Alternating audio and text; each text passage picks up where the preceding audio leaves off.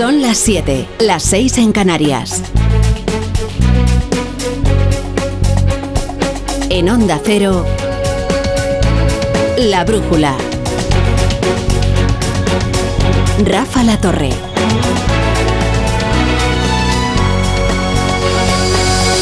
Bueno, enseguida nos vamos a la campaña de Galicia que apura sus últimas horas hasta la jornada electoral del domingo, que se vivirá aquí en Onda Cero a partir de las 8 de la tarde de las 7 en Canarias.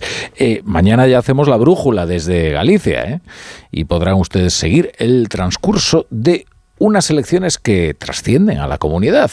Esto no es novedad, ¿no? Es que nos recuerdan las últimas elecciones de las que dijimos, esto se queda en el ámbito regional. No, en un ambiente de hiperexcitación política, cualquier convocatoria tiene algo de elecciones generales.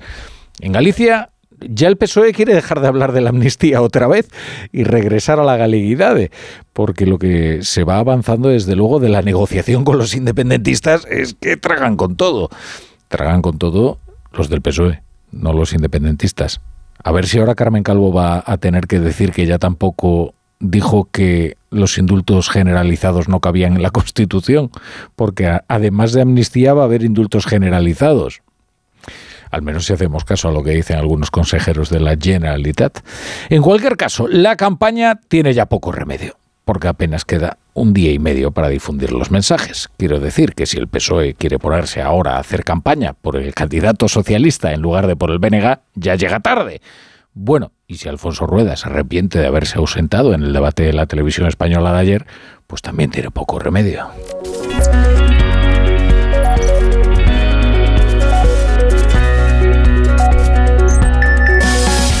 En Onda Cero, elecciones autonómicas en Galicia.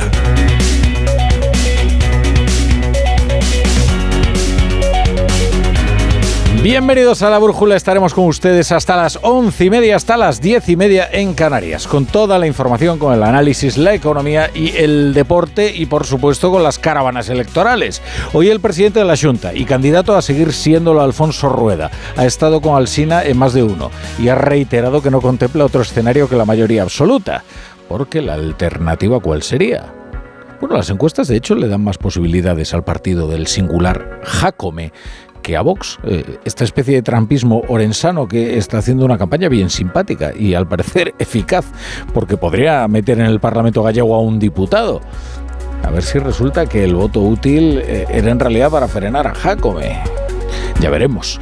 Rueda lleva unos días alertando del peligro de que Ana Pontón presida la Junta a bordo de un bipartito o un tripartito o un multipartito comandado por el nacionalismo más se juega soy yo, que soy el que eh, quiero revalidar como presidente de la Junta de Galicia y el que se presenta como cabeza de cartel. Lógicamente, Feijo tiene un especialísimo interés en que nos vaya bien el domingo, pero lo que se juega el domingo es el futuro de Galicia y quien más se juega personalmente es el candidato que le habla. Bueno, y en esta recta final, como tanto se juega Alfonso Rueda, Isabel Díaz Ayuso se vuelca en Galicia. Hoy está con Rueda en una plaza crucial. Ya saben que se dice que las elecciones se ganan en La Coruña o en Vigo. Pues en Vigo están Díaz Ayuso y, Rueda. Eh, Luis Cerdeira, buenas tardes.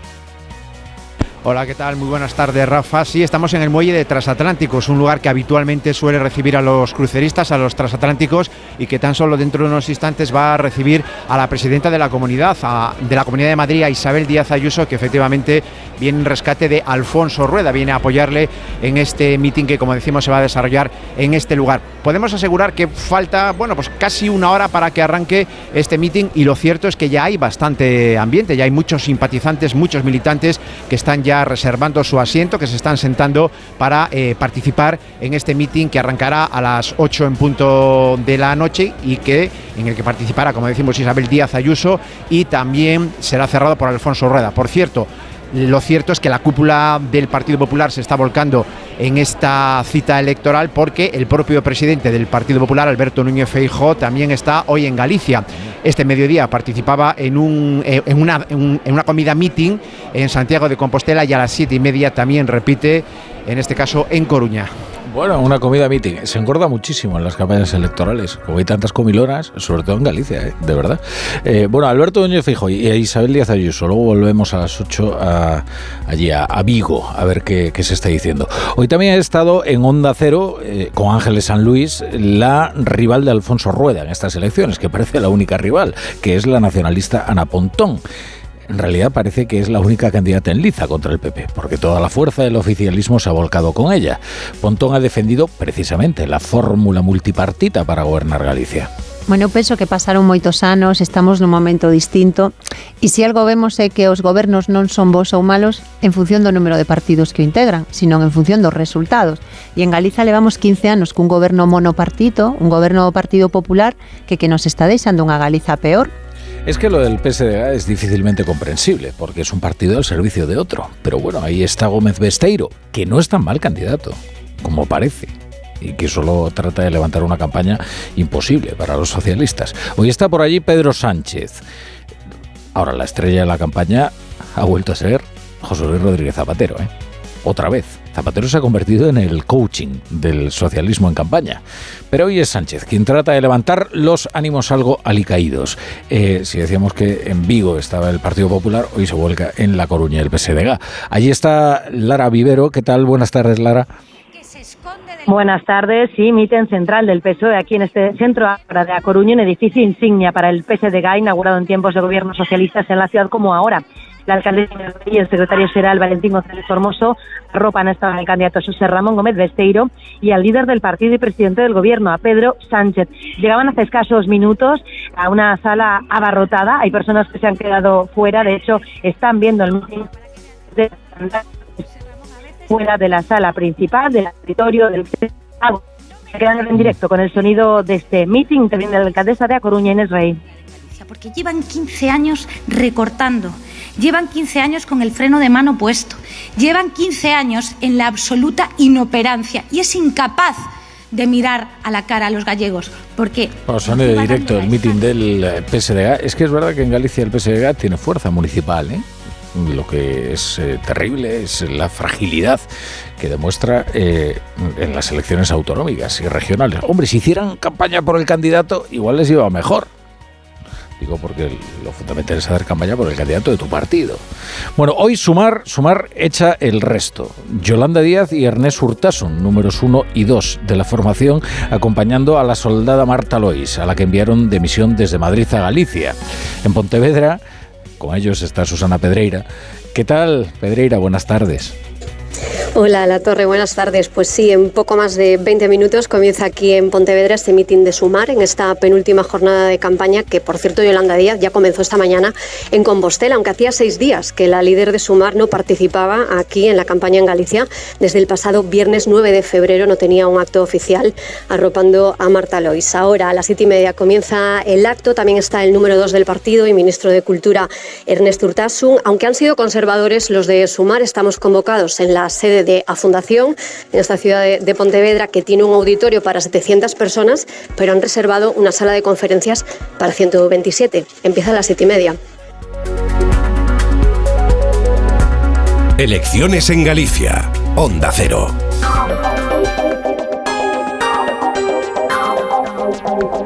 Y luego está lo de la amnistía.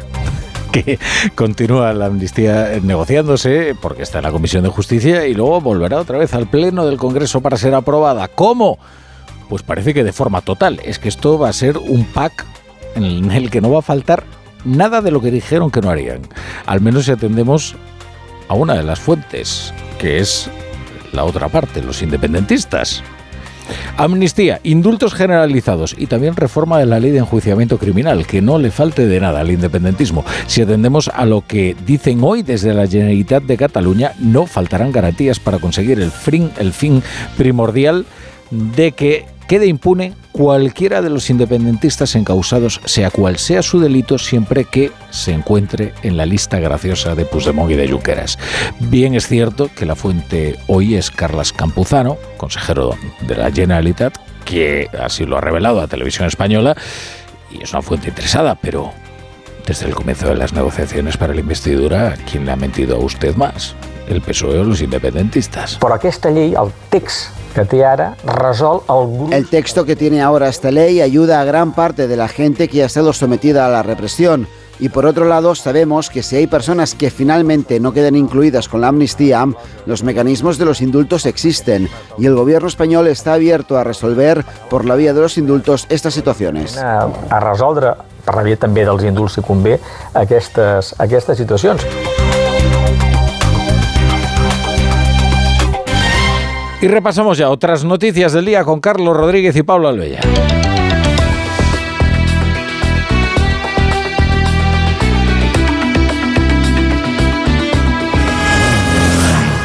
Una experiencia inolvidable, vamos. Pasas por los pueblos, toda la gente apoyando, toda la gente... Te sientes bien, ¿no? Si nos paramos entonces, esto se hunde todo ya. Porque el campo está pero muy mal, muy mal. Yo creo que esto no se tiene que parar hasta que esta gente no acceda a lo que le pedimos. Bueno, estos son solo algunos de los agricultores convocados por Asaja que llegaban a mediodía a Madrid desde Extremadura. Viaje largo. Lo hacían formando una columna de tractores con destino a Tocha, donde se encuentra el Ministerio de Agricultura, ahí en la plaza de Carlos V. Eh, allí se unían más agricultores y se unían otros ganaderos de otras comunidades autónomas esperando ser escuchados por el ministro Luis Planas. Aplazada la reunión por la mañana con representantes de las asociaciones agrarias, se pasaba la tarde sin que a esta hora tengamos constancia de que haya concluido. Bueno, allí vamos al Ministerio de Agricultura donde está haciendo guardia Margarita Zavala. ¿Qué tal? Buenas tardes, Marga. Muy buenas tardes, Rafa. Bueno, pues estamos todos pendientes de comprobar cuando comparezcan si el ministro Planas consigue mantener el buen ambiente con las asociaciones de agricultores estas dos semanas de movilizaciones en las que se han agitado, como acabamos de escuchar, mucho los ánimos. El ministro se comprometió a comienzos de semana aquí en Onda Cero a trasladarles hoy el compromiso de que va a intentar conseguir que Bruselas flexibilice y sobre todo simplifique la PAC, sobre todo la parte burocrática que según los agricultores es tan compleja que es difícil poner en marcha. También piden que se aplique de verdad la ley de la cadena alimentaria para garantizar que al final ellos no van a vender sus productos agrícolas ganaderos por debajo de coste, que dicen que sigue ocurriendo. Así que aquí seguimos, Rafa, pendientes del comienzo de la comparecencia. Bueno, pues luego volvemos al Ministerio de Agricultura a ver cómo se desarrolla ese o cómo se ha desarrollado esa reunión y qué es lo que dicen de ella los actores implicados, tanto el Ministerio de Agricultura como los agricultores que están manifestándose. Bruselas mantiene las previsiones de crecimiento para España este año y el que viene. Será del 1,7 y 2% respectivamente. En cambio, recorta en casi medio punto el tirón de la economía en la eurozona. En cuanto a la inflación, la rebaja este 2024 aquí en España al 3,2%. Una inflación que repuntó tres décimas en enero, según el INE, hasta el 3,4% tras la retirada de las medidas y la subida de la electricidad. También se encarecieron los alimentos, aunque moderan su escalada. Su precio es hoy un 7,3% más elevado que hace un año, con el aceite de oliva un 63% más caro que hace un año también. En los últimos tres años, el IPC junto a los préstamos hipotecarios han empobrecido un 10% a las familias, según la OCU, pero el gobernador del Banco de España, Pablo Hernández de Cos, augura una alegría el descenso de tipos. El siguiente movimiento de los tipos de interés va a ser una bajada, que es verdad que no estamos siendo explícitos en cuándo se va a producir, yo creo que queda todavía algo de, tiempo para, para, eso, si las hipotecas en España van a empezar a ver un cierto alivio en términos de la carga que, que, pagan las, las, familias. Mañana se cumple una semana del asesinato de los dos guardias civiles arrollados por una narcolancha en Barbate. Desde las asociaciones policiales se sigue demandando el régimen de especial singularidad en todo el litoral el litoral de Cádiz para combatir el narcotráfico. Y más medios, claro. Y también más efectivos que desde JUCIL, que es la Asociación Profesional Justicia para la Guardia Civil, elevan a 2.000 agentes en toda Andalucía. Arancha Martín. 2.000 guardias civiles más se necesitarían sí en toda Andalucía, según las asociaciones, y la situación en el campo de Gibraltar se complica aún más con la volatilidad de las plantillas. Las duras condiciones de vida no animan a los guardias civiles a quedarse, explica Agustín Leal desde Jucil. Cada año se renueva la plantilla de la Guardia Civil un 40%, porque nadie quiere estar destinado allí. Tenemos un caso en concreto de acoso a un suboficial que tras ser reconocido por los narcos fueron a acosar a su esposa, a su hijo, ella tuvo que cambiar de trabajo, el niño de colegio tuvieron que cambiar de casa y el suboficial de destino. Eso provoca situaciones como la de la patrullera de altura Río Guadiana, que está inoperativa porque hay cuatro vacantes vacantes de mecánicos marineros que no consiguen cubrir. La población española creció el año pasado en más de medio millón de personas que es un incremento que nos sitúa exactamente a 1 de enero de 2024 en 48.592.909 habitantes, según los datos provisionales publicados por el INE. De manera que España ha alcanzado el valor máximo de población de la serie histórica en términos anuales. Todo ello gracias casi exclusivamente a la población extranjera, porque no es que haya cambiado la natalidad en España, que sigue en un invierno demográfico. Los detalles con Paco Paniagua. La población residente en España aumentó en más de 85.000 personas. Se confirma así la tendencia al alza de los últimos trimestres, incremento que se ha debido casi totalmente por la subida de personas nacidas en el extranjero y el porcentaje de extranjeros residentes en España que ha batido récords, es ya el 13,4%. Crece el número de personas que adquieren nacionalidad española, pero han nacido fuera y son más de 8.700.000 personas. Melilla, la Comunidad de Madrid, la Comunidad Valenciana y Murcia son las autonomías que más personas recibieron y la que menos Extremadura. 10.000 españoles salieron fuera a vivir por diferentes motivos y la población de nacionalidad española creció en 13.000. El alcalde de Madrid, José Luis Martínez Almeida, lleva días defendiendo la mascleta, organizada por primera vez por el Ayuntamiento de la capital para el próximo domingo y que ha sido suspendida cautelarmente después de un recurso de una protectora de animales. Pues bien, el juez ha dado de plazo al consistorio hasta mañana a las 11 de la mañana para demostrar que el evento programado en el entorno de Madrid Río, un gran parque urbano en el curso del río Manzanares no causará ningún daño medioambiental. Redacción de local, Mercedes Pascua. Ese es el conflicto, el espacio, el entorno del río Manzanares, que según datos de los ecologistas acoge más de un centenar de especies de aves, pero también las consecuencias que tiene sobre las mascotas, sobre todo los perros, que toleran muy mal los petardos. Por eso la Asociación Animalista Salvando Peludos ha pedido medidas cautelarísimas a un juez que tendrá que pronunciarse mañana y que deja en el aire la mascleta del domingo. La vicealcaldesa Inmaculada Sain le recuerda a Más Madrid, que también se opone a la mascleta, sus eventos con fuegos artificiales. Que la celebración era el solsticio de invierno y entonces esa le parecía muy respetable y sin embargo eh, meterse con las tradiciones de los valencianos eh, pues no le parece que sea tan un tema a respetar, ¿no? Por lo tanto, yo creo que ya está bien de hipocresía. El Ayuntamiento de Madrid tiene preparados más de 300 kilos de petardos. La brújula con la torre. Hay dos tipos de motoristas. Los moteros que aparcan en la puerta y los mutueros que hacen lo mismo, pero por menos dinero. Vente a la mutua con tu seguro de moto y te bajamos su precio, sea cual sea. Llama al 91 555 5555. Hay dos tipos de motoristas: los que son mutueros y los que lo van a ser. Condiciones en mutua.es. Arranca una nueva edición de los premios Ponle Freno para reconocer las mejores iniciativas que hayan contribuido a promover la seguridad vial en nuestro país. Consulta las bases en ponlefreno.com y envía tu candidatura antes del 4 de marzo. Ponle Freno y Fundación AXA Unidos por la Seguridad Vial. Su alarma de Securitas Direct ha sido desconectada. Anda, si te has puesto alarma. ¿Qué tal? La verdad que muy contenta. Como me paso casi todo el día fuera de casa trabajando, así me quedo mucho más tranquila. Si llego a saber antes lo que cuesta, me lo hubiera puesto antes. Protege tu hogar frente a robos y ocupaciones con la alarma de Securitas Direct. Llama ahora al 900-272-272. Segunda rebajas en Vision Lab. Hasta el 60% de descuento en gafas graduadas de sol, lentillas, audífonos. Hasta el 60%. Solo hasta el 29 de febrero. Más info en visionlab.es.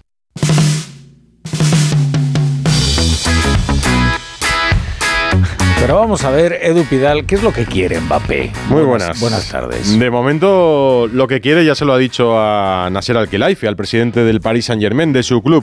Deja el Paris Saint-Germain al final de la temporada, no seguirá en la entidad francesa, lo ha anunciado Radio Montecarlo esta misma tarde. Había un compromiso de Mbappé con el presidente del PSG, que era comunicar sus intenciones de seguir o no antes de los octavos de final de la Champions, y así ha sido. Lo que no mm, ha dicho en su club es el destino eh, y el club en el que jugará, jugará a partir de este verano. Todo apunta a Madrid, todo apunta al Real Madrid, pero lo único que le ha dicho eh, Mbappé a su club es que no seguirá en el PSG la próxima temporada. Sabes que había renovado hasta 2024, que tenía la opción de extender su contrato un año más. De hecho, el día de su renovación, del anuncio en el césped del Parque de los Príncipes, la camiseta anunciaba Mbappé 2025. No cumplirá ese año extra y se quedará en el 24. Su paso ya veremos si con éxito europeo o no. El resto te lo cuento. Es verdad, que Ahora, que está jugando el Madrid en la Copa del Rey de Ah. baloncesto, que juega el Betis en la Conference League, que hay bastante Hombre, deporte. Vamos a hablar solo de Mbappé. Es que ya esto no hay quien lo aguante.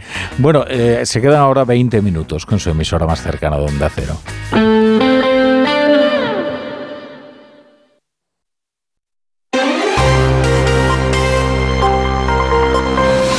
La Brújula de Madrid. Mercedes Pascua. Onda Cero.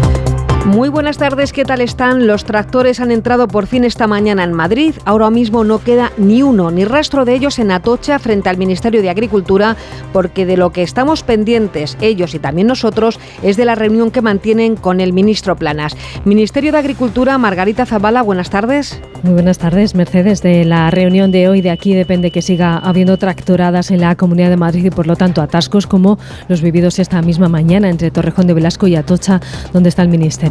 Estamos a la espera de conocer el resultado de la reunión, que ha comenzado sobre las 6 menos 20 de la tarde. Dependiendo de la duración, comprobaremos si al final ha habido alguna negociación o un simple cruce de pareceres a la espera de la reunión del Consejo de Ministros de Agricultura de la Unión Europea de finales de mes. Gracias, Marga. Estamos también en stand-by, en espera por lo que ocurra con la Mascletá en Madrid el próximo domingo. El alcalde Martínez Almeida se comprometió con la alcaldesa de Valencia para traerse este festejo a la capital, un festejo muy conocido en las fallas. Un juez tiene de plazo hasta mañana a las 11 para decidir si se celebra, porque la protectora Salvando Peludos le ha pedido medidas cautelarísimas para frenar este evento pirotécnico que perjudica a la fauna del entorno del Manzanares. Ecologistas y Más Madrid en contra y contra la oposición carga la alcaldesa de Valencia, María José Catalá.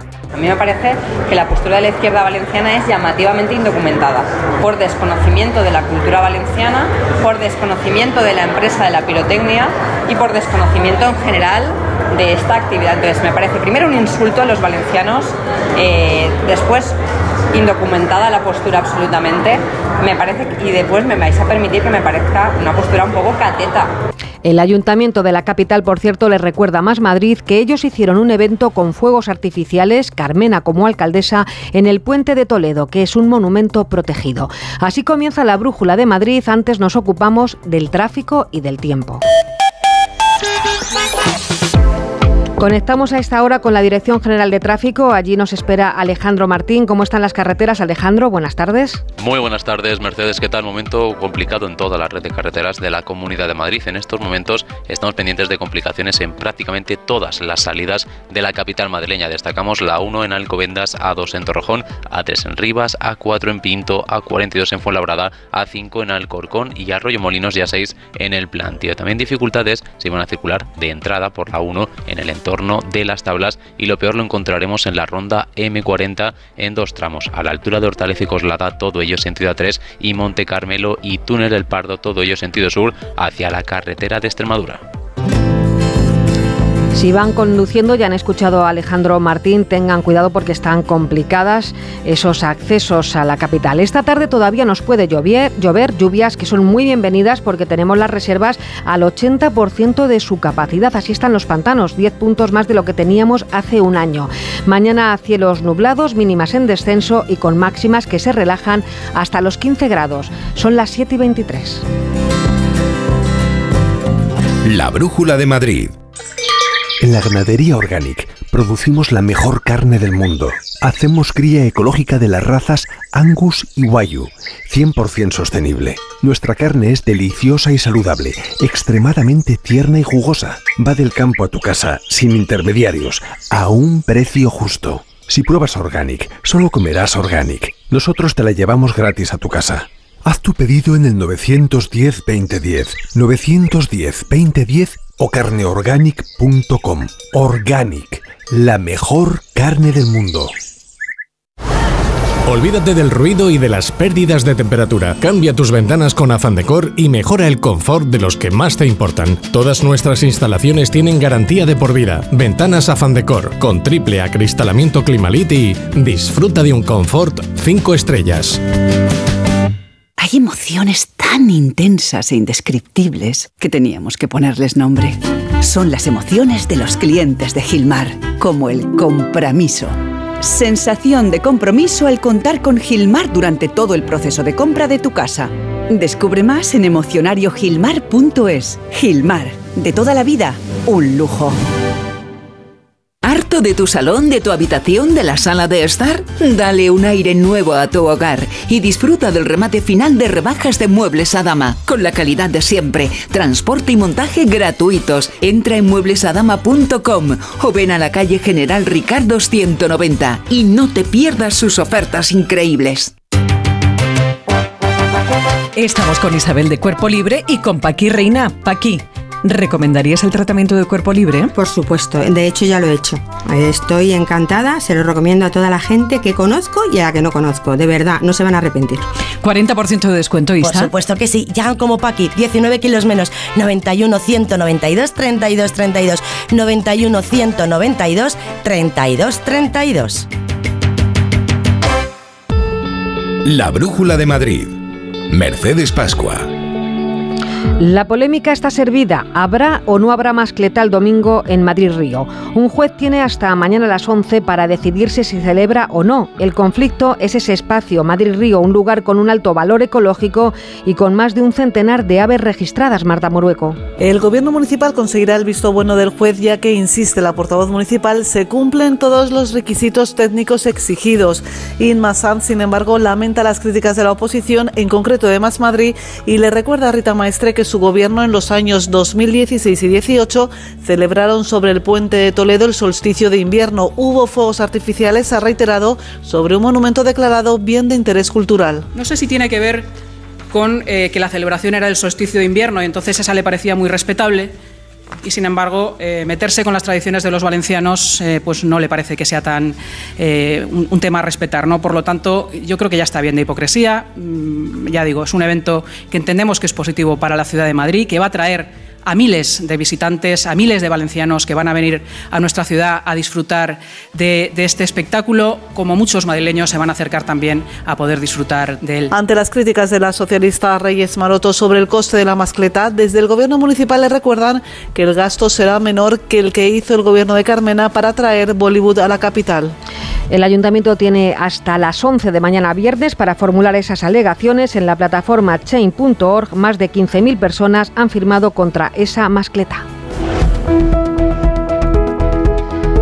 Y hemos tenido pleno en la Asamblea con un tenso debate en torno a las residencias de ancianos en la época COVID. Palabras muy gruesas entre la presidenta Díaz Ayuso y la líder de Más Madrid, Manuela Bergerot.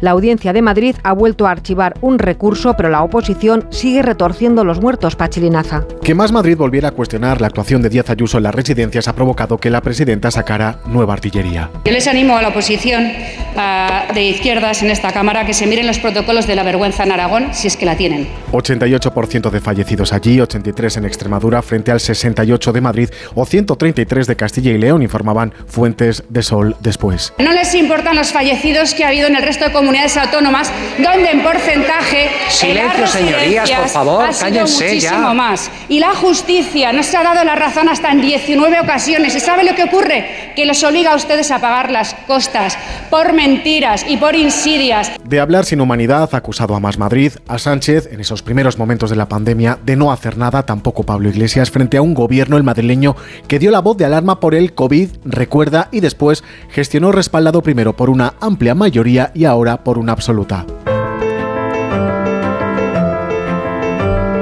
Hoy es el Día Mundial del Cáncer Infantil y le vamos a poner un nombre propio, Matías. Es un niño de 7 años que ha pasado prácticamente toda su vida en hospitales. Ahora está en La Paz. Siendo un bebé se le detectó una leucemia. Un tratamiento innovador con esa famosa terapia personalizada, CAR-T, le ha sacado adelante con una dosis de solo 1,8 centilitros. Para que se hagan una idea, es como si fueran dos cucharillas de café. Belén Gómez del Pino nos cuenta la historia de Matías. Matías, al que si le veis comprobaréis que no le cabe más sonrisa en la cara. Lleva Matías mucho vivido a sus siete años. Son siete años de hospital llenos de recaídas, llenos de dolor. Me sentía como una pelota y patadas en la barriga. Cuando me dolía. A Matías le diagnosticaron leucemia linfoblástica aguda cuando tenía 10 meses. Ha pasado por un trasplante de médula, por varios tratamientos, todo sin resultado, hasta que se cruzó en su camino un avance científico en forma de ingeniería genética, una reinfusión de sus propias células inmunitarias modificadas en el laboratorio, una CARTI. La sorpresa fue que en 28 días desapareció completamente la enfermedad y además durante el tratamiento ha estado fenomenal. Entonces creemos que es un claro ejemplo de cómo la investigación pues, puede salvar vidas. Es su médico, Antonio Pérez oncólogo infantil de la unidad CRIS contra el cáncer del Hospital de la Paz. Con esos 1,8 centilitros de vida, Matías afronta en breve un nuevo trasplante de médula con el que mirar al futuro con toda la esperanza que ya se asoma a sus ojos.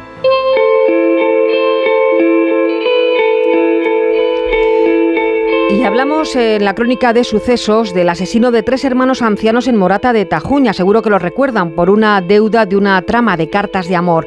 Ha matado esta madrugada a su compañero de celda. Llevaba desde el 24 de enero en la cárcel de Estremera. El asesino utilizó una especie de mancuerna de elaboración propia para golpearle en la cabeza. Estamos también pendientes de otra desaparición, la de una mujer norteamericana en Madrid. Alerta a esos desaparecidos que Ana María, que vivía en Miami, tiene 40 años y nacionalidad estadounidense, llegó a Madrid en diciembre para instalarse en casa de una amiga tras un divorcio complicado de su pareja, un ciudadano serbio. Desde el día 2 no se sabe nada de ella, su amiga ha interpuesto una denuncia en comisaría.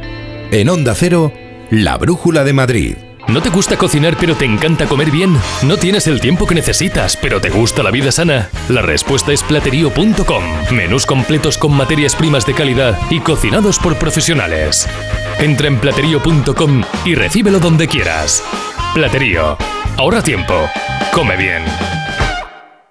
Si es que ya lo digo yo siempre, dúchate que sale económico, pero eso sí, hazlo en un plato de ducha de Duchamanía. Hazme caso, ¿no ves que una bañera tiene más peligro que meter los dedos en un enchufe? Y mira que son bonitos los platos de ducha de Duchamanía. Oye, con suelo antideslizante, sus mamparas, para entrar a vivir, pues eso, dúchate que sale económico y llama a Duchamanía, que no me enteré yo que no lo haces. En Madrid, Paseo del Molino 6, 91 468 4907 y duchamanía.com.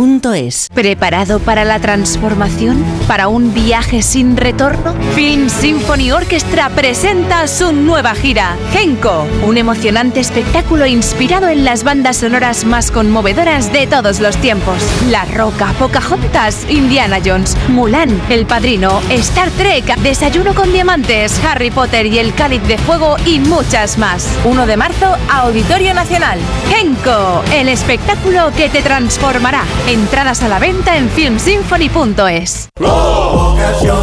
En la venta de tu coche, como en todo, puede ser un loser o un pluser. Un loser no valora su tiempo. Un loser se deja embaucar con ofertas de compra que no se respetan. ¿Quieres ser un pluser? Ven directo a Ocasión Plus para recibir siempre la mejor tasación pago en el acto y siempre con total transparencia. Ocasión Plus. Ya somos más de 200.000 plusers. ¿Te unes?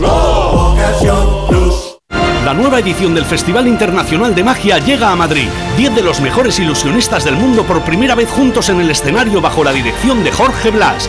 Compra tu entrada en teatrocircoprice.es. La magia te espera. ¿Te lo vas a perder? Teatro Circoprice, Ayuntamiento de Madrid. Este domingo, Galicia decide. ¿Mantendrá el PP la mayoría absoluta o cambiará de manos el gobierno? ¿Qué repercusión nacional tendrán estas elecciones? Este domingo, especial elecciones gallegas en Onda Cero. A partir de las 9 de la noche, las claves del 18F con Carlos Alsina. Los posibles escenarios, las reacciones políticas, conexión con todos los puntos de interés y un exhaustivo análisis con un amplio equipo de colaboradores que valorarán la nueva etapa política que se abre. Y durante toda la jornada, en la web y la app de Onda Cero, la información actualizada minuto a minuto y el recuento en tiempo real. Este domingo, a las 9 de la noche, especial Elecciones Gallegas con Carlos Alsina. Te mereces esta radio. Onda Cero, tu radio.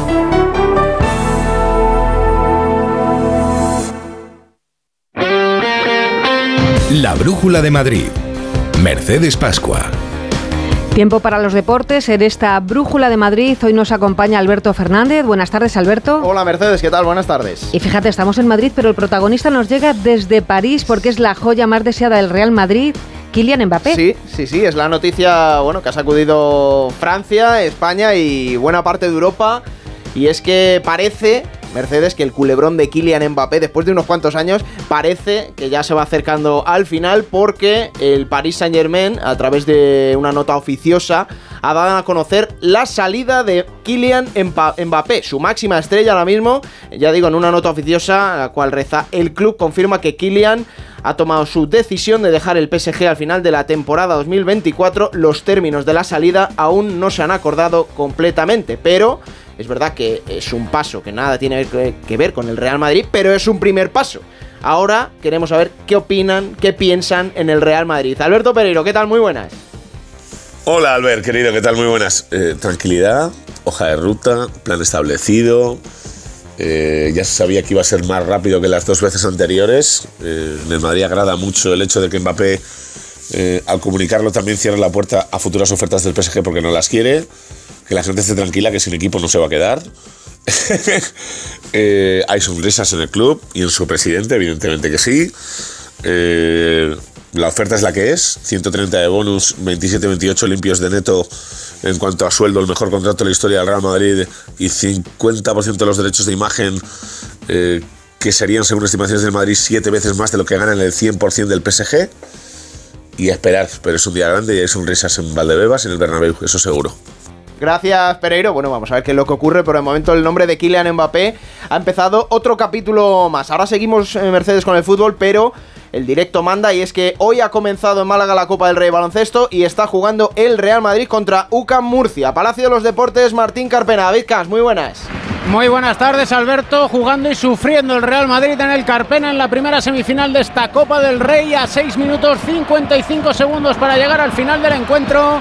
Real Madrid 66, Sucan Murcia 62 con posesión ahora para el conjunto murciano, el equipo blanco que ha llegado a ganar hasta por 15 puntos en varias ocasiones del encuentro. En el tercer cuarto, en el primer minuto 49-34 y a partir de ahí apagón merengue, se mete de lleno en el partido. UCAM Murcia, que como digo tiene ahora posesión. En el Real Madrid trata de salir al rescate. Sergio Yul con 10 puntos anotados. 66 Real Madrid, 62 UCAM Murcia, 6-30 para el final. Gracias David. Arriba el Real Madrid, uno de los favoritos para esta Copa del Rey. Volvemos al fútbol porque hoy el Atlético de Madrid ha homenajeado a Antoine Grisman ha dicho Antoine Grisman, nuestro goleador de leyenda, que menos que hacerle un homenaje como le han hecho en el Estadio Metropolitano. Ha recibido la visita de sus compañeros, directivos, aficionados del Atlético Madrid, mitos del club, también canteranos después de convertirse hace muy poquito en el máximo anotador de la historia del Atlético Madrid, superando los 173 goles de Luis Aragonés. Y acabo Mercedes porque ya mañana empieza una nueva jornada de liga. La abre el Getafe de Bordalás. Visita al Villarreal a las 9 de la noche. El Getafe tiene 33 puntos. Si gana mañana, se colocaría octavo, muy cerquita de los puestos de Europa, así que pendientes están ahí los aficionados azulones. Pero fíjate que pase lo que pase, yo te vaticino que Mbappé va a ser el protagonista de los próximos días. No tenga ninguna duda. Y a ver si le deja a su madre, porque este es el chico que estaba tan influenciado porque la madre es la representante. Bueno, la madre ya ha conseguido unos cuantos billetes para, la familia, así que yo creo que pues ya tiene este trabajo satisfecho. Ahora los billetes para Madrid. Muchas gracias, Alberto. Hasta luego. La Brújula de Madrid. En la ganadería Organic producimos la mejor carne del mundo. Hacemos cría ecológica de las razas Angus y Wayu, 100% sostenible. Nuestra carne es deliciosa y saludable, extremadamente tierna y jugosa. Va del campo a tu casa, sin intermediarios, a un precio justo. Si pruebas Organic, solo comerás Organic. Nosotros te la llevamos gratis a tu casa. Haz tu pedido en el 910-2010, 910-2010 o carneorganic.com. Organic, la mejor carne del mundo. Ahora solo piensa en disfrutar de tu Audi, porque de todo lo demás se ocupa Audi Selection Plus. Conduce tu Audi seminuevo o de ocasión con entrega inmediata, control de calidad de hasta 289 puntos de chequeo, financiación a medida y otros beneficios únicos. Y si visitas tu concesionario más cercano, podrás tasar gratuitamente tu vehículo con opción a compra. Con Audi Selection Plus todo son ventajas. Consulta condiciones y vehículos disponibles en Audi Retail Madrid. Y este jueves hemos abierto la pasarela.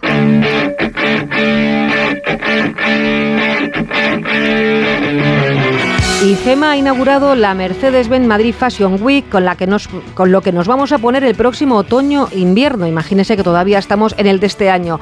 Una colección inspirada en las auroras boreales con el negro y el brillo de Pedro del Hierro ha abierto esta cita con la moda que no se ha querido perder la mujer del presidente del gobierno. Para ponerle color a este día gris, Agata Ruiz de la Prada va a cerrar la primera jornada de la Pasarela de Madrid. En la producción Carlos León, en la realización Juan Mafrasjet, volvemos mañana. Ya saben, más y mejor. Se quedan con Rafa La Torre y el equipo de la Brújula.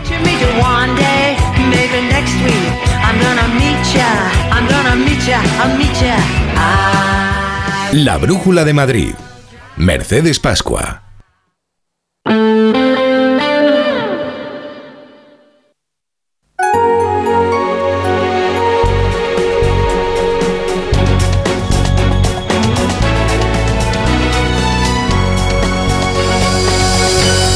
Son las 8 menos 20, son las 7 menos 20 en Canarias. Esto es la brújula de Onda Cero y estas son las noticias que tienen que conocer a esta hora para estar bien informados.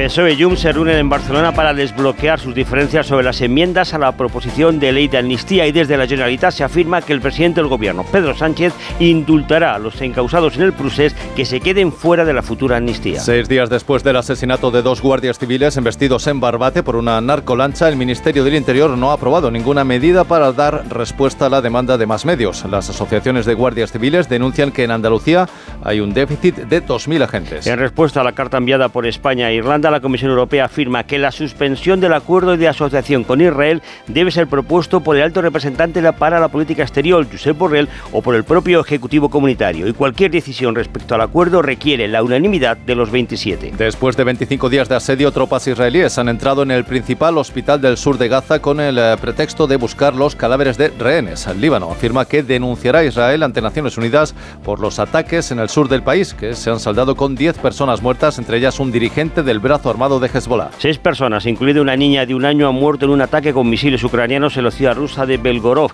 junto a la frontera con Ucrania. Otras 17 personas, entre ellas cuatro niños, han sido hospitalizados con heridas, seis de ellas en estado grave. El ataque se ha producido en un centro comercial.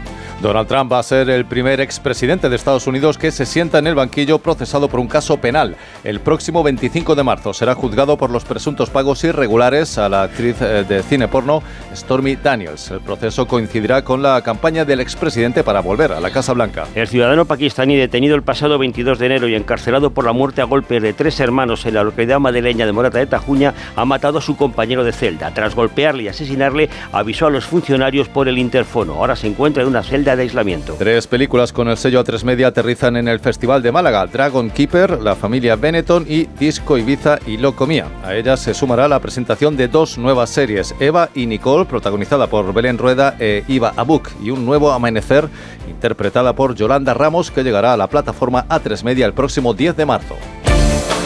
La brújula con la torre.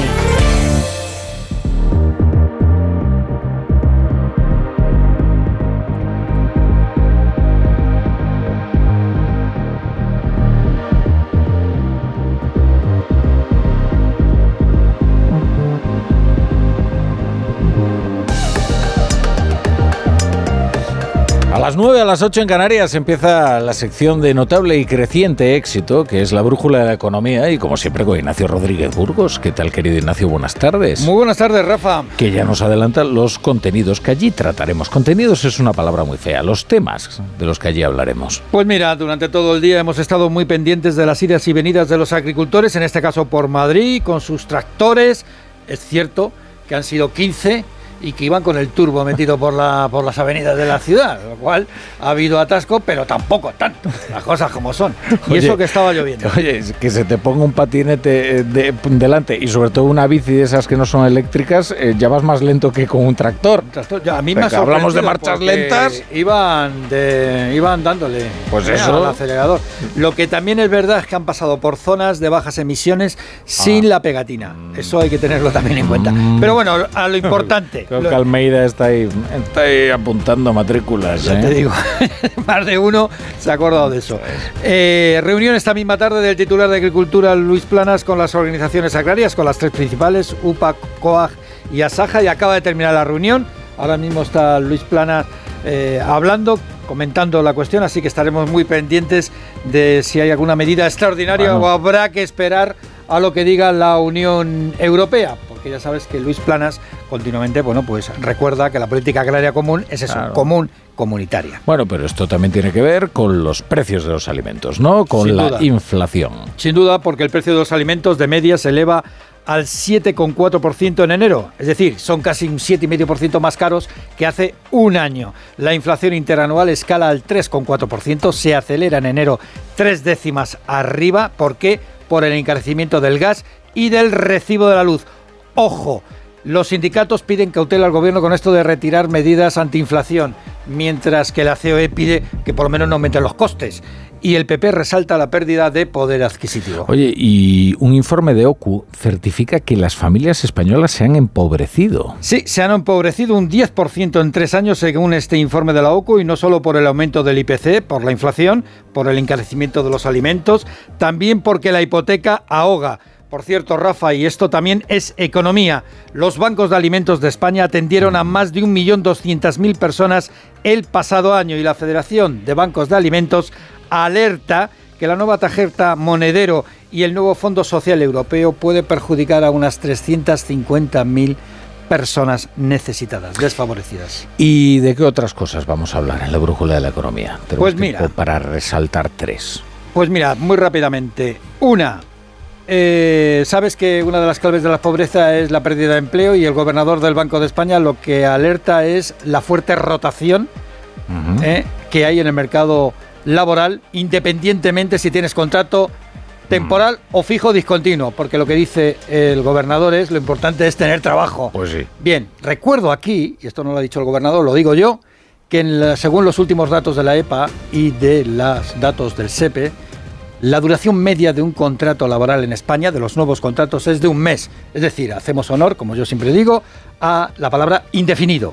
Indefinido porque no sabes cuándo, cuándo vas a ir a la calle. Y dos apuntes de la marcha económica europea. España crecerá este año el 1,7% y el Reino Unido entra en recesión, con Brexit, sin Brexit, entra en recesión. Y lo más interesante, que lo contaremos más adelante, Alemania se ha convertido, así, sin comerlo ni beberlo, en la tercera potencia económica del planeta. Ah, muy interesante. Sí, pero no por mérito propio. De mérito de Japón. Exacto. Pues luego el sol declinante de Japón. Eh, luego lo hablamos, luego esto. lo hablamos. Hablaremos eh, Ignacio. Tenemos un Y invitado muy interesante. Ah, sí, exacto, que hay un invitado. Hablaremos del capitalismo de amiguetes. El capitalismo de amiguetes y de las puertas giratorias. Gran tema. Y de las que son ya directamente autopistas. Giratorias. Venga, Ignacio.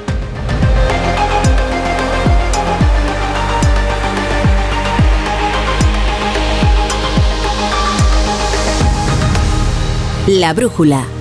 La torre. ¿Te has enterado del nuevo ofertón de Yastel? Ahora en Yastel te llevas un Smart TV de Xiaomi gratis.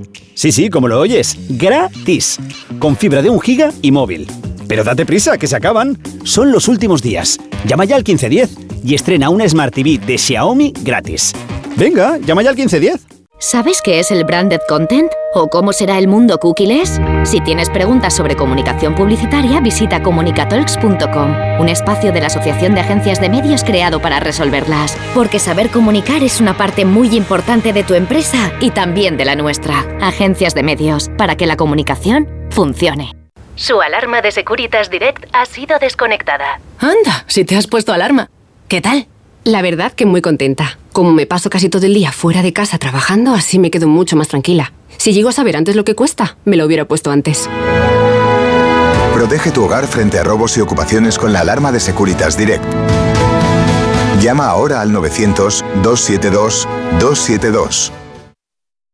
Empieza el año ahorrando en Brico Depot. Con este pavimento porcelánico de 8,95 euros el metro cuadrado, ahora por solo 7,95. Y la puerta lacada con tapajuntas, antes a 119 euros. Y ahora todo por 99. Recuerda que si lo encuentras más barato, te devolvemos la diferencia por dos. Ya en tu tienda y en bricodepot.es.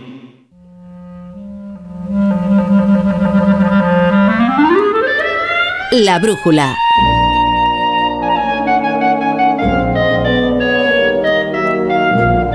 Rafa La Torre.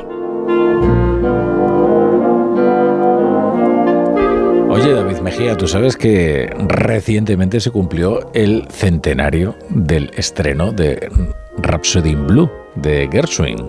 Pues yo creo que esta Hace música unos días. tan preciosa con la que abrimos el ambigú eh, tiene que sonar, porque efectivamente, efectivamente, sí lo sabía, el 12 de febrero del año 24, 1924, evidentemente, se estrenó en el influyente concierto Experiment in Modern Music, organizado por Paul Whiteman y su orquesta en el Olean Hall de Nueva York.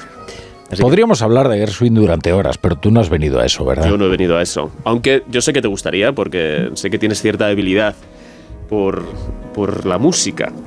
Eh, pero no, hoy había pensado que habláramos de Polis. Through these fields of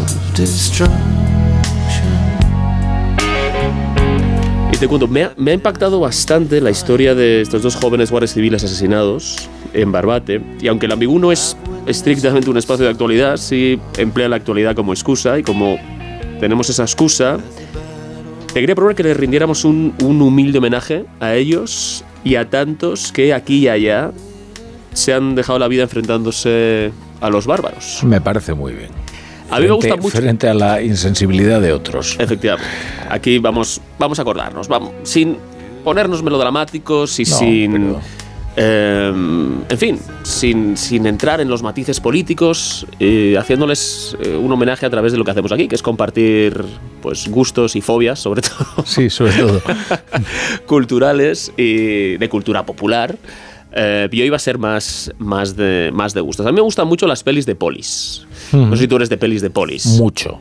Y digo de polis, ¿eh? no, no policíacas, porque hay muchos subgéneros del cine policíaco, ¿no? Están las historias de detectives, luego las historias, las que llaman procedimentales, en lo que, las Sí. que lo que importa es toda la investigación, que es- también hay un género periodístico muy de procedimiento, de se investiga, Spotlight, los, eh, todos los hombres del presidente, este tipo de cosas, ¿no? Pero yo ahora hablo de eh, las historias de polis, lo que llaman en inglés las buddy cop, ¿no? Las polis de colegas, ¿no? Que, es, que implica una asociación profesional entre una pareja, eh, policías, que a menudo pues va evolucionando hacia una amistad personal a lo largo del transcurso de, de las películas.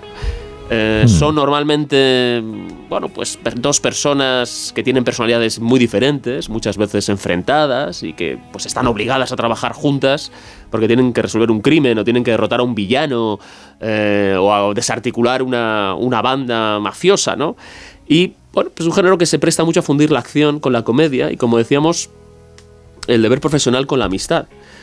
Porque ser policía, y esto creo que estas películas, a pesar de que pues, no suelen ser eh, excesivamente profundas, pero sí muestran que ser policía es en buena medida ser compañero. Y que.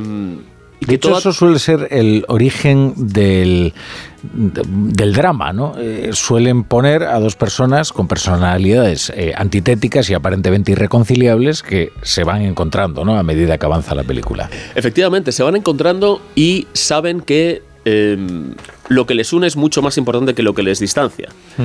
Eh, y, y claro, cualquier tragedia saben que es una tragedia compartida. ¿no? Hmm. Y si lo que le pasa al uno se sufre porque, al ser compañeros, pues sabe que le podía haber pasado a otro, que es lo que Hmm. les pasa a todos los, a todos los miembros del cuerpo. ¿no? Hay un corporativismo eh, pues muy a flor de piel y que tiene mucho sentido, porque cuando cae uno, el que cae que está en la lancha, pues podría haber sido otro el que estuviera en su lugar.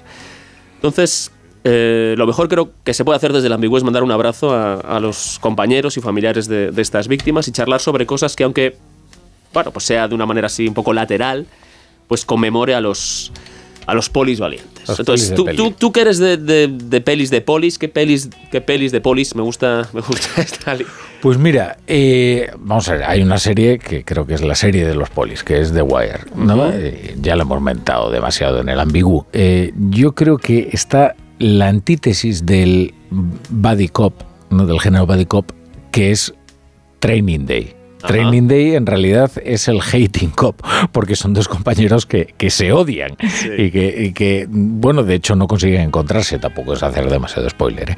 Eh, es una peli cruel, Training Day, pero con la que yo disfruto mucho y con la que creo que Denzel Washington demostró cuáles son sus verdaderas virtudes actorales y hay un muy notable Ethan Hawke. Muy notable Ethan Hawke, efectivamente. Yo eh, sí, estoy de acuerdo. Es muy interesante porque, porque este es un claro ejemplo de que utiliza el molde del buddy cop, ¿no? Dos policías, uno más veterano, eh, con mucha más calle detrás. y otro más idealista, ¿no? Perfiles pues muy tradicionales de este tipo de género, de este subgénero, pero que hay un twist porque eh, hay uno que no tiene demasiadas buenas intenciones, ¿no? Claro.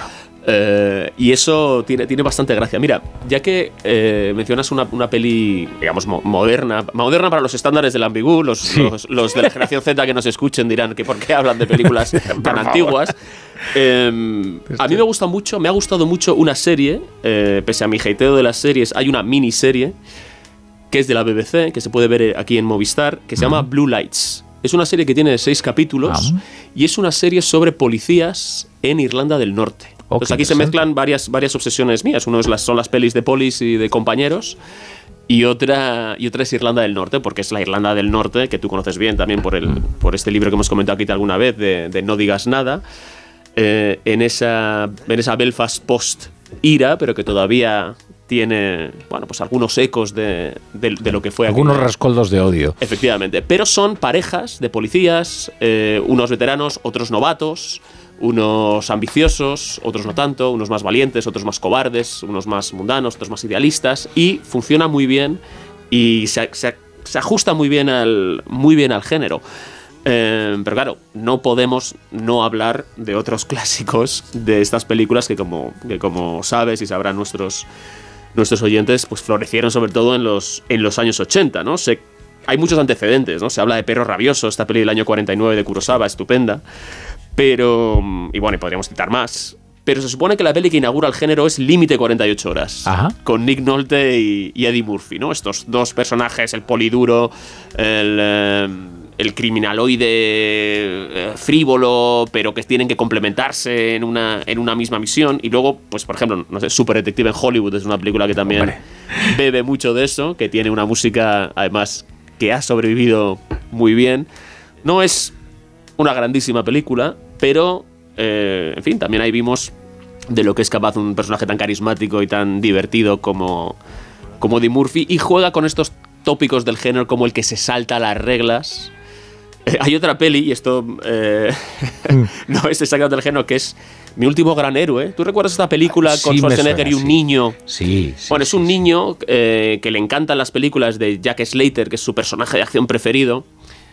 Y, y entonces rompe una, una, una entrada de cine mágica y entonces se transporta dentro de la película, ¿no? Entonces él está en un Nueva York muy sombrío y de repente Sí. entra en un Los Ángeles Yo no la he visto. Esta, Maravilloso. ¿eh? Bueno, pero, pues- pero fue un taquillazo de S- nuestra época. Sí, pero, pero luego tuvo muchas críticas y yo creo que no se entendió bien la ironía que tiene. Claro. Porque esto juega con todo, con toda esta, con toda esta iconografía. Por ejemplo, para que una idea, tiene una escena en la que en la comisaría el, comisario de policía está regañando que es otro clase, otro tópico, y hasta el punto de que echa humo por las orejas de lo, de lo enfadado que está, ¿no? El, el- el Bueno, comisario que, en- que- que- que abronca a los detectives que se han salido de la En raya. cuestión de parodia, la que es insuperable es agárralo como puedas.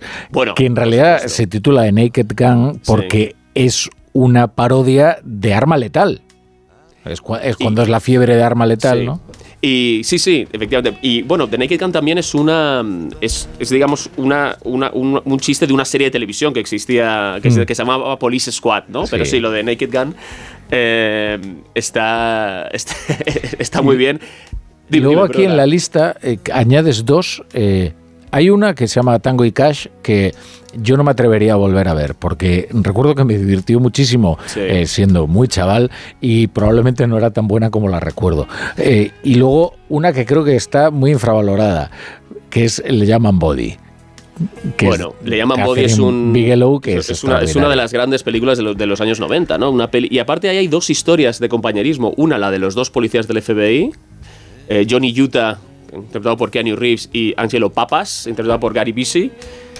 Y luego la propia de, de, de Keanu Reeves, de este personaje Johnny Utah, con el propio Body, que es Sí, Patrick Swayze, ¿no? Que, es, que, bueno, sabemos que es el malo, pero que crean una amistad em, de nuevo imposible es. para, para ellos dos. Pero sí, sí, esa es, si tiene, hay- te podemos recomendar algo hoy, esa es, es. esa es la que, De- la que deberíamos recomendar. Luego podríamos desarrollar una teoría sobre Catherine Bigelow, que es en realidad el anverso de Almodóvar, ¿no? Se dice que Almodóvar fue capaz de filmar como nadie el universo femenino. El universo masculino nadie lo filmó igual que Catherine Bigelow. No puedo, no- no puedo estar más de acuerdo, deberíamos discrepar más, pero, Es verdad, pero he de decirte que es la mejor directora de acción sí. que, que tenemos. Sí, sí. Bueno, Pero son eh, pelis muy machirulas, ¿no? sí, O sea, absolutamente. fantástico. absolutamente. Y, na- y nadie se queja, es lo bueno. O sea, nadie dice, Claro, "No, pero no, que ¿quién no, es Catherine Bigelow para, para retratar a los hombres, ¿no? Para representar lo que piensan o sienten los hombres. Sí, sí, lo Es, muy bien. eh, es estupenda. Y voy a recomendar otra peli de Catherine Bigelow que no tiene nada que ver con la, esto que se llama Strange Days y que ha sido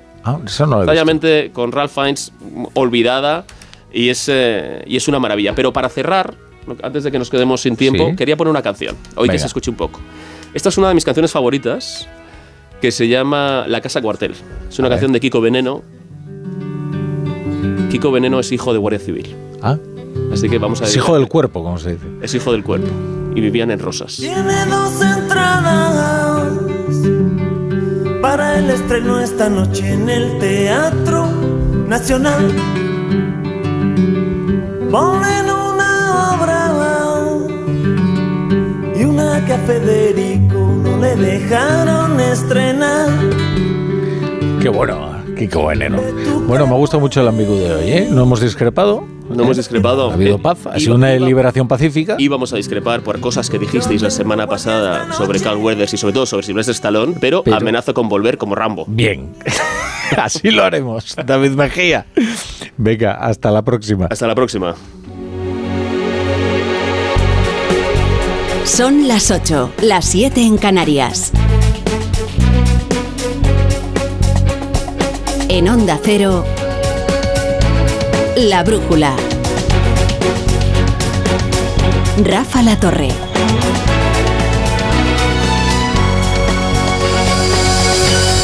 Justo en la recta final de la campaña gallega asistimos a una cruel vivisección de la amnistía que se estará negociando en la comisión. No, en la comisión de justicia no se negocia. se negocia en otros sitios. Lo que pasa es que ahí reposa la amnistía hasta que pase a pleno y sea votada en el Congreso. Cada día conocemos algún detalle más y todos informan de un repliegue de sus posiciones del PSOE. Lo de las líneas rojas que se van borrando ya no queda ninguna.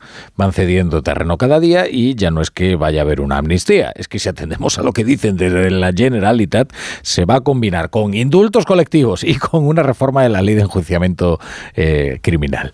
Lo cierto es que eh, en Galicia falta por resolver quién es el ganador pero el perdedor ya casi se puede señalar, porque no había transcurrido ni la mitad de campaña cuando todas las fuerzas del oficialismo viraron y se pusieron detrás del BNG de Ana Pontón.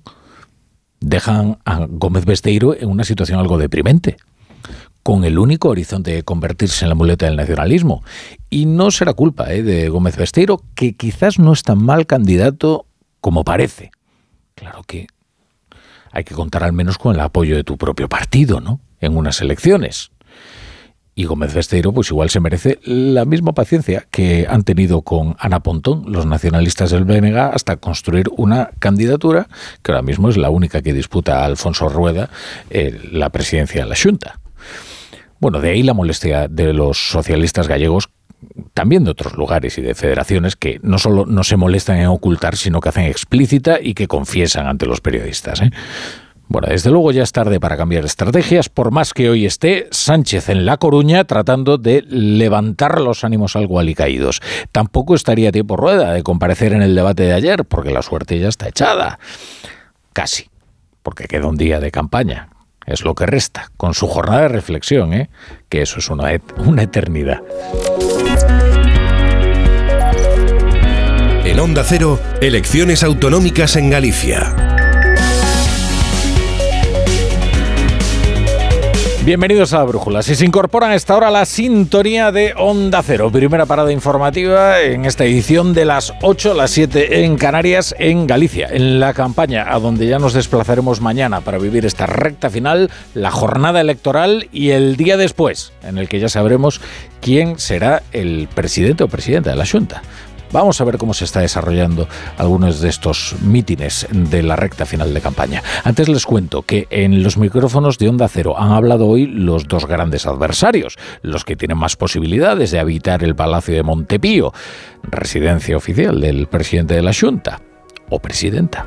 Alfonso Rueda y Ana Pontón que más se juega soy yo, que soy el que eh, quiero revalidar como presidente de la Junta de Galicia y el que se presenta como cabeza de cartel. Lógicamente, Feijóo tiene un especialísimo interés en que nos vaya bien el domingo, pero lo que se juega el domingo es el futuro de Galicia y quien más se juega personalmente es el candidato que le habla. Bueno, penso que pasaron moitos anos, estamos nun momento distinto e se algo vemos é que os gobernos non son bons ou malos en función do número de partidos que o integran, sino en función dos resultados.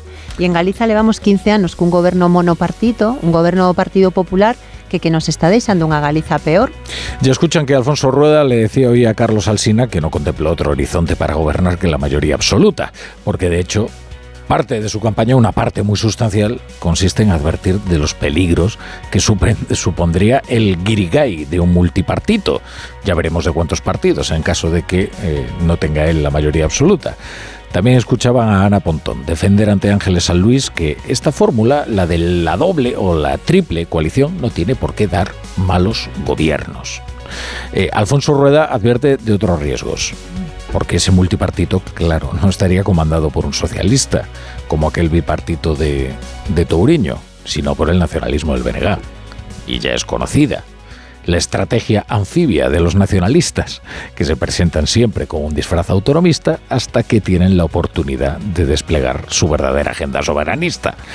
Isabel Díaz Ayuso, la presidenta de la Comunidad de Madrid, se ha volcado hoy en apoyo de la caravana de Rueda en esta recta final y ha viajado con él a Vigo. Ahí se encuentran. Plaza crucial. Vigo, siempre, en unas elecciones a la Junta. Eh, participan eh, a esta hora en un acto. eh, ahí está Luis Cerdeira. ¿Qué tal? Buenas tardes, Luis. Luis, no sé si me escuchas en Vigo. Ah, hola, hola, hola. Ahora hola, sí. Rafa, sí, efectivamente, es que está tronando en este momento esta nueva versión de Chuntos, esa canción que en su momento compuso Juan Pardo para el Partido Popular y que en esta campaña electoral de Alfonso Rueda tiene una nueva versión que es la que está sonando ahora en este muelle de transatlánticos de la ciudad de Vigo donde se va a celebrar este mitin. Un muelle de transatlánticos es una sala que está totalmente abarrotada con todas las sillas totalmente llenas, no hay un hueco ya donde sentarse, con mucha gente de pie y nos dicen que con alguna gente que se ha quedado fuera. Está a punto de arrancar este meeting en el que ondean diferentes banderas de España, de Galicia, pero también eh, banderas de diferentes países sudamericanos. Son esos emigrantes que en algún momento han señalado, han dicho que van a apoyar a Alfonso Rueda en estas elecciones autonómicas. Intervendrá en primer lugar la número dos de la lista del Partido Popular por la provincia de Pontevedra, Patricia García, luego la hará la presidenta del Partido Popular de Vigo y a continuación Isabel Díaz Ayuso. Veremos a ver si en este mitin también estarán presentes o no esas cuestiones de la actualidad nacional, esas cuestiones como la amnistía o ese posible indulto. Cerrará este mitin eh, Alfonso Rueda en una ciudad en la que, como bien decías tú, a las 7 de la tarde puede ser una ciudad clave para revalidar o no esa mayoría absoluta el próximo domingo. Bueno, es que esto que apuntaba Luis de las banderas eh, de diferentes países iberoamericanos, esto es muy importante, ¿eh? porque puede que el lunes estemos pendientes en realidad del recuento del voto, eh, del voto cera, del voto en el extranjero, del voto en las otras provincias gallegas, como son Venezuela, como es Argentina. Oiga, que si Argentina la contamos como provincia gallega sería la segunda en censo electoral, ¿eh? La segunda. La del PSDG no ha sido la campaña más gloriosa, como les digo. De hecho, lo que ha confirmado es que ya todas las federaciones del PSOE están puestas al servicio de Moncloa Distrito Central, porque el PSOE se va desangrando en diferentes territorios en una transfusión para darle vida a Pedro Sánchez. Y eso es lo que está ocurriendo en Galicia, ¿eh? Yo creo que ya podemos decir que el gran animador de las campañas socialistas de un tiempo a esta parte es Zapatero, que es a quien se encomiendan para dar aliento y para motivar a la militancia.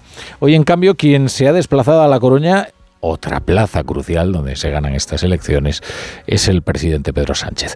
Lara Vivero, ¿qué tal? Buenas tardes.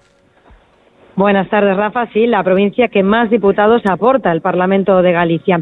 En una sala abarrotada aquí en el Ágora, que se ha quedado pequeña, Pedro Sánchez defendía su gestión y reivindicaba que en el Congreso buscaría y buscará votos debajo de las piedras si hace falta para continuar avanzando, aseguraba en temas como el incremento del salario mínimo interprofesional o las pensiones. Afirma Sánchez, el presidente del Gobierno y secretario general del Partido Socialista, que Alberto Núñez Feijóo se autoenmendó con la amnistía y le da la bienvenida, dijo, al sentido común. Lo escuchamos. El primero, bienvenido al sentido común.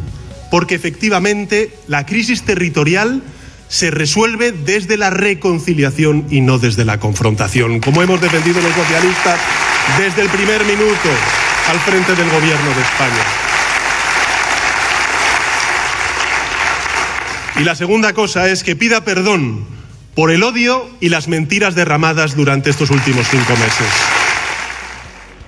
Este mitin central terminaba hace minutos, aún se está vaciando la sala. Sánchez pedía el voto para su candidato, José Ramón Gómez Besteiro, para avanzar, decía, como en España, para que haya sintonía, aseguraba, entre Junta y Gobierno Central a partir del 18F.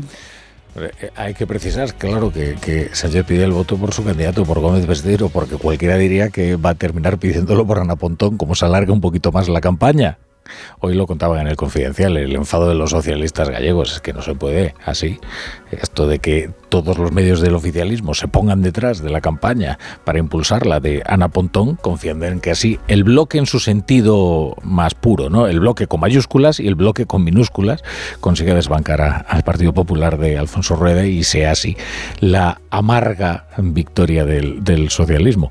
Y sumar, y sumar. Eh, Yolanda Díaz no está en Palestina, eh, como anunciaba. Ya saben que eh, se ha echado la política exterior de España por Montera y ha decidido irse por su cuenta de misión diplomática. Pero no está en Palestina, está en Pontevedra, que es bien distinto. Allí en la Boa Vila ha ido a apoyar junto a su número 2, a Ernest Urtasun, a Marta Lois. Que qué tranquila estaba Marta Lois en Madrid de portavoz. Ahora aspira a vencer a las encuestas y entrar en el Parlamento gallego. Ya veremos. Susana Pedreira, buenas tardes. ¿Qué tal, Rafa? Buenas tardes. Pues aquí vamos con bastante retraso. El mitin estaba previsto para las siete y media. Llegaron los líderes nacionales arropando a Marta Lois con 20 minutos de retraso a esta sala, esperando, imaginamos, a que se llenara un aforo de 127 personas. Hay unas 100 personas escuchando ahora sí atentamente a la líder nacional de Sumar, Yolanda Díaz, que acaba de empezar su intervención en gallego, después de que tomara la palabra Artsasu, haciendo justamente una defensa también de la lengua, ah, llamando a la movilización y ese cambio de la Junta y apelando a Marta Lois como la futura vicepresidenta de ese nuevo gobierno gallego que según los líderes de Sumar llegará tras esta jornada electoral que tenemos aquí en Galicia el día 18. Ahora mismo Yolanda Díaz está apelando a la movilización, insistiendo en que hay que ir a votar con alegría, con esperanza y ha cargado duramente de nuevo contra Feijóo, a quien ha acusado de mentir y de estar inhabilitado para gobernar las instituciones de este país. El mensaje de la movilización es el centro tanto de la intervención, de estos minutos iniciales de la intervención de Yolanda Díaz, como de lo que hemos escuchado anteriormente del número 2 del partido y ministro de Cultura, Ernest Utsasu. Va a cerrar este acto Marta Lois. De momento la palabra la tiene Yolanda Díaz ante un auditorio, como os digo, de unas 100 personas aproximadamente aquí en Pontevedra. Elecciones en Galicia. Onda Cero.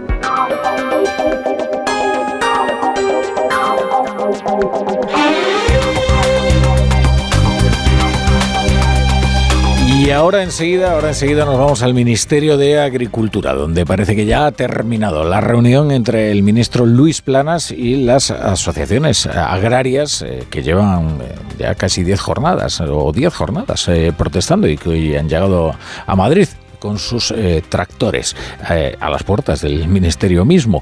Se han reunido con Luis Planas y ya veremos cuáles son las conclusiones de su diálogo. Eh, fíjense si anda enloquecida la campaña en Galicia, que, que ya el PSOE quiere dejar de hablar de la amnistía otra vez y ahora regresar a esto de la galeguidad de no, o sea, los asuntos de los gallegos, porque lo que se va avanzando en la negociación con los independentistas es que tragan con todo. Eh, por eso les decía que es una cruel vivisección eh, a la que estamos asistiendo a diario de la amnistía. Es un serial bastante penoso en la que Bolaños ya ha revelado que no hay líneas rojas. Y claro, pues la Generalitat eh, le ha tomado la palabra. A ver si ahora Carmen Calvo va a tener que decir que ella tampoco dijo que los indultos generalizados no cabían en la, Constitución. Ya saben ustedes que ayer en, en Julia en la Onda, pues decía que es que ella se refería a los indultos generalizados cuando dijo la amnistía, porque dijo la amnistía. A ver si ahora también se va a tener que desdecir de esta declaración, porque además de amnistía va a haber indultos generalizados, indultos colectivos, sí de esos que están prohibidos explícitamente en la Constitución. Al menos eso es lo que revela un consejero de la Generalitat como Carlas Pu- Campuzano, que sí, que sí, que es una fuente interesada, desde luego. El problema es que Si vemos quién conserva más credibilidad a la hora de hacer anuncios, usted me dirá, ¿quién le ha mentido a usted más? el PSOE de los independentistas, en lo que se refiere a lo que iba a ocurrir con la amnistía y a las negociaciones de la investidura de Pedro Sánchez y las negociaciones para que se mantenga en la Moncloa, que esto va a ser una agonía que dure toda la legislatura. Bueno, escuchen ustedes a Carlos Campuzano. Por esta ley, el text que té ara resol el El texto que tiene ahora esta ley ayuda a gran parte de la gente que ha estado sometida a la represión. Y por otro lado, sabemos que si hay personas que finalmente no quedan incluidas con la amnistía, los mecanismos de los indultos existen y el gobierno español está abierto a resolver por la vía de los indultos estas situaciones. a, a resoldre per la via també dels indults si convé aquestes, aquestes situacions. En Onda Cero, La Brújula, Rafa La Torre. Que sorte tiveches, o golpe non tocou o radiador, é chapa. Con el seguro de coche de línea directa no solo te ahorras una pasta, sino que además puedes escoger el taller que quieras aquí o en las Rías Baixas. Y si eliges taller colaborador, también tienes coche de sustitución garantizado y servicio de recogida y entrega. Cámbiate ahora y te bajamos el precio de tu seguro de coche, sí o sí. Ven directo a lineadirecta.com o llama al 917-700-700. El valor de ser directo. Consulta condiciones. Con este estrés no consigo concentrarme. Toma Concentral. Con su triple acción de lavacopa, rodiola y vitaminas, Concentral consigue aliviar el estrés ayudando a una concentración más estable y duradera. Concentral. Consulte a su farmacéutico o dietista. ¿Te lo digo o te lo cuento? Te lo digo. Ahora que todo se hace online, ¿me haces ir a tu oficina? Te lo cuento. Yo me voy a la mutua. Vente a la mutua y además de realizar todas las gestiones desde tu móvil, te bajamos el precio de tus seguros, sea cual sea. Llama al 91 555 5555. Te lo digo o te lo cuento. Vente a la mutua. Condiciones en mutua.es. Su alarma de Securitas Direct ha sido desconectada. Anda, si te has puesto alarma. ¿Qué tal? La verdad que muy contenta. Como me paso casi todo el día fuera de casa trabajando, así me quedo mucho más tranquila. Si llego a saber antes lo que cuesta, me lo hubiera puesto antes. Protege tu hogar frente a robos y ocupaciones con la alarma de Securitas Direct. Llama ahora al 900-272-272. ¡Vigor, gor, gor, gor, gor, gor, gor! Toma Energisil Vigor. Energisil con maca contribuye a estimular el deseo sexual. Recuerda, energía masculina, Energisil Vigor. Si para ti un paquete no es una caja, sino una persona, entonces te interesa el seguro de moto de línea directa, con el que además de ahorrarte una pasta, tendrás cobertura de equipación técnica para casco, guantes y cazadora. Cámbiate y te bajamos el precio de tu seguro de moto sí o sí. Ven directo a lineadirecta.com o llama al 917-700-700. El valor de ser directo. Consulta condiciones. En Onda Cero, La Brújula, Rafa La Torre. Décimo día de protestas de los agricultores, reivindicaciones que han trasladado hoy al más alto nivel de la Administración, al ministro Luis Planas, que les ha recibido en el Ministerio. Las demandas pasan, como vienen repitiendo estos días, por reclamaciones como un incremento de los controles a productos de terceros países, la simplificación de la burocracia, un refuerzo de la ley de la cadena alimentaria. Esta es la segunda reunión con el ministro en este mes que ha terminado con la comparecencia de Luis Planas, que creo que todavía se todavía sigue en, directo. Bueno, allí nos vamos a ir, que se encuentra allí Margarita Zavala. ¿Qué tal, Marga? Bu buenas tardes. Muy buenas tardes, Rafa. Sí, efectivamente, el ministro sigue explicando que en este momento concretando que le ha presentado a los agricultores un paquete de 18 medidas que pretende recoger buena parte de sus reivindicaciones, empezando por mejorar efectivamente el control de la aplicación de la ley de la cadena alimentaria. Y aquí ha hecho un anuncio. Eh, hemos propuesto la creación de una agencia estatal de información y control alimentario. Es decir, incrementar desde el punto de vista administrativo la capacidad de control y de inspección que lleva a cabo la actual AICA, organismo autónomo dependiente del Ministerio de Agricultura, Pesca y Alimentación. También llama mucho la atención la intención, Rafa, del Gobierno de publicar los nombres de las empresas que incumplan la ley y que tengan sanciones o graves o muy graves. Será muy pedagógico, ha dicho el ministro. Sobre la aplicación de la PAC se pretende introducir cambios que afectarán a las rotaciones de los cultivos que exige Bruselas o que van a simplificar la burocracia. La semana que viene volverá a haber una nueva reunión entre el ministro y los agricultores para limar cuestiones técnicas antes de llevar todas estas medidas al Consejo de Ministros de Agricultura del 26 de febrero. Como les decía, continúan las negociaciones sobre la amnistía, mientras Junts y el PSOE mantienen sus diferencias, o eso dicen, sobre el alcance de la ley, ahora se ha querido sumar Esquerra Republicana a la evaluación de cómo transcurre el diálogo para sacar adelante esta ley de la que depende toda la legislatura. ¿eh? Hoy uno de los diputados más relevantes de la antigua Convergencia, que es Carlos Campuzano, y que en la actualidad es conseller del gobierno de Per Aragones, ha sugerido que el gobierno estaría abierto a indultar a aquellas personas a las que no alcance la amnistía.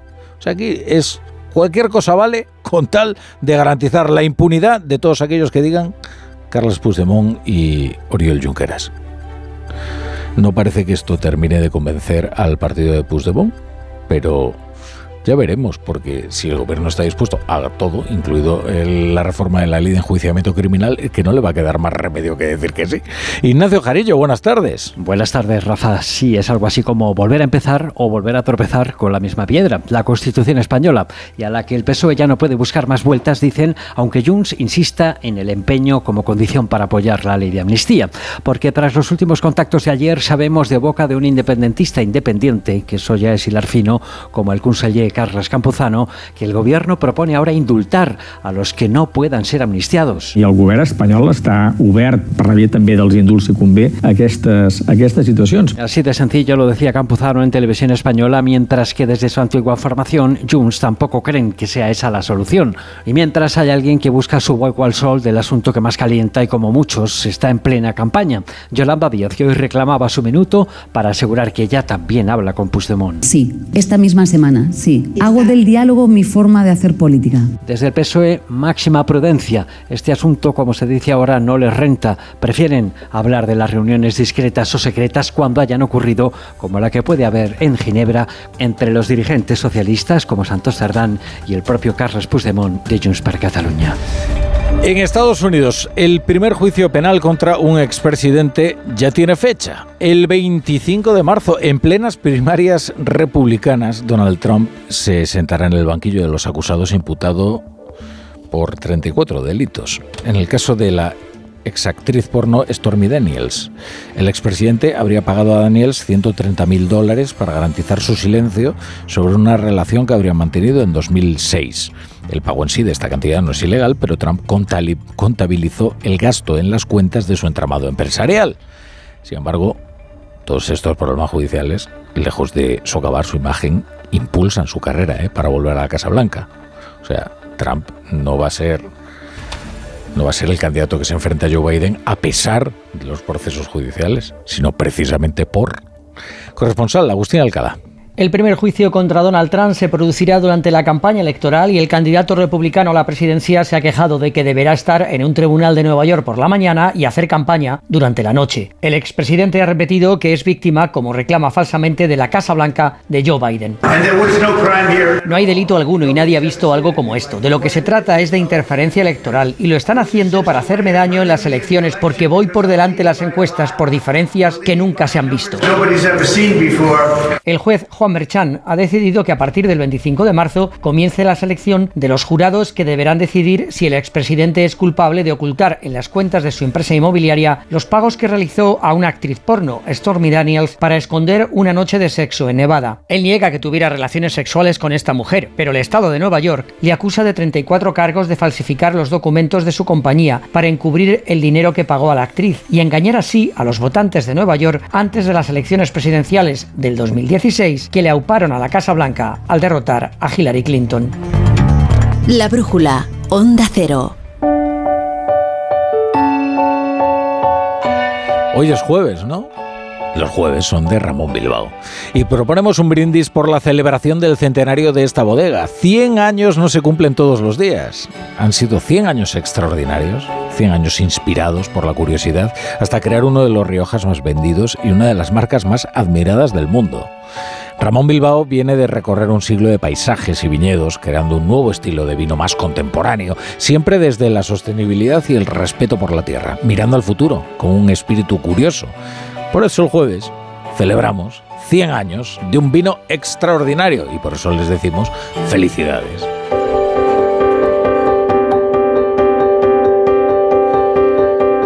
Juanjo de la Iglesia, buenas tardes. Buenas tardes, Rafa. A ver qué estás leyendo en los periódicos. Pues en la empresa digital estoy leyendo cosas raras. Ahí hay una sobre la que quiero conocer tu opinión porque es una noticia importantísima. Aparece en 20 minutos. El extraño experimento de un hombre. Comeré pollo crudo durante 100 días hasta que me hospitalicen. ¿Y cuál es el experimento? Comer, pollo crudo durante 100 días. Bueno, hasta yo- el experimento tiene una conclusión. ya. Usted, es idiota. O sea, ya, venga, ya la siguiente conclusión llegará dentro de 100 días. Cuando lo hospitalicen, claro. Lo curioso es que le, le- también come huevos crudos, todo crudo. Y le han sponsorizado eh, algunas empresas de salsas. Es que me hace gracia porque cosas de estas. Y, y tiene un- una cosa de estas, un, Hombre, es que menos mal que le echa salsa, por si no. un TikTok o no sé qué. Bueno, no sé. Pero bueno, en fin. Eh, The Objective, ¿por qué los modelos no sonríen en los anuncios de lujo? ¿Te habrás fijado, es verdad? ¿Ah, sí? Sobre todo los modelos y las modelos, ambos, están como serios. Dicen en la industria del lujo que cada centímetro de sonrisa reduce el precio de la empresa un 3%. Vaya.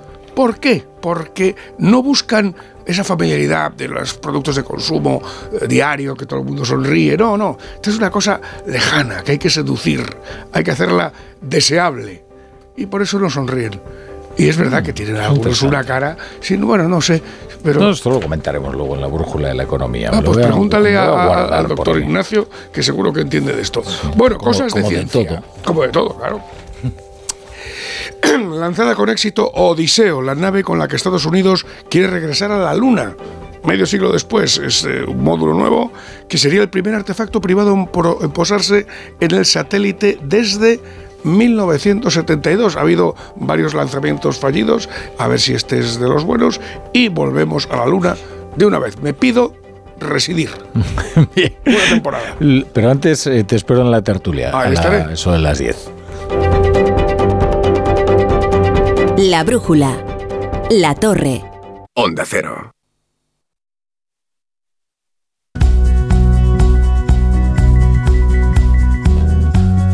Amamos los momentos que compartimos con vosotros y los amamos aún más cuando los disfrutamos degustando unas patatas Baby Pat de Hijolusa.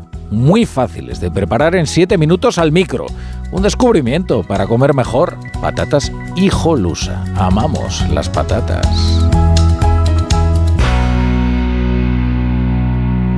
A ver esa foto, decir patata. ¡Hijolusa! Es que decir patata es decir hijolusa. Entre nuestra gran variedad encontrarás la patata perfecta para tu plato, siempre con la misma calidad. Patatas hijolusa. Empresa colaboradora del Plan 2030 de apoyo al deporte de base.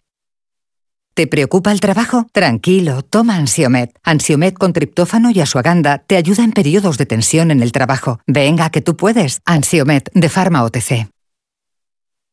Noche de tos. Respira. Toma Herbetón Respir. Herbetón jarabe con extractos de pino y eucalipto es expectorante natural y antiinflamatorio pulmonar. Herbetón Respir. Consulte a su farmacéutico o dietista.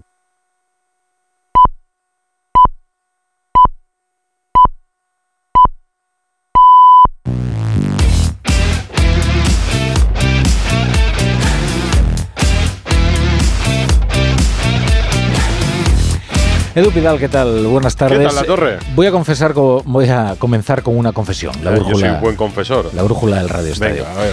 Y me voy a dirigir a Aitor Gómez, ¿eh? específicamente, que Ujú. me dijo que no me atrevería a hacer esta confesión. Así que, Aitor, dale al rec, a la cinta, ¿eh? para que quede este momento. Es mejor Brahim que Mbappé.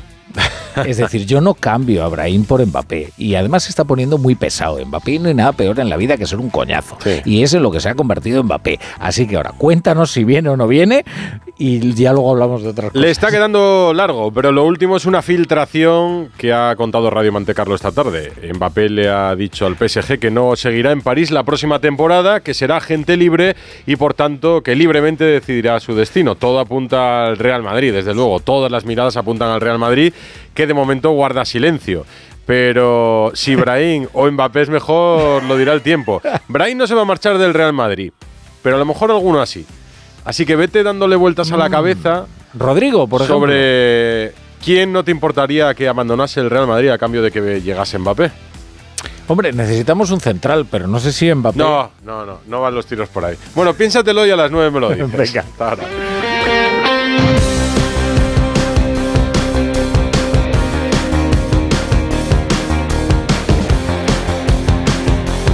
La brújula de Radio Estadio. Edu Pidal. Como dice la torre, Mbappé le ha comunicado al presidente del PSG que no va a continuar en París la próxima temporada. Con esto da un portazo a cualquier esperanza de renovación por parte del conjunto francés. Lo que no ha aclarado es su destino, pero todos miran al Real Madrid. Y el Real Madrid de momento guarda silencio. La noticia de Mbappé la ha contado esta tarde Radio Montecarlo. Vámonos a París, corresponsal Manu Terradillos. Muy buenas. Hola, ¿qué tal Edu? Una noticia que no por ser esperada ha dejado de ser un terremoto. Kylian Mbappé le ha anunciado al presidente Nasser El Gelafi que deja el PSG a final de temporada, ya lo podemos confirmar. Eh, lo hizo el martes en la ciudad deportiva del club, donde tenía el equipo entrenamiento programado por la mañana. Eh, no se desprende de momento ningún tipo de hostilidad por parte del club, eh, ya que con ello además se cumple una de las exigencias que tenía el cuadro parisino, que era ser los primeros en enterarse. Mbappé cumple así con esa petición, no es oficial. Y de momento, a día de hoy, eh, ambas partes, eh, lo que yo tengo entendido es que quieren tardar en hacerlo, incluso meses, eh, por poder negociar y cerrar bien esa salida y también por el hecho de que, al menos a día de hoy, tanto PSG como el posible destino del Real Madrid se podrían cruzar en la Champions y eso implicaría muchos problemas. No es oficial, es oficioso, pero Kylian Mbappé le ha dicho a Nasser Al-Khelaifi que se va a final de temporada. ¿Y Mbappé compensará de alguna manera su marcha? Porque se comentó en su día la posibilidad de compensar parte de sus primas, ¿no? Es una posibilidad, de hecho, que se está negociando, de ahí que no se haga todo tan rápido. Es una indemnización para el PSG, eh, más allá de esos 80 millones eh, que les iba a perdonar de primas en su momento.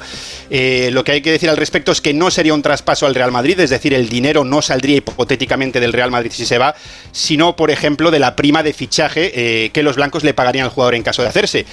mañana el equipo tiene también entrenamiento a puerta cerrada sin aficionados, sí que hay rueda de prensa Luis Enrique, veremos a ver qué dice. Y, hombre, no es mal momento para anunciarlo porque el partido del fin de semana eh, se fuera, es en Nantes, mañana no va a haber aficionados, así que bueno, pues te ahorras ese contacto tan rápido con los ultras y todo el mundo va a tener tiempo de digerir la noticia. Esta noche más, gracias Manu. ¿Y cómo han recibido la noticia en los despachos del Real Madrid? Porque el Santiago Bernabéu es el destino más probable de Mbappé, todos piensan en el Real Madrid. Alberto Pereiro, buenas. Hola Edu, querido, ¿qué, tal? Muy buenas. Son buenas hoy, ¿eh? No te lo digo, son buenas. Hay media sonrisa, pero tranquilidad, nada que sorprenda, hoja de ruta, ya hemos venido contando las últimas semanas que no iba a ser una decisión parecida a los dos culebrones anteriores de esperar eh, hasta eh, los meses de verano. O sea, se iba a precipitar un poquito antes y vaya que sí se ha hecho. Sí, sí. Eh, el primer pie está puesto y es que Mbappé ya le ha dicho por fin. de manera clara, después de que el verano pasado les dijera que no, iba a que no iba a renovar, que se marcha, el Madrid toma nota y evidentemente Mbappé no se va a quedar en el paro y se va a quedar sin equipo. Así que, bueno, si preguntas, te instan a no habléis de papel, que parece la línea de la curva en el club. Así que, bueno, pues Florentino eh, puede marcar hoy el día como el inicio de un primer paso o esa hoja de ruta establecida, pero en el Madrid. En la retaguardia, preparados, eh, preparar un contrato, ya sabemos cómo puede ser 130 millones de bonus, 27 limpios y el, jugador, el, empleado mejor pagado de la historia del club y, y mancharse al 50% de un derecho de imagen que va a crecer muchísimo, pero tranquilidad señores, esto va a ser largo, pero acaba de empezar. Estamos en febrero, en plenas eliminatorias de octavos de final de la Champions. Y en París se pueden preparar ya para el adiós de Mbappé. A partir de ahora, dos cuestiones por resolver. Si el PSG se rendirá y se preparará para su marcha, qué es lo que va a pasar, o si volverá a tirar la casa por la ventana para retenerlo, que ya no parece nada probable. Y luego, ¿cuál será su destino? La solución a todo esto antes del verano. Y en Barcelona, el rival de Joan Laporta en las últimas elecciones, Víctor Font, pide la refundación del club en una carta a los socios. Es muy crítico con la gestión actual y el análisis deportivo lo ha hecho Robert Lewandowski en un acto y ha estado bastante bien, en castellano además. Alfredo Martínez, buenas. Hola, muy buenas tardes, eh, Edu. Y además también cobra fuerza el candidato número uno al banquillo del Barcelona y no es otro que Flick, Hansi Flick, mm. el técnico que fuera de la selección alemana y del Bayern de Múnich, sin contrato, por tanto con carta de libertad, porque evidentemente de Cherby, que es otro técnico que gusta, tiene una cláusula que le impide salir en medio de la temporada y que además tienes que negociar con el Brighton por 15 millones de euros, y sin embargo, Flick eh, tiene carta de libertad. Pues bien, se acaba de conocer. En, sí, no, no, perdona. Se acaba de conocer en el día de hoy. ¿Qué, ibas a decir? Que ha firmado con Pinizabi, el amigo de la porta. Ah. Que es muy buen, tiene muy buenas relaciones en el Fútbol Club Barcelona y evidentemente le abre muchas vías. Siempre se ha dicho que en Can Barça últimamente solo entraba gente a través de Méndez y Pinizabi, pues dicho y hecho, todo apunta a que ha ganado bastante peso Flick como el nuevo entrenador. De hecho, hoy en un acto con Robert Lewandowski en la entrega de la recaudación del libro solidario, que en este caso tenía como benefactores los del autismo, la lucha contra el autismo, Hoy ha hablado Lewandowski de la lucha por el título, de que todavía hay opciones de su futuro y de si le gusta Hansi Flick. Primero tenemos que mirar para nosotros. Pero si jugamos como podemos jugar, está más no fácil, pero mejor para nosotros. Espero ahora en el fin de semana contra Celta Vigo este primero paso que no solo jugamos, pero jugamos bueno, ganamos y marcamos goles también. Vamos eh, de partido a partido. ¿Quién es entrenador de FC Barcelona ahora? Xavi. Y ya está, gracias. Sí, sí, claro, estamos en un difícil mo- momento, pero yo no, no tengo pensado qué pasa o qué, qué, qué- qué pasa en la próxima año, la próxima temporada. En fútbol no puedes pensar que es ahora y un partido, dos partidos, cambio muchas cosas.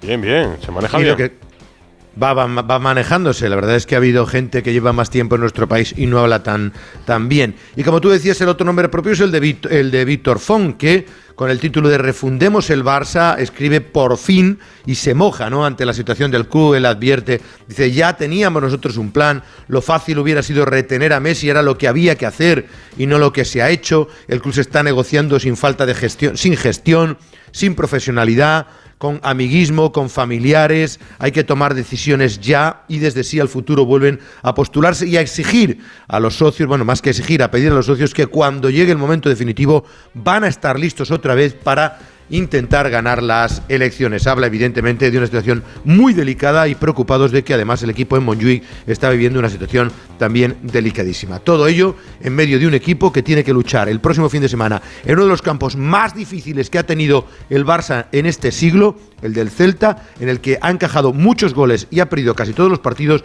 y en el que va a recuperar algunos efectivos como Sergio Roberto, Romeu y Vitor Roque, pero no recuperará aún a varios jugadores que pierde de cara al choque frente al Nápoles del próximo miércoles, que está como seña- señalado como la fecha más importante en este mes de febrero para el Fútbol Club Barça. Un punto de inflexión de la temporada, sin duda, puede ser la próxima semana y en especial el partido de vuelta de los octavos de final de la Champions. Gracias a Alfredo, el Barça que tiene Champions esa próxima semana, porque se parte la ida de los octavos de final, la ida de su eliminatoria con el Nápoles en el Maradona. Hoy es jornada de Europa League, 16avos de final, también de la Conference, que es la competición donde sigue vivo el Betis, que hoy juega en el Benito Villamarín desde las 9 de la noche ante el Dinamo de Zagreb. Novedades ya en el estadio José Manuel Jiménez. Hola. Hola Edu, ¿qué tal? Muy buenas. Muy buenas. Eh, desde el estadio Benito Villamarín. eh, bueno, se ambienta poco a poco el graderío. Eso sí, recordemos, eh, sin aficionados croatas por sanciones de la UEFA. Busca el Betis encarrilar la eliminatoria con hasta cuatro cambios respecto al equipo que salió de titular en Cádiz. Alinea Pellegrini a Ruiz Silva en portería con Aitor Rival y Miranda en los laterales. Chadi Riad y Pechela en el centro de la defensa con William Carballo y Johnny Cardoso en el doble pivote. Las bandas para Rodri y Abde de enganche Fekir. Arriba William José. El Dinamo de Zagreb es tercero en la Liga Croata. A las 9 de la noche arranca este Betis Dinamo en el Villamarín. ¿Hay mucha gente, Jiménez, o no? No hay mucha ¿Engancha gente la porque además, hombre, yo creo que engancha, ilusiona a la conference, pero el club ha determinado que los socios tenían que pagar en esta eliminatoria del playoff y esto no, no ha gustado. Además, no va a haber eh, aficionados rivales. eh, hoy, hombre, yo creo que supare- superaremos los 30.000 espectadores, pero de momento muy poquitos. Y una última pregunta, porque he leído durante el día con preocupación el estado de salud de don Manuel Ruiz de Lopera, el expresidente del Betis. ¿Sabéis algo en Sevilla? Sí, bueno, sabemos que está grave, eh, que fue intervenido el pasado fin de semana, que ha estado en el la UCI y bueno, eh, esperando noticias. Eh, esto va a cada hora, cada día y sabemos que, que está en estado grave y bueno, eh, Mm. siendo respetuoso lógicamente con la familia y con las noticias que nos llegan. Pues ánimo y un abrazo fuerte a don Manuel y a toda su familia. Luego conectamos a las once y media para saber cómo le ha ido al Betis en la ida frente al Dinamo de Zagreb. También conectaremos con Málaga. Ya ha comenzado la Copa del Rey de baloncesto. El Real Madrid Murcia que abrió la Copa esta tarde y en unos minutos se va a jugar el Gran Canaria Valencia. David Camps e Isa Sánchez están en el Martín Carpena. Hola David, muy buenas. ¿Qué tal Edu? Muy buenas noches. Y ya la primera de, las, de los cuartos de final justifica la pasión y la devoción por la Copa del Rey. Ha ganado el Real Madrid, sí, pero 84-79 después de un partido fantástico en el que el equipo blanco ha dominado hasta por 15 puntos, 49-34 al inicio del tercer cuarto, pero ahí sin miedo, con las ideas claras y con dos jugadores inspirados como Todorovic y Enis, han llevado al conjunto murciano a situarse a un punto 71-70 a tan solo cuatro minutos del final. El Madrid sostenido por el capitán Sergio Yul, 13 puntos clave y el final del choque del argentino Facu Campazzo y durante todo el partido el argentino Gavidec. Sudores fríos en el Madrid y el Murcia que se queda con la miel en los labios. Isa Sánchez, buenas noches. ¿Qué tal? Muy buenas noches. Desolación, David, aunque como dices, lo han, pues, se lo han puesto muy difícil al Real Madrid. El técnico murciano, Sito Alonso, ha asegurado que tenía la total seguridad de que venía Málaga dispuesto a llevarse la victoria, que su equipo era capaz de plantar cara a todo un Real Madrid y en el entorno del equipo blanco, reconociendo que ha costado y que esperaban un partido así de complicado. UCAM Murcia dice adiós, toca ahora centrarse en la Champions para el equipo murciano y mientras tanto el Real Madrid a descansar David y a esperar rival de cara al sábado. Que saldrá del choque que se juega a las 9 entre dos alternativas de poder, Gran Canaria, Valencia Basket con problemas físicos en jugadores clave del conjunto Taronja. El Granca ganó en Valencia en Liga, pero hay amigo, la Copa es otra historia. La experiencia juega un papel fundamental como lo hace también el ambiente en las gradas, Isa, ya desde el primer cuarto de final, lleno a reventar. 9.736 espectadores es la cifra oficial, ambientazo en el Carpena, ambientazo en la ciudad de Málaga, viviendo hasta el domingo esta Copa 2024. Y no en vano, Edu, este es el mejor torneo posible, un torneo copiado por todo el mundo y por todos los deportes, incluido el fútbol. Siempre lo recuerdas y desde luego hay un ambientazo, nos encanta la Copa del Rey de Básquet. Esta noche ya conocemos la victoria del Real Madrid, contamos lo que haya pasado en el Gran Canaria, Valencia arranca a las 9. Gracias David, gracias Isa, 8 y 43 seguimos en la brújula. ¿Te lo digo o te lo cuento? Te lo digo. Estoy cansada de que me subas el precio del seguro. Te lo cuento. Yo me voy a la mutua. Vente a la mutua con cualquiera de tus seguros. Te bajamos su precio, sea cual sea. Llama al 91 555 5555. 91 555 5555. Te lo digo o te lo cuento. Vente a la mutua. Condiciones en mutua.es. ¿Qué tal el viaje? Genial, pero me da pena deshacer la maleta. ¿Y eso? Es que, tío, me he traído dos templos sagrados, tres mercados callejeros, la autoestima renovada y unos amigos que ya se quedan para siempre. Pues tienes lío. Con Betravel siempre vuelves con más de lo que te llevas. Descubre Bangkok 10 días con alojamiento y desayuno desde 1.285 euros. Betravel, viájate la vida. Si mientras estás disfrutando en una playa de río tu cabeza está en España pensando si van a entrar en tu casa, te interesa el seguro de hogar de línea directa, que es tan completo que además de ahorrarte una pasta, incluye cobertura por ocupación ilegal y se encarga de todo lo importante en caso de que ocupen tu vivienda, para que siempre estés tranquilo. Cámbiate y te bajamos el precio de tu seguro de hogar, sí o sí. Ven directo a lineadirecta.com o llama al 917-700-700. El valor de ser directo. Su alarma de Securitas Direct ha sido desconectada. Anda, si te has puesto alarma. ¿Qué tal? La verdad que muy contenta. Como me paso casi todo el día fuera de casa trabajando, así me quedo mucho más tranquila. Si llego a saber antes lo que cuesta, me lo hubiera puesto antes. Protege tu hogar frente a robos y ocupaciones con la alarma de Securitas Direct. Llama ahora al 900-272-272. De camino al cole de los niños, un poco de diversión. Veo, veo. Si pillas atasco al ir al trabajo, un poco de paciencia. Ya no llego. Si vas al súper a hacer la compra, un poco de memoria. Plátanos y yogures. Y para todo eso, los nuevos combustibles 100% renovables de Repsol. En tu día a día, algo nuevo te mueve con los combustibles 100% renovables de Repsol que puedes usar ya en tu coche. Encuéntralos en más de 50 estaciones de servicio y a final de año en 600. Descubre más en combustiblesrenovables.repsol.com. La brújula de Radio Estadio. Edu Pidal. Convocatoria de Monse Tomé para los partidos que juega la selección española este mes de febrero, a finales de este mes de febrero, y sorprende la presencia de Alexia Putellas. Ana Rodríguez, hola. Eso es, una Alexia Putellas lesionada, no juega desde el pasado 14 de noviembre sin el alta médica de su club, eh, con una operación de por medio, una operación de rodilla el pasado mes de diciembre, ha sido convocada por Monse Tomé, que lo justificaba así.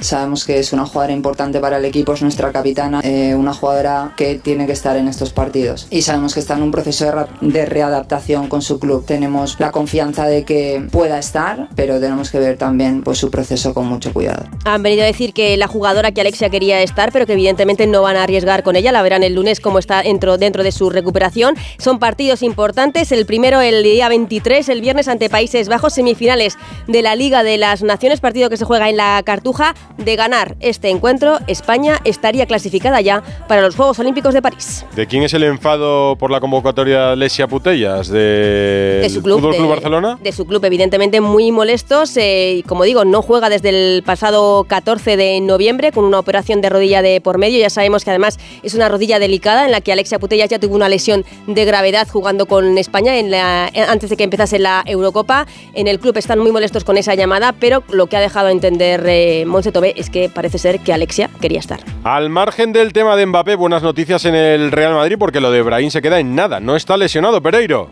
Sí, ha sido la noticia del día. Está un pelín cojito, evidentemente, por el golpe, pero en las pruebas no sale nada, nada más que eh, el hematoma típico, no tiene ningún tipo de lesión, ha hecho parte del entrenamiento con el grupo no entero. Así que Brahim le vamos a ver el domingo a las 2 en, en Vallecas. No está Bellingham, que está pendiente de su sanción y de la resolución de, de competición para ver qué pasa con el insulto, tanto como si es rapist, violador, como si es rabis, eh, basura, Mason Greenwood. Parece que le va a caer un partido, por lo menos eso piensa el Madrid, y a ver si lo puede cumplir entre el del Sevilla y el del Valencia para eh, quedar libre cuando vuelva de la lesión de la que le quedan más o menos dos semanas. Rudiger también está out, Nacho está disponible, faltan los tres cruzados. Mañana vuelven a las 11, querido. Pues mañana nos cuentas en el Atlético de Madrid homenaje a Griezmann como máximo goleador de la historia del club. Hoy en el Metropolitano, el francés. Decidí irme porque había llegado al límite mentalmente. Siempre piensas, ¿no? Que cuando estás en un sitio que fuera es, es mejor, entonces eh, lo pensé en este momento. A los meses pues me di cuenta de que no estaba muy feliz donde, donde estaba en, en Madrid, en el Atleti. Me acuerdo el, el mister cuando me llamó el, el último día de, del mercado eh, en el avión y le dije quiero volver sí o sí. Eh, sabía que me iban a esperar eh, porque había hecho mucho daño y al final pues eh, trabajar y estar calladito. En el descanso el, el Cholo habló, los compañeros hablaban y yo tenía unas ganas de, de llorar, pero claro, estábamos en el partido eh, y es después de, de partido con ganas de, de llorar, ¿no? de volver a pensar en todos los primeros minutos, cómo no, nos costó a mí y mi familia ¿no? Eh, poder ser un jugador importante aquí. Ha sido un acto bonito, Jano Mori, y además es que no ha faltado nadie. Hemos visto sentado junto a Griezmann, por ejemplo, a Simeone. Muy buenas. Sí, ¿qué tal Edu? Buenas tardes. Sí, presentado por Vicente Vallés, con presencia del presidente que le ha regalado la insignia de oro y brillantes del club, que por cierto, la anécdota es que el presidente Cerezo le ha presentado dos veces como jugador atlético a Antoine Griezmann, hoy lo recordaba, presencia por supuesto de Simeone, el cuerpo técnico, toda la plantilla y por supuesto su mujer Erika y sus tres hijos. Un Antoine Griezmann feliz, en un acto que ha durado unos 70 minutos, con el auditorio del Metropolitano absolutamente lleno, más de 400 invitados para ver este merecido homenaje a Griezmann por sus 175 goles. Ha sido bonito y el Atlético de Madrid cuida bastante bien todas estas cosas. Pues Griezmann es el máximo goleador de la historia del Atleti. Y Jano ha estado hoy con Reinildo. Vamos con ello. 9 menos 10, una hora menos en Canarias. La brújula de Radio Estadio.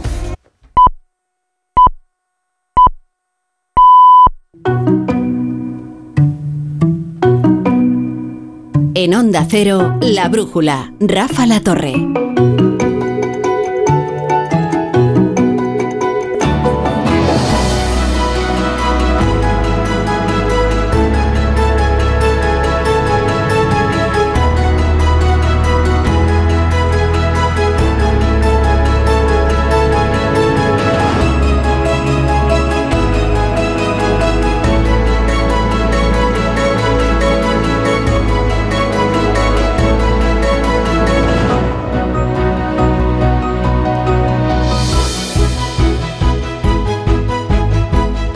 Esta es la sintonía que anuncia que comienza la brújula de la economía. Son las 9, son las 8 en Canarias y vamos a ver cuál es el plantel de hoy. Risueño plantel, ¿por qué te ríes tanto, Natalia Hernández? ¿Cómo por, estás? por una noticia económica que hay. Buenas tardes. Sí, qué cosas más raras hacéis, de verdad. ¿Qué va a ser? Oye, luego tenemos que hablar de dos cosas. Sí. ¿Vale, Natalia? Una es de por qué las modelos no se ríen en los anuncios Ah, de lo he lujo. escuchado antes. Esto me interesa Es que- mucho. Sí, sí, sí, sí. Y luego del friquismo eh, tan lucrativo de la venta de zapatillas Ah, eh, de modelos eh, pues clásicos, como se- que ahora se llama clásico a cualquier cosa, ¿no? Pero Bueno, es que contaremos algunas anécdotas. Sí, es verdad que ya vamos teniendo unos años. Tenemos además a un, a un invitado muy interesante, ¿eh? así que vamos a proceder rápidamente con la liturgia inicial de, de la brújula de la economía. Vamos a saludar a Luis Vicente Muñoz. ¿Cuánto tiempo? Hola? Rafa. Hola a todos todas, Es que todo el el fútbol, el fútbol no nos deja un poco de continuidad en nuestras, un poco de placer. nuestras vidas. Económico. Aquí estamos. El otro día fui a, a comer con, con uno de los colaboradores de, de la brújula de la economía. Eh, no vamos a decir cuál es el restaurante porque eh, dijo que era oyente de la SER y entonces no se merece nuestra publicidad. Eh, claro, eh, como invitó a él porque es de, es de pico fino, eh, con lo cual da gusto, eh, y- pero se acercó ¿no? el, el jefe de sala y dijo, hombre, si yo pensaba que era usted el presidente de la República de Argentina. No es posible. ¿Es verdad o no, José Ramón Iturriaga? Qué cabrón eres, Rafa. No, ¿es verdad o no es verdad? Pero bueno, decir que ese señor me confundió con. Pero no, no voy a decir lo que se parecía a él, porque no, no, no merece la pena. No, no, porque me confundió con mi ley, sí, pero era por un día, un día malo, tuve un día malo, venía, iba ojeroso con el pelo, pues como el que tengo ahora, básicamente. Me voy a colgar ahora una, fo- una foto en las redes sociales, en Eso es. X, antiguo Twitter, o como se diga, para que la gente opine y diga si me parezco o no al presidente Yo- de la República. Eh, eh, escucha, es- pero está muy bien. eh, Fue así, es- o sea, no he exagerado nada, Está ¿verdad? muy bien, está muy bien ir a comer con un periodista, lo cuentan todo. Aquí ya hemos dicho que la brújula es un reality, no es un informativo. También es un programa de variedades. ¿eh? Ayer no veas la clase magistral que nos dio eh, Ignacio Rodríguez Burgos sobre las granjas de conejos y la- el apareamiento de los conejos, este tipo de cosas. ¿no? Que pues nada, de lo viene humano no se sabe. de Fibonacci. ¿Verdad? Mira. Y también de las aficiones y del dinerito que nos gastamos. Y yo tengo que decir que me gasto mucho dinero en complementos. Si Suances es de bolos, pues yo en muchas otras cosas de Ah, no deportes. estaba entendiendo la relación con los Sí. conejos. Digo Yo tampoco, yo tampoco, yo que tengo una mente sucia. No, hombre. Yo decía, no, porque la piel de conejo también se vende para hacer complementos. claro. Y entonces digo yo, bueno, igual.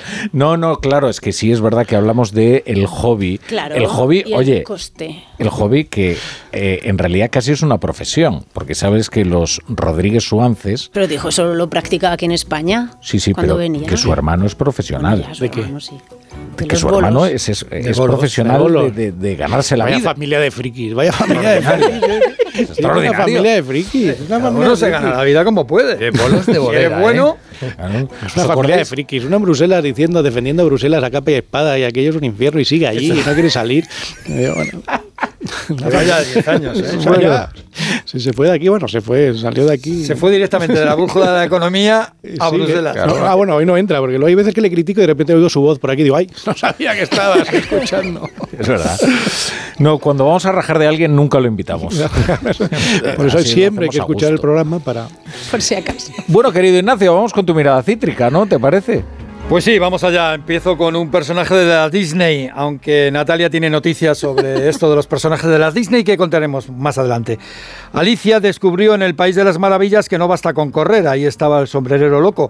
A veces corres, corres y corres y te quedas en el mismo sitio. Y tienes que correr más que nadie para adelantar a los demás, y esto lo sabe todo el mundo. Pero lo raro, lo realmente extraño es lo que ha ocurrido hoy. Que alguien quedándose parado ha sobrepasado al que va adelante. Esto es lo que ha ocurrido con la economía alemana, que está prácticamente parada y aún así, hoy Alemania se ha convertido en la tercera economía mundial al adelantar a Japón. Y es que el país del sol naciente ha tenido un imprevisto declinante anochecer económico y ha entrado en recesión. Pensaba que me estabas contando tu experiencia con la bicicleta estática. Bueno, yo que te sabes que trajeron los ayer- reyes. Ayer ya te dije que le doy tan fuerte a la bicicleta estática que ya he logrado atravesar por el pasillo y llegar a la casa vecina. Bueno, luego nos vamos al Ministerio de Agricultura, porque se han reunido las asociaciones agrarias con, eh, con su titular, con Luis Planas, después de haber paseado los tractores por, por Madrid. Sí, la reunión ha tenido un prólogo tractoril. La brigada John Deere entraba en la capital por la mañana por vía lusitana y plaza elíptica para alcanzar el Ministerio de Agricultura en Atocha, frente al AVE y frente a los cabezones de Antonio López. Por cierto, los agricultores siguen R con R, R que R.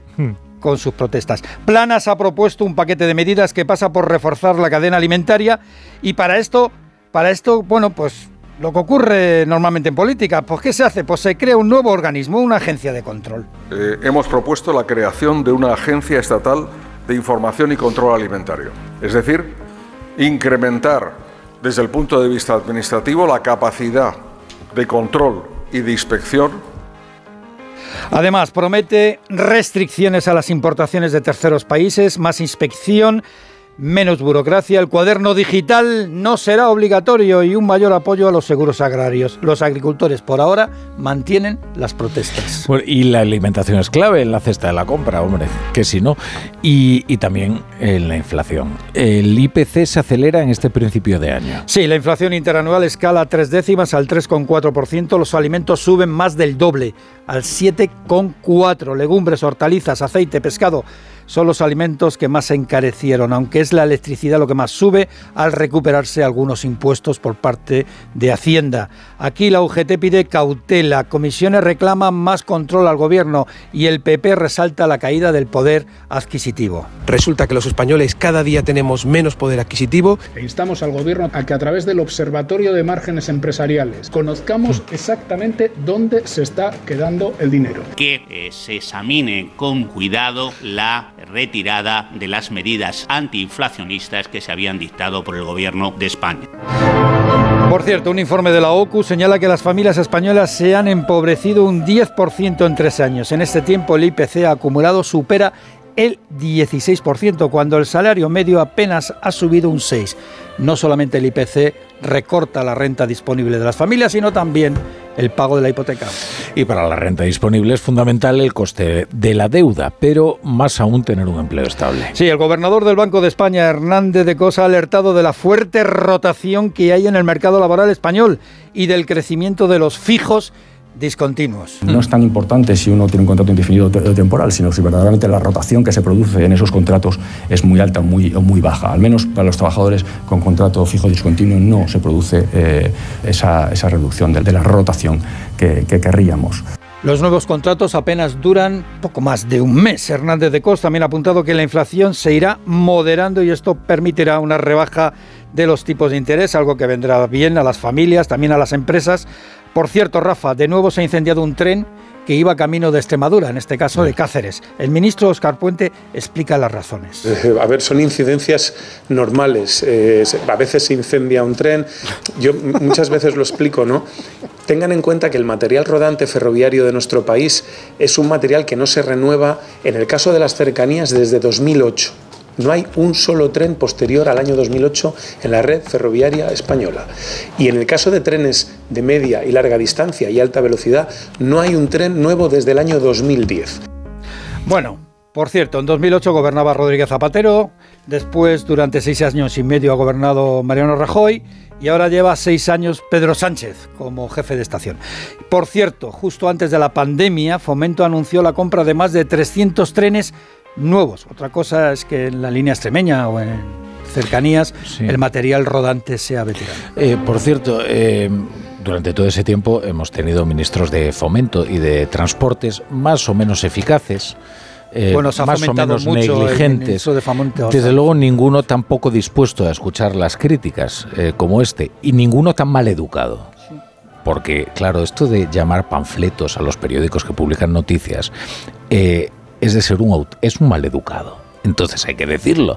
Eh, el señor Oscar Puente no se comporta con la dignidad de un ministro. Se comporta eh, con la vulgaridad de un rufián. Y como tal, pues se dice, porque si no, eh, va a parecer que lo normal es conducirse por la vida como el ministro Oscar Puente. Pero no, no es lo normal o al menos no debería ser lo habitual. Bueno, el caso es que se incendian los trenes que van a Extremadura y el ministerio está un poco incendiado también. Bueno, vamos a conocer más noticias de la economía con la ayuda de Pedro Pablo González. El seguro del automóvil se actualiza al alza. Sí, las aseguradoras han comenzado a revisar al alza las pólizas de enero. Seguro que algunos de nuestros oyentes ya lo han comprobado, especialmente en la categoría de todo riesgo y consolidan un encarecimiento récord del último año. Ascensos que pueden llegar hasta el 25%. Pese a esta subida, algunas de las grandes compañías del sector que han presentado el resultado afirman que no consiguen remontar y entrar en más beneficios.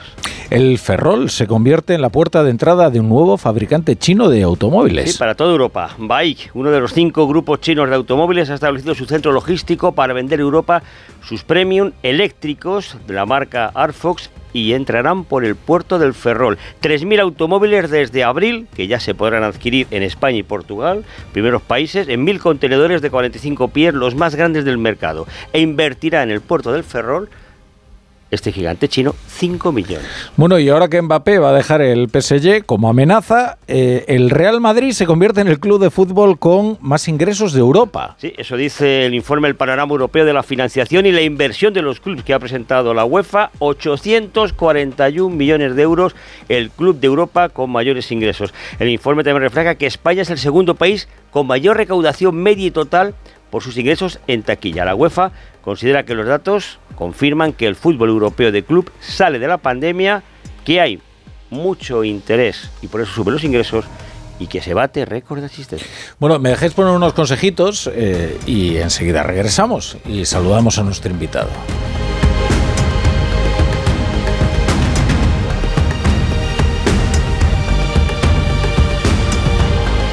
La brújula. La torre. Te lo digo o te lo cuento. Te lo digo. Sigue subiéndome el seguro del coche, aunque nunca me han multado. Te lo cuento. Yo me voy a la mutua. Vente a la mutua con cualquiera de tus seguros. Te bajamos su precio, sea cual sea. Llama al 91 555 5555. 91 555 5555. Te lo digo, te lo cuento. Vente a la mutua. Condiciones en mutua.es. Cada día tengo peor la memoria. Toma de Memory. De Memory con fósforo y vitamina B5 contribuye al rendimiento intelectual normal. Recuerda, de memoria, de Memory. Y ahora también de Memory Senior, de Pharma OTC. Madre mía, qué golpe. Parece que tu coche se pelea con una columna. Con el seguro de coche de línea directa, no solo te ahorras una pasta, sino que además puedes escoger el taller que quieras aquí o en Chipiona. Y si eliges taller colaborador, también tienes coche de sustitución garantizado y servicio de recogida y entrega. Cámbiate ahora y te bajamos el precio de tu seguro de coche, sí o sí. Ven directo a lineadirecta.com o llama al 917-700-700. El valor de ser directo. Consulta condiciones. Pensar a lo grande no es buscar un espacio donde guardar tus facturas es tener tus facturas digitales siempre a mano.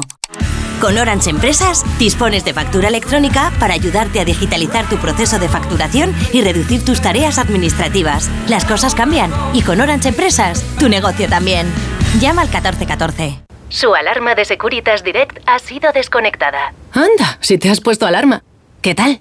La verdad que muy contenta. Como me paso casi todo el día fuera de casa trabajando, así me quedo mucho más tranquila. Si llego a saber antes lo que cuesta, me lo hubiera puesto antes. Protege tu hogar frente a robos y ocupaciones con la alarma de Securitas Direct. Llama ahora al 900-272-272.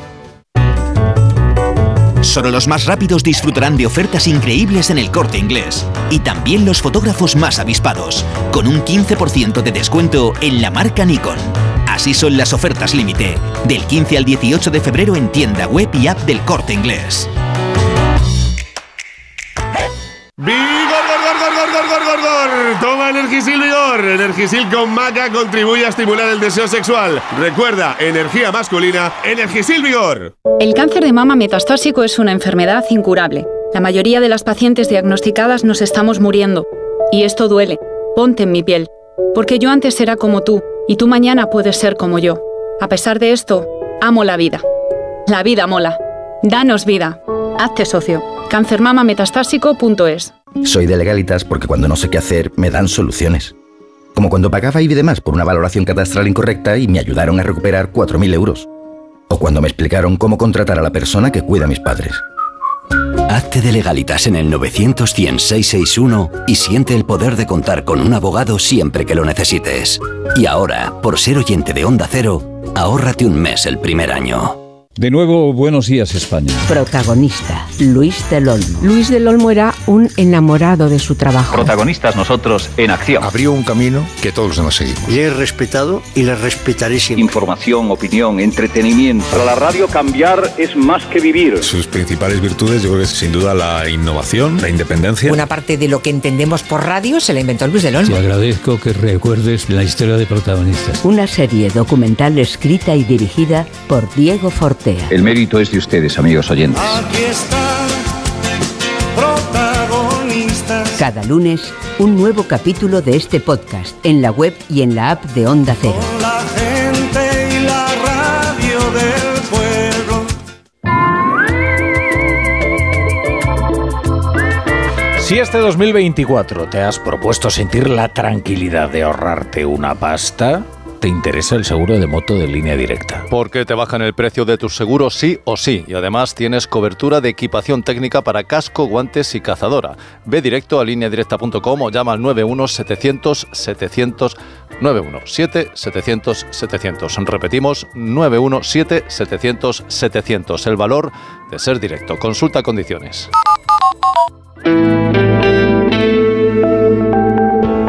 La brújula.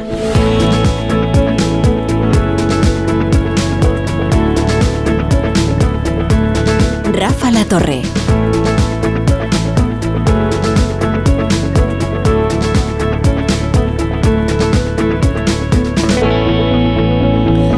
Entonces, Natalia, ¿qué pasa? ¿Que los personajes de Disney se van a sindicar? No los personajes, o sea, los empleados que dan vida a los personajes en Disneyland, el Mickey que hay por, por, por esas calles, ¿no? El Pato Donald y la Cenicienta están pensando en sindicalizarse, sí.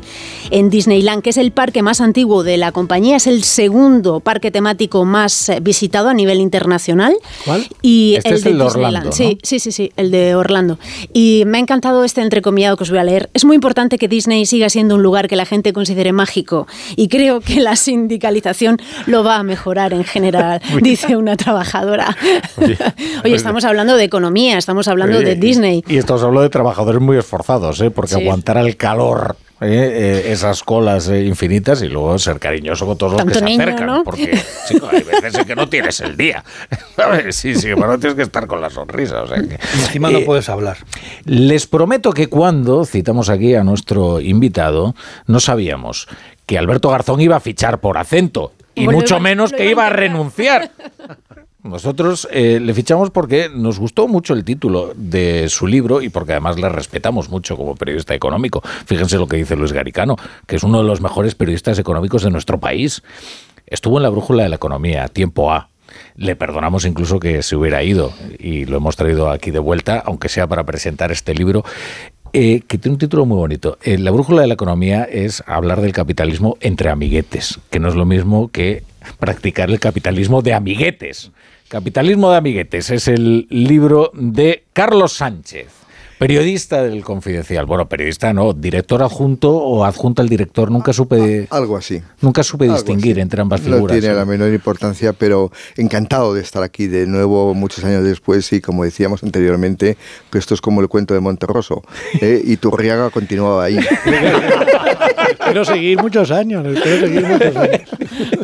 Vamos a ver, el capitalismo de amiguetes. El capitalismo de amiguetes es lo que hace que España no tenga una granola, por ejemplo, ¿no? Una de estas grandes empresas europeas y que tantos sectores regulados, ¿no? Eh, tengan las empresas verdaderamente prósperas. Sí, efectivamente, yo creo que el capitalismo de amiguetes ha hecho muchísimo daño a la economía de este país. El libro lo que plantea básicamente es eh, las causas de nuestro atraso histórico. Es decir, una de las cosas que los historiadores, los economistas, lo han estudiado mucho en el plano académico es por qué el famoso atraso histórico de España. Eso está muy objetivado, está perfectamente definido en términos eh, cuantitativos. Lo que sabemos muy poco es lo que ha influido la mala calidad de nuestras instituciones para eh, llegar a esa, conclusión de que, de que España estado muy retrasada respecto a la Unión Europea y respecto a, a otros países desarrollados. Y en España solo hemos tenido multinacionales eh, eh, a partir de los años 80 cuando se privatizó el sector público. Ajá. Es decir, lo que sí es un proceso de ajuste inmenso y creamos eh, lo que se llamaba la Armada Española, os acordaréis, los años 80, años 90, donde comparábamos medio Latinoamérica. España es el segundo eh, eh, inversor en Latinoamérica después de Estados Unidos. Es decir, yo creo que esas grandes multinacionales eran de, eh, derivadas de nuevo del sector público muy potente, bueno, la autarquía, el franquismo, una economía muy poco liberalizada. Y eso es lo que ha cambiado. Ahora tenemos multinacionales, pero ya digamos no dependen directamente del BOE, aunque algunas sí todavía. Y esto tiene algo que ver con aquella famosa frase de Solchaga, creo, ¿no? Eh, de España es el país donde es más fácil hacerse rico, que es como el nuevo sueño español. Él lo niega. Y yo por aquellos años estaba muy cerca de él porque iba a muchas ruedas de prensa, no por otro motivo, que yo sé que alguno va a pensar mal. Eh, y, y en aquella época, eh, claro, en la- cuando España entra en el año 1986 en la antigua Comunidad Económica Europea, eh, inicia un proceso de ajuste enorme con la reconversión, la reindustrialización y ese tipo de cosas. Y a partir del año 86-87 la economía crece una auténtica barbaridad. A mí un- hay un, un- un año muy emblemático de la, de la política económica española que es el 88. El 14 de diciembre, famosa la huelga general, que fue la más eh, eh, seguida desde la Segunda República, se hizo en un año en que la economía crecía por encima del 5%.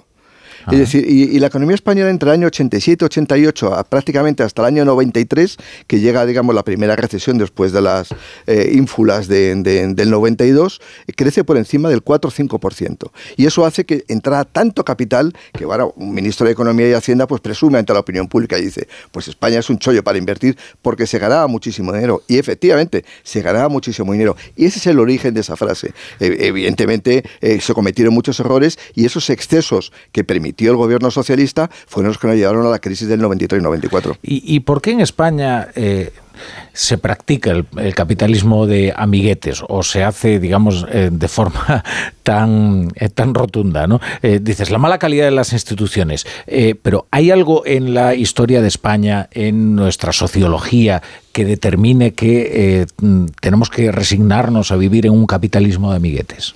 En todos los países de, de Europa que, que he analizado en el libro, y eso insisto en que desde el punto de vista académico hay muchos estudiosos que lo han visto muy claro, eh, ha habido capitalismo de amiguetes, que decir, el, el lobby, el tráfico de influencias, grupos de presión, existe en todos los países. No hay ningún país, ningún país que no exista. Lo que diferencia la singularidad de España en términos, digamos, de ese, esa definición que eh, esto viene de, hay un término anglosajón que es el capitalismo, que es un poco, lo hemos definido aquí en España como capitalismo de amiguetes. Lo que diferencia la singularidad de la economía española respecto a otros países europeos es que tiene un aspecto territorial. Es decir, eh, desde el punto de vista es legítimo que una empresa eh, contrate a un lobby pues, para que defienda sus intereses en Bruselas, en Estrasburgo o donde sea. Eso es legítimo y está regulado en la mayoría de los países. Pero lo que es singular es que el lobby se haga a través del Congreso de Diputados con grupos parlamentarios. Hmm. Eso es una singularidad española respecto a otros países. De hecho, eh, ya digo, es decir, todos somos capaces de identificar grupos parlamentarios que desde eh, la democracia del año 77 han funcionado más como un lobby que como un grupo parlamentario con visión de Estado. Y todos Que pensamos la que no- sede en el Hotel Palace. Efectivamente, algunos de hecho, algún portavoz de Convergencia y Unión, el señor Durán y Lleida, que no es ningún secreto de Estado, vivía en el Hotel Palace. Es decir, y el libro arranca precisamente de una reunión que hay en 1916 en la que Santiago Santiago Alba, ministro de Hacienda, quiere poner, es un tema muy actual, quiere poner un impuesto a las un impuesto a las empresas que estaban ganando muchísimo dinero por la Primera Guerra Mundial. España la neutralidad le permite, digamos, vender todo porque ya no se ya ya no hace falta no podíamos exportar, todo se queda en el mercado interior. Hay una reunión dirigida por Francesc Cambó, que es un, eh, era el portavoz, digamos, de, de- de aquello que se llama la Mancomunidad Catalana, de la Liga Regionalista y demás, que hay una reunión y deciden, junto con los eh, vascos, eh, con los industriales vascos eh, de la siderurgia y fundamentalmente del naval, eh, de la Sota, Ramón de la Sota, deciden que hay que poner pie, eh, hay que poner freno a, a ese impuesto y lo consiguen. Es decir, Cambó eh, consigue a través de los muchísimos diputados catalanes frenar ese impuesto. Es decir, esa singularidad del aspecto territorial en el grupo de presión es lo que yo creo que nos hace muy distintos. Claro, o sea, estamos hablando de una coyunda público-privada, no siempre subterránea o no, no clandestina, porque, en fin, de- bueno, desde luego lindante con la corrupción. Claro, eh, eh, lo que diferencia, insisto en la idea de que en todos los países hay grupo de presión. Lo que diferencia a un país que es cuando hay corrupción es la respuesta que se hace a la corrupción. Claro. Corrupción existe en todos los sitios. eh, unos más y otros menos. Pero lo que diferencia la calidad institucional es que unos países responden de manera clara y otros eh, de una manera bastante obtusa. Y es lo que ha ocurrido. El caso de Telefónica, que precisamente este año cumple 100 años, eh, es de auténtico escándalo. Es decir, una ITT, que era una pequeña compañía que solamente tenía más de 70.000 teléfonos móviles en Puerto Rico y en Cuba, consigue la concesión eh, porque tiene buenos contactos con el rey Alfonso XIII. Eh, y luego, posteriormente, en la Segunda República, la principal comisión de investigación que se hace es eh, por la adjudicación a, Telefónica. Es decir, cuando había una empresa que era Ericsson, que era una empresa sueca que todos conocemos, que sigue en nuestra vida, que había eh, pujado por esa concesión y no la consiguió y tenía muchísima más experiencia y muchísimos más teléfonos eh, instalados en todo el mundo.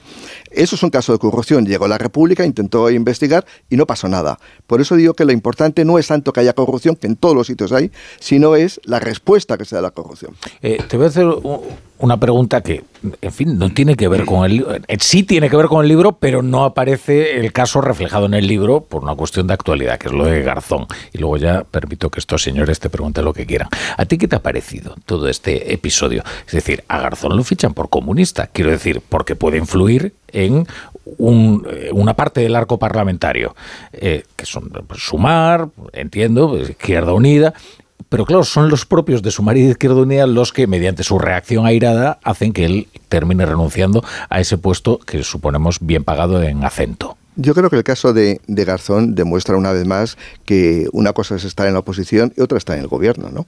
Quiere decir, eh, durante muchos años eh, Podemos, eh, Izquierda Unida, el mundo de Sumar han criticado las puertas giratorias y entonces cuando ellos se dan cuenta que tienen que salir ya del gobierno, pues eh, se les mira con la misma lupa que ellos miraban anteriormente. Es un error de libro. Es decir, yo creo un exceso, pe- pero lo que sí es interesante es ver la reflexión que tenemos que hacer entre todos sobre cuál es el papel de los políticos cuando salen de la política. A mí me parece que esa es la reflexión más importante que tenemos que hacer con el caso Garzón. Muy y, y yo creo que ha él ha tomado la misma medicina que, eh, que introducía en el, en el resto del sistema político. Simplemente eso. Entonces lo tenemos que repensar porque este país es de los pocos que no tiene una regulación del lobby. Y además cuando ya hay proyectos de ley en el Congreso, han entrado proyectos de ley y nunca han salido Bueno, él lo intentó. aprobados. él Sí, lo sí. intentó. Eh, es curioso porque él se está con sus perspectivas laborales, digamos, se están consumiendo en la hoguera que él contribuyó a encender, eh, lo cual siempre es un espectáculo edificante, pero al final eh, siempre deja una sensación de vacío, porque lo que tenemos que pensar efectivamente es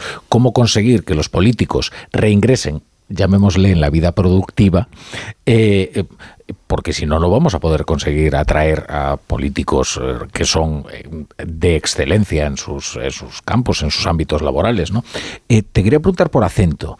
Eh, acento es, es como los pactos de la Moncloa, ¿no? O sea, ahí están todos. Yo lo llamo un gobierno de concentración. Eso eh, parece el Consejo de Caja Madrid. Dice, bueno, si no falta nadie ahí. Dice, bueno, están aquí los detalles. Es un gobierno de concentración. Esto es una muestra de capitalismo de amiguetes, lo que allí se da. No lo sabemos. No lo sabemos porque no hay transparencia.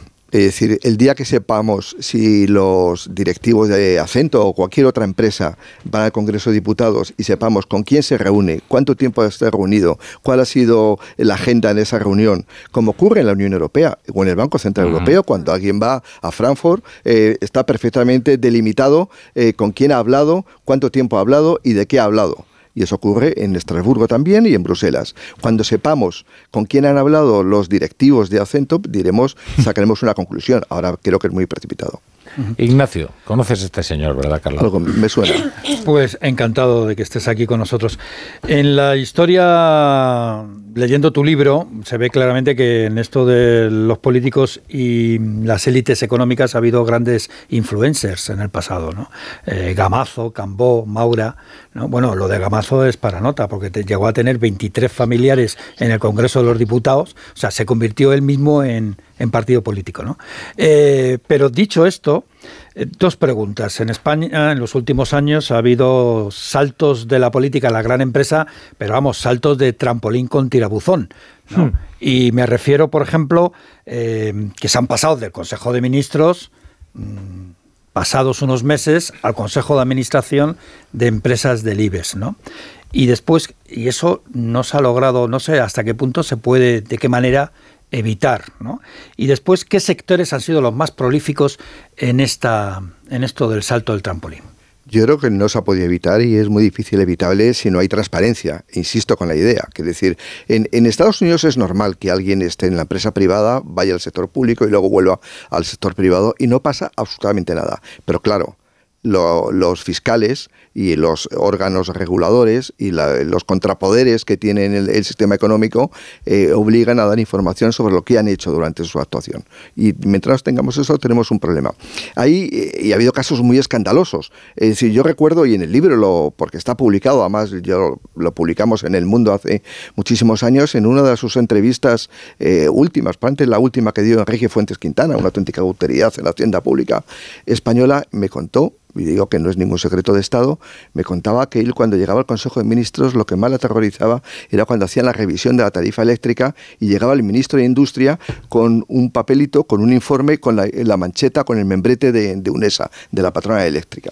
Pues claro, cuando tienes ese tipo de situaciones es tan dramático que luego dice muy poco en favor de, de la calidad de la institución española. Hay otro dato también de un ministro de Industria, y tiene que ver con la segunda pregunta que me hacías. Un ministro de Industria que pasa inmediatamente de ser ministro de Industria y Energía a presidente del Foro Nuclear Español.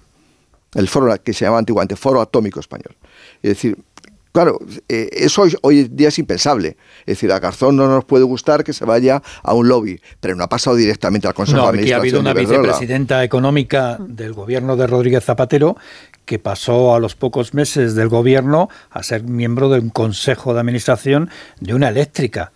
La cuestión es que era la filial iberoamericana de una eléctrica española.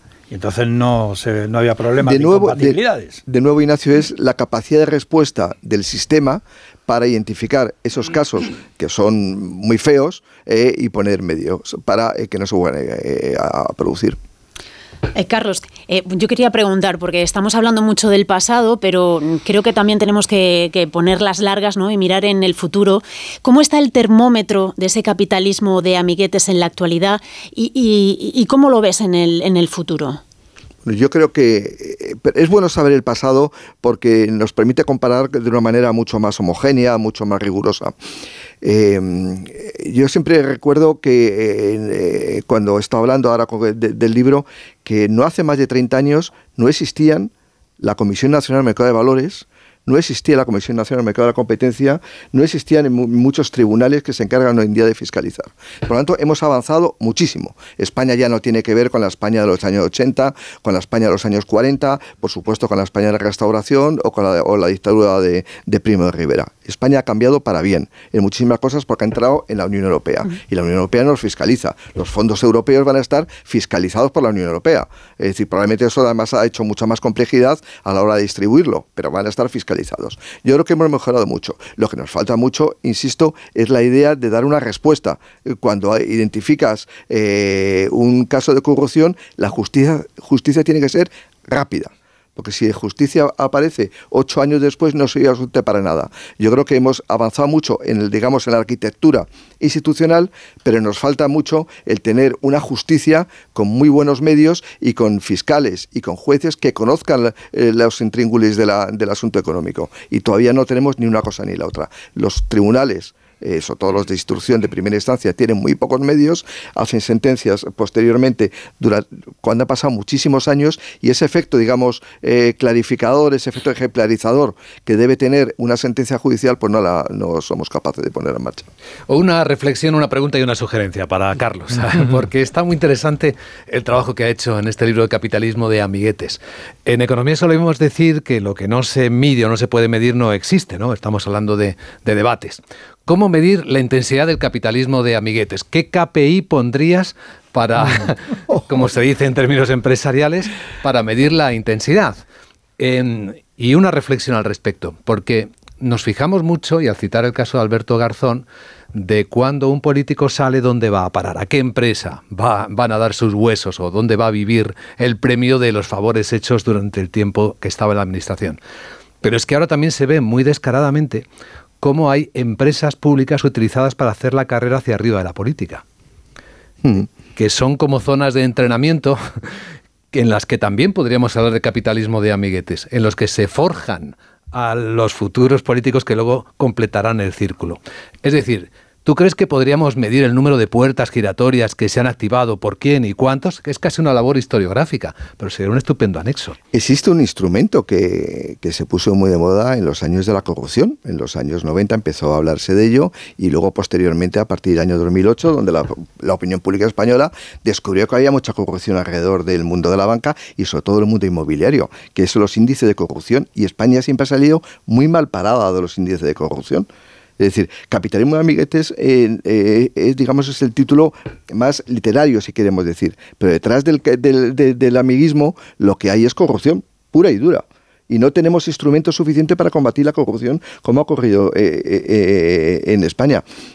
yo hablamos antes de, de, la Comisión Nacional de Mercado de Valores, pero pensad que en los años 80, con una economía que crecía de manera descomunal, pues no existía un mercado regulado de valores moderno.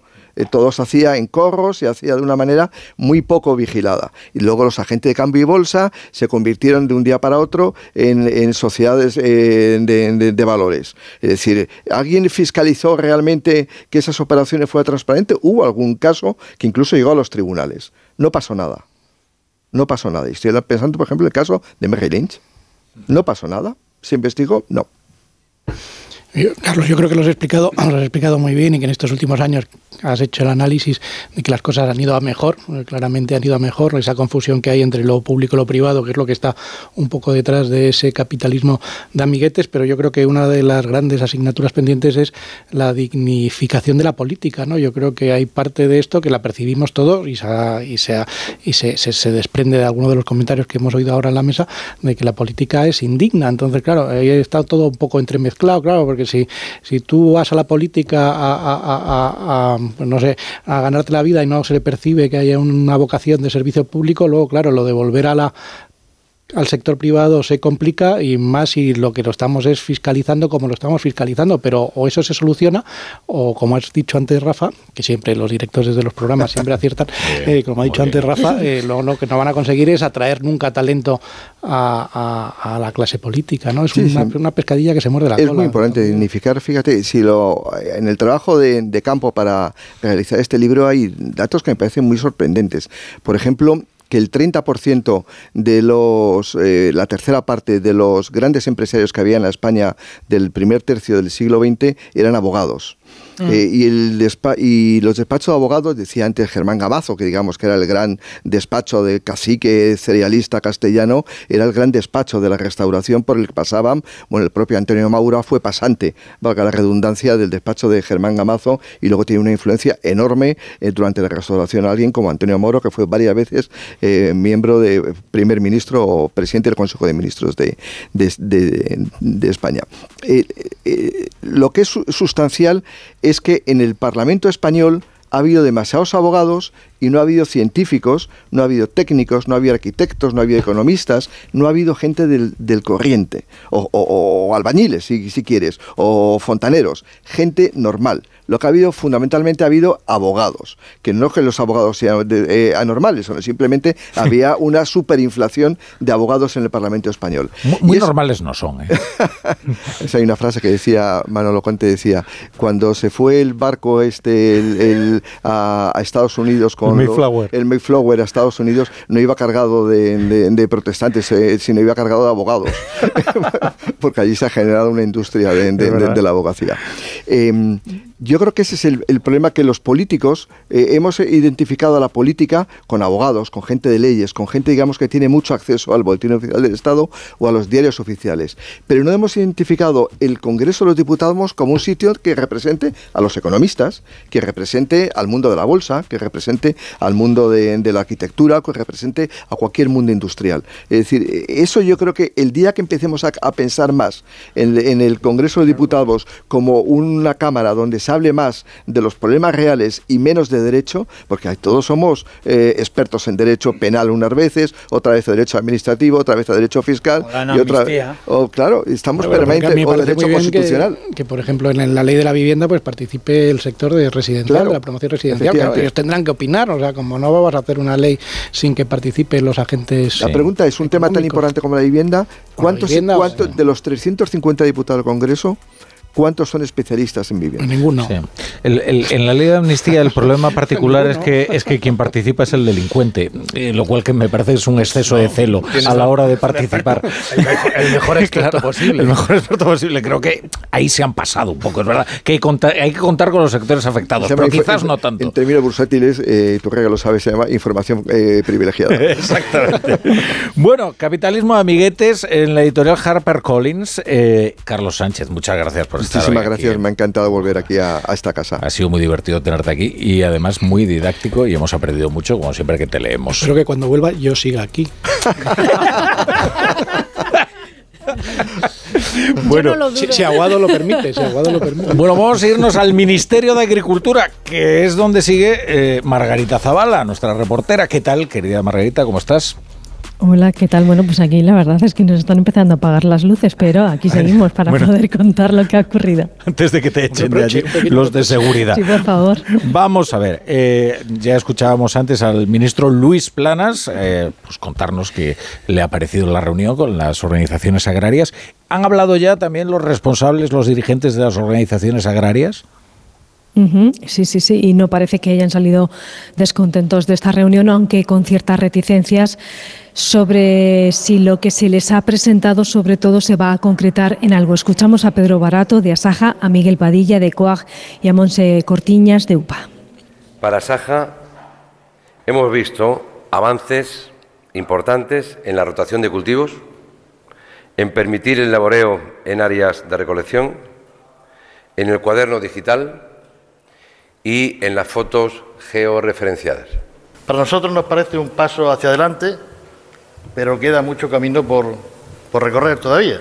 La decisión de si ha sido muy fructífera o menos fructífera esta reunión será cuando se termine de eh, trabajar los grupos de trabajo que se han programado precisamente para la semana que viene. Como ven, nos quedan aún muchos flecos, muchos temas que, trabajar, pero en todo caso eh, nosotros creemos que el ministro ha escuchado el mensaje. Todo depende, por tanto, Rafa, de lo que ocurra en las reuniones técnicas entre el Ministerio y los agricultores de la semana que viene y la que va a tener el lunes que viene el Gobierno y las comunidades autónomas. Eh, bueno, pero la, la pregunta es, ¿siguen las movilizaciones? ¿Continuarán? Sí, pues se lo hemos preguntado a UPA y las movilizaciones continúan se mantienen las movilizaciones hasta el día 26, porque aquí además, y sí quiero ponerlo de relieve, falta una pata muy importante, que es la autonómica, las comunidades autónomas, que además creemos que tienen reunión el próximo lunes y le hemos pedido al ministro que actúe con contundencia a la hora de implicarlas en la simplificación. Se trata de seguir presionando, nos dicen, a todos los niveles, eh, también a nivel europeo, porque de hecho había por aquí también alguna televisión extranjera y una cosa más, eh, entonces eh, finalmente se van a publicar los eh, nombres de las empresas sancionadas, ¿no? Por no cumplir con la ley alimentaria. Sí, entre el paquete de medidas, esas 18 medidas que ha presentado hoy Luis Planas a las organizaciones agrarias, bueno, destaca efectivamente esa de que se van a publicar los nombres de las empresas que no cumplan, que no hayan cumplido ya con la ley de la cadena alimentaria, las que tengan sanciones graves o muy graves. Y aquí COAG bueno, pues a Miguel Padilla le parece muy bien, por muy polémico que pueda parecer. Si ese precio, que en muchísimas ocasiones, como saben, es por debajo del coste de producción, pues es un problema grave. ¿Por qué? Pues porque eso podrá durar un poco tiempo, pero más no porque será inviable la explotación. Yo sé que esto, a nivel de las empresas, pues de cara a la imagen puede ser, mm, en fin, no muy agradable, la verdad. Ahora bien, es muchísimo, es muy fácil de solucionarlo. ¿Sabe cómo se puede solucionar? Cumpliendo la ley. Por lo tanto, claro que estamos de acuerdo. Y se publicarán, por tanto, el Padilla en este caso también ha valorado de forma muy positiva eso de lo que hemos hablado últimamente mucho, que es de ese cuaderno digital obligatorio para muchos agricultores que no saben muchas veces ni utilizar el móvil. Hmm. o porque no tienen ni siquiera eh, cobertura, como nos han explicado hmm. esta mañana y esta tarde, hoy de nuevo aquí, y en este caso parece ser que va a ser voluntario. Bueno, Margarita Zavala, desde el Ministerio de Agricultura. Marga, corre que viene ya el de seguridad, que ya lo vemos por ahí. Cuidado. Por cierto, no, voy a disfrutar porque de verdad esto es uno de los edificios más bonitos que hay en Madrid. Así que poco a poco a ver si me dejan cotillar. Desde luego, dentro de los ministerios es el más bonito, yo creo. ¿eh? El antiguo Ministerio de Fomento, la verdad es que y el patio central es, eh, es una de las cosas más espectaculares que te puedes encontrar. Yo me atrevería a decir que el más feo es el de sanidad. Bueno, es uno de los últimos, está muy cerca, en el Paseo del Prado, justo enfrente del Ministerio del Prado, eh, la antigua casa de los sindicatos, donde estaba el sindicato vertical, eh, y el diario Pueblo, por cierto, eh, Ah. eh, justo detrás, y una, una emisora pública Oye, de radio. Y, en el ranking de los ministerios no cuenta el Ministerio de Asuntos Exteriores, porque como tiene sedes, el Palacio de Viana, el- no, eso no cuenta. El Palacio de Santa no. Cruz, que fue una cárcel, la cárcel, una cárcel de Estado. Es una enciclopedia, ¿eh? Que para sitio bonito el, el la- el Bueno, Palacio de la eh, Bolsa. es, impresionante cuando, cuando Ignacio se pone en plan frontón, ¿no? Se dice, voy a devolver todas las pelotas. O sea, dices, muy no, pero es- me gusta, me gusta, me gusta pasar por Madrid y además tengo la suerte de ir muchas veces con guía. Yo soy de los que contrato un guía para, para ir por Madrid y ver hace- cosas que habitualmente no vas, no ves, Es lo que no te explican. Ignacio hace, contrata un guía y le dice, ahora te voy a contar. Venga, unos, unos consejitos y volvemos.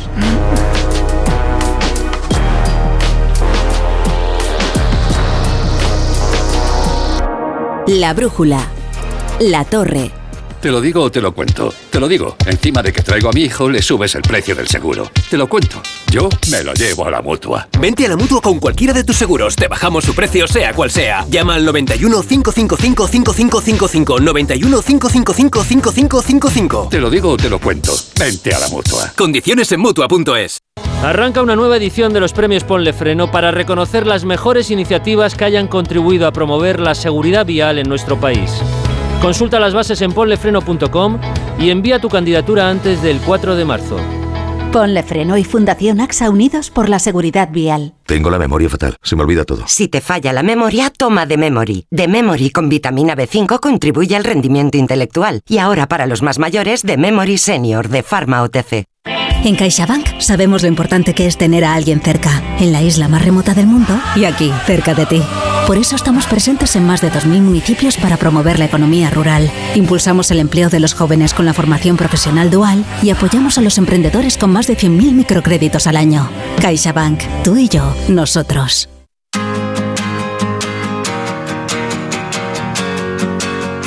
La brújula. Rafa La Torre. Ha contado Natalia Hernández que, porque yo no me asomo a la prensa alemana con la...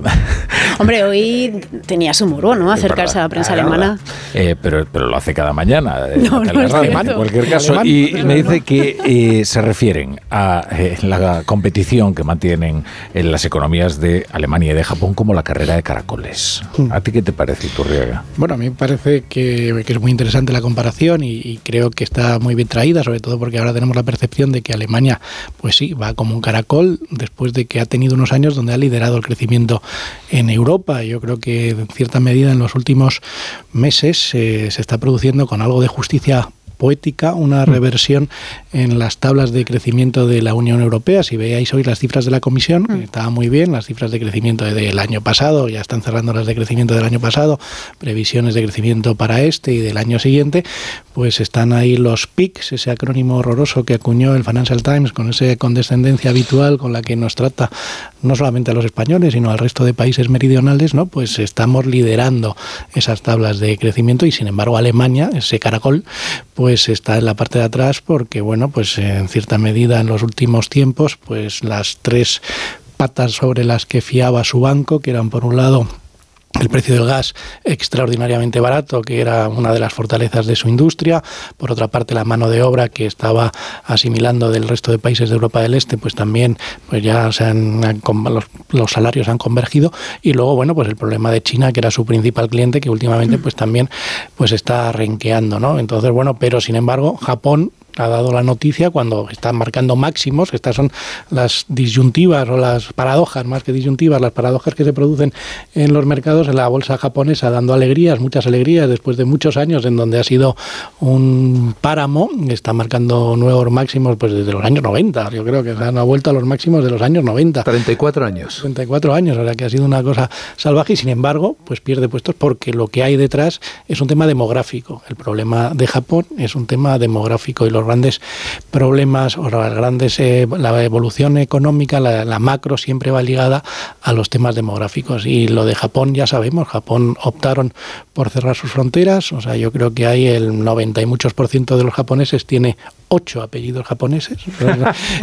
Esos, entonces, Es ahí- curioso, cuando vas a Japón eh, no encuentras eh, gente que no sea más allá de, de los que somos extranjeros, pero que estamos de turismo, ¿no? No hay una inmigración eh, como se ve pues en Europa o en, en otros países. Y ¿no? aquí en Europa somos una economía abierta, o sea, Mm. somos- los alemanes también, o sea, ahora tienen un problema coyuntural, pero sí van eh, dejando entrar eh, eso. Entonces, bueno, yo creo que Europa frente a Japón, que ha sido una comparación que se ha tratado de hacer estos últimos años, cuando Europa, la japonización de Europa, cuando hemos vivido tantos años de tipos de interés, pues no es así y es fundamentalmente por porque aquí somos un continente abierto, eh, porque entre otras cosas no lo podemos cerrar, y los japoneses optaron por cerrarlo y, y ya está. Ahora están abriéndose un poquito, ¿eh? tienen una- casi el 3% de población extranjera, pero nosotros el 14%.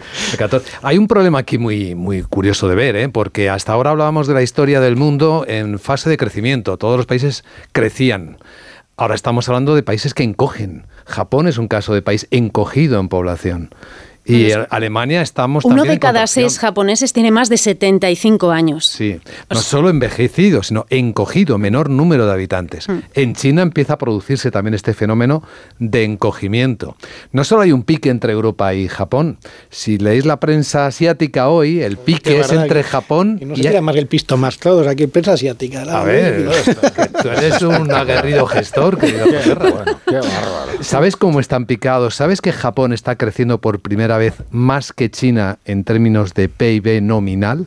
Esto no se había visto en 47 años. De hecho, Japón, y es muy curioso porque Japón entra en recesión, pero crece en términos nominales por la inflación, mientras que China, que está creciendo, tiene deflación. O sea, Menos hay- 0,8 cerró en el 2023. Estamos viviendo tiempos muy curiosos en los que el encogimiento de economías es para mí la noticia. Pues en la prensa alemana lo que dicen de esta carrera de, de caracoles es, cuidado, hemos superado a, a Japón, pero esto no es por méritos propios, como habéis dicho. Se debe mucho a que esta clasificación se hace en dólares. Miden el PIB de estos países en dólares. ¿Cuál es el problema de Japón? Que la devaluación de su moneda, el yen, eh, creo que es del 9% frente al dólar el año pasado, pues esto le penaliza en ese ranking. Y eh, lo que habéis comentado también de la bolsa es justo el efecto contrario, y es que beneficia a las compañías japonesas que exportan y que resulta más sencillo ¿no? Eh, vender cuando tu moneda pues está devaluada. Y es que hemos visto, por ejemplo, en Toyota resultados récords, la bolsa, como habéis comentado. O sea que los propios alemanes dicen, cuidado. Y hablabas de países que encogen. Pero ojo, Luis Vicente, porque hay un país que no encoge, que es la India, que viene pisando fuerte, que va a ser el país con mayor población joven del mundo enseguida, que está eh, reformando su industria, que hasta el momento era muy agrícola, pero servicios de tecnología es muy potente, muy potente y muy puntera, digitalización. Eh, ojo, porque las fuerzas del mundo están cambiando y relativamente eh, pronto, ¿eh? Y hablando de población, decir que España eh, roza los 48.600.000 habitantes. 700.000 inmigrantes, ¿no? El año pasado. Eh, Sí. 500.000 habitantes eh, más. Por eso crece. habitante. Crece casi en su totalidad por la emigración. Fijaros, eh, de estos 48 millones qui- eh, 600 mil habitantes, 8 millones son nacidos, han nacido fuera de España. Lo que pasa es que casi 2 millones, más de 2 millones, se han nacionalizado ya, de tal manera que la población extranjera eh, roza el 14%, pero el 18% de la población española ha nacido fuera de, de las fronteras. Y hay una cosa que me ha llamado mucho la atención y es que, bueno, Andalucía sigue siendo la, la- la comunidad autónoma más poblada, con 8 millones eh, 600 mil habitantes, pero por primera vez Cataluña supera los 8 millones de habitantes Y Madrid, por primera vez, supera los 7 millones de habitantes, es decir, una sola provincia, una comunidad que en realidad es una provincia. 7 millones, más de 7 millones de personas viven en este triángulo que está aquí en el centro. Yo os voy a poner otro país en el mapa, ¿eh? que no lo tenéis. A ver. Nigeria. 213 millones de habitantes, ha doblado la población desde el año 2000 hasta ahora y puede volver a doblarla en los próximos 10 años. Ojo, ¿eh? No está tan lejos, está en el corazón de África y ahí viene una explosión que quizás no estamos teniendo en cuenta. Sí, pero no solamente está pasando No, pero- por, pero- pero- por Nigeria, ¿eh? también El Etiopía. tema- el tema- los temas demográficos, el detrás del milagro económico este que se disputan tanto Andar como Rato, hablando de cronicapitalismo, eh, pues eran los 8 millones de afiliados a la Seguridad Social que pasamos a tener más del año 96 al año 2008. Pasamos de 12 a 20 millones de afiliados a la Seguridad Social y si lo miras o lo comparas con las economías de nuestro entorno, como decimos los cursis, pues eh, se mantuvieron más o menos los mismos niveles de cotizantes a la Seguridad Social. Y es lo que está empezando a pasar ahora, esos 700.000 inmigrantes que han entrado a España, que vienen a trabajar. O sea, estos señores vienen, entran por Barajas, Adolfo Suárez, Barajas o como se llame, y, y- y- y vienen a trabajar. Bueno, estaba leyendo en The Nation, que es el principal diario por tirada de Nigeria, eh, tiene sede en Lagos, eh, que ya va a terminar la brújula de la economía y que ya os podéis ir a disfrutar de esa vida que hay ahí fuera porque hay que hablar de política y de otros rollos como la campaña gallega que no os interesan nada. Porque no sí, es- sí, ¿cómo vosotros sois, mm, tenéis un discurso mucho más elevado. Gracias a Dios. Bueno,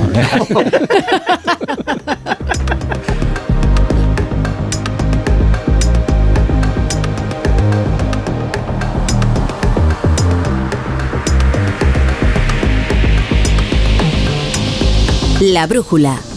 La torre. Onda Cero. Su alarma de Securitas Direct ha sido desconectada. Anda, si te has puesto alarma. ¿Qué tal?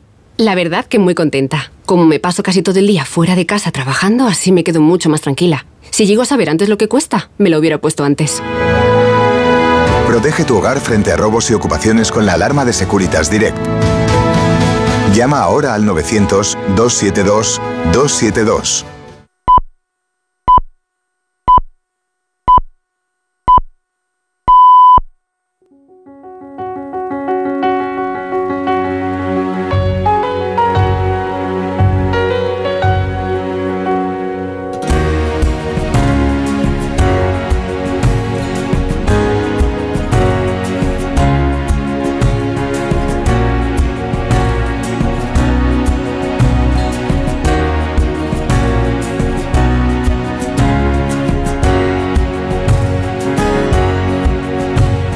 Cero, La Brújula. Rafa La Torre.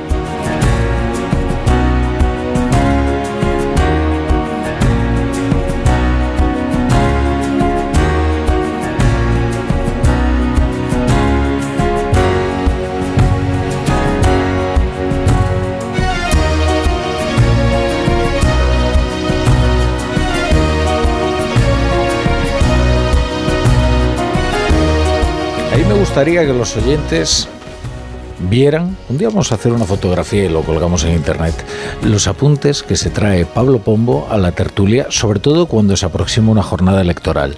Es que hay, hay opositores a notarías eh, con los apuntes más deslavazados que esos. Hay registradores de la propiedad que han llegado a serlo sin haber estudiado tanto como Pablo Pombo para una tertulia. Y esto no me dejarán, no me dejarán de mentiroso ni Ketty Garat ni David No, no, vamos, Jiménez es Torres, que son testigos de lo que se ha traído aquí Pablo Pombo y lo que amenaza con contar, además. A mí me gustan los colores.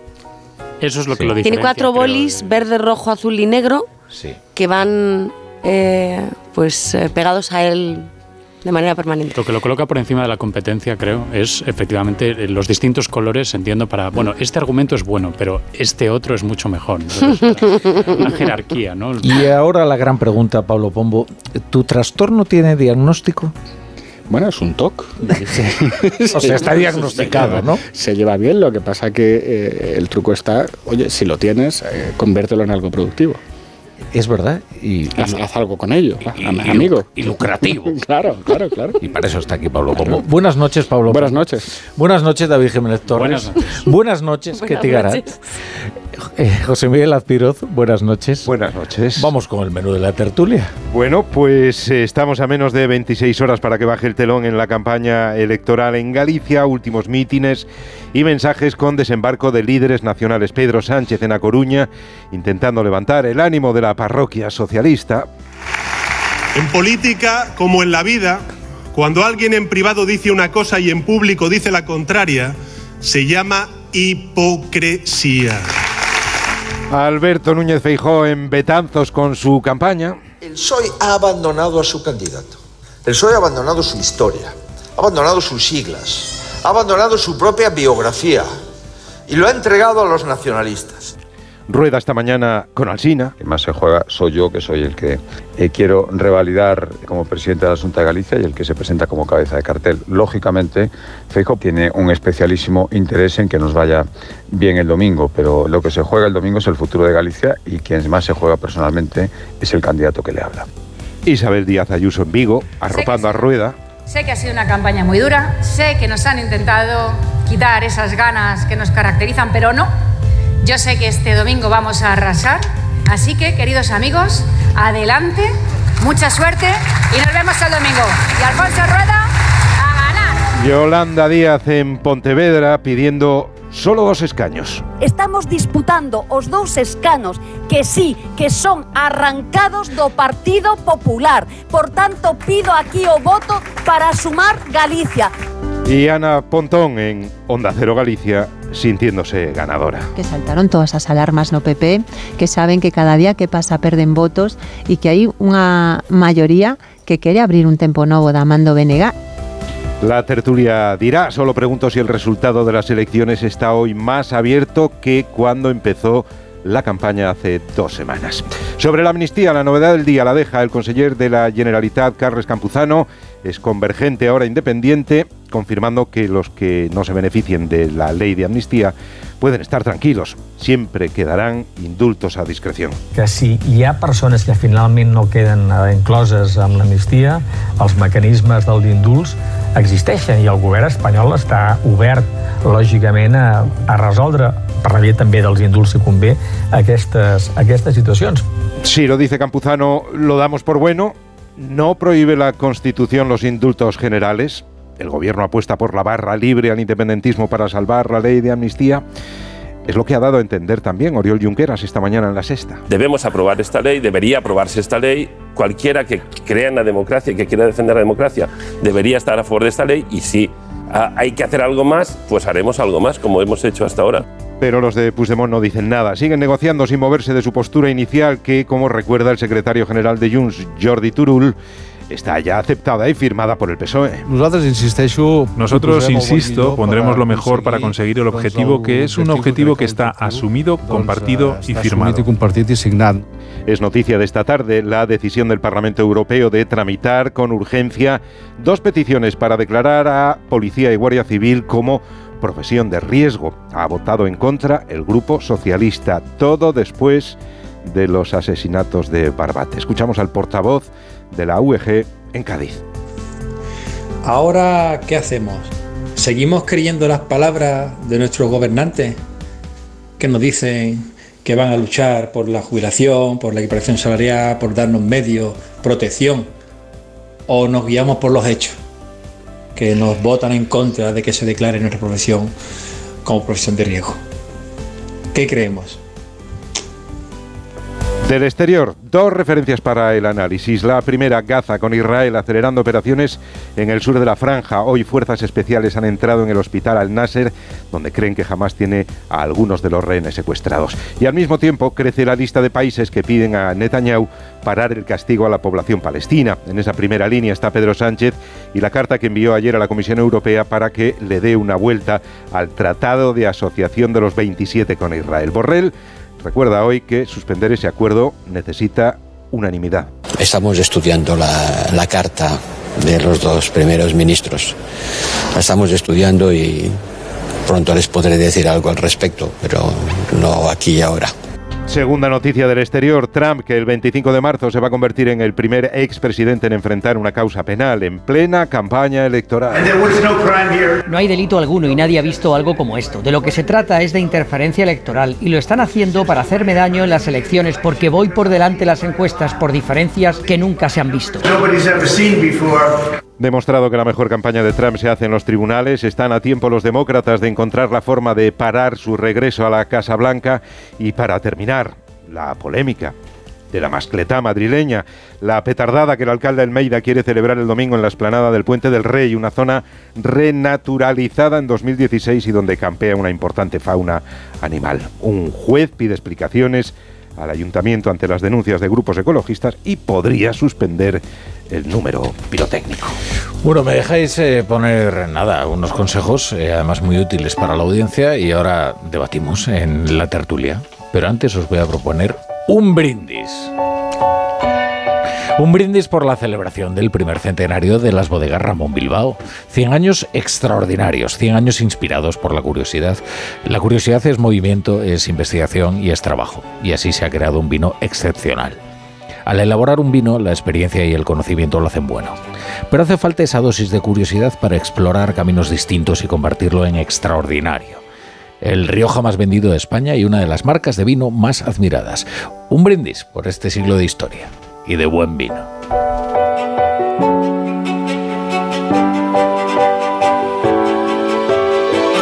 La brújula. La torre. ¿Cansado de toser? Toma Herbetón Respire. Herbetón jarabe con extracto de pino y eucalipto espectora y reduce el espasmo bronquial. Herbetón Respire. Consulte a su farmacéutico o dietista. ¿Qué, ¿Qué es lo peor de las redes sociales? Estar enganchada a la pantalla. Que nos bombarden con notificaciones todo el día. Los comentarios de haters. El ciberacoso. Las fake news. Pero ¿sabes qué es lo mejor? Que podemos cambiar las cosas. Demostremos que también somos capaces de usar las redes sociales con cabeza. Si tú también quieres formar parte del cambio, regístrate en Efecto 1000 y sube tu vídeo. Nosotros ya formamos parte de la generación 1000. La generación que usa las redes sociales con cabeza. Entra en efectomil.org. Un proyecto de la Fundación A3 Media con la colaboración de la Fundación Telefónica. Buenas noches. En el sorteo de mi día de la 11 de hoy, la fecha ganadora ha sido... El 10 de abril de 1990. Y el número de la suerte, el... El 2. Recuerda que mañana, como cada viernes, tienes un bote millonario en el sorteo del Eurojackpot de la 11. Y ya sabes, a todos los que jugáis a la 11, bien jugado.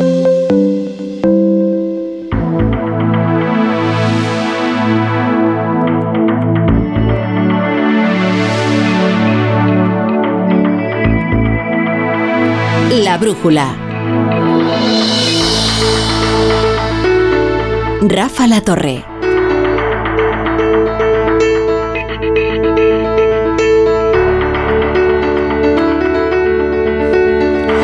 Bueno, estamos en la tertulia de la brújula con Ketty Garat, con David Jiménez Torres y con Pablo Pombo. Y me vais a permitir que sume la voz amiga de Ignacio Varela, que es a quien siempre recurrimos para que nos expliquen, nos explique las campañas electorales, las jornadas electorales y todo lo que se refiere a la sociología electoral.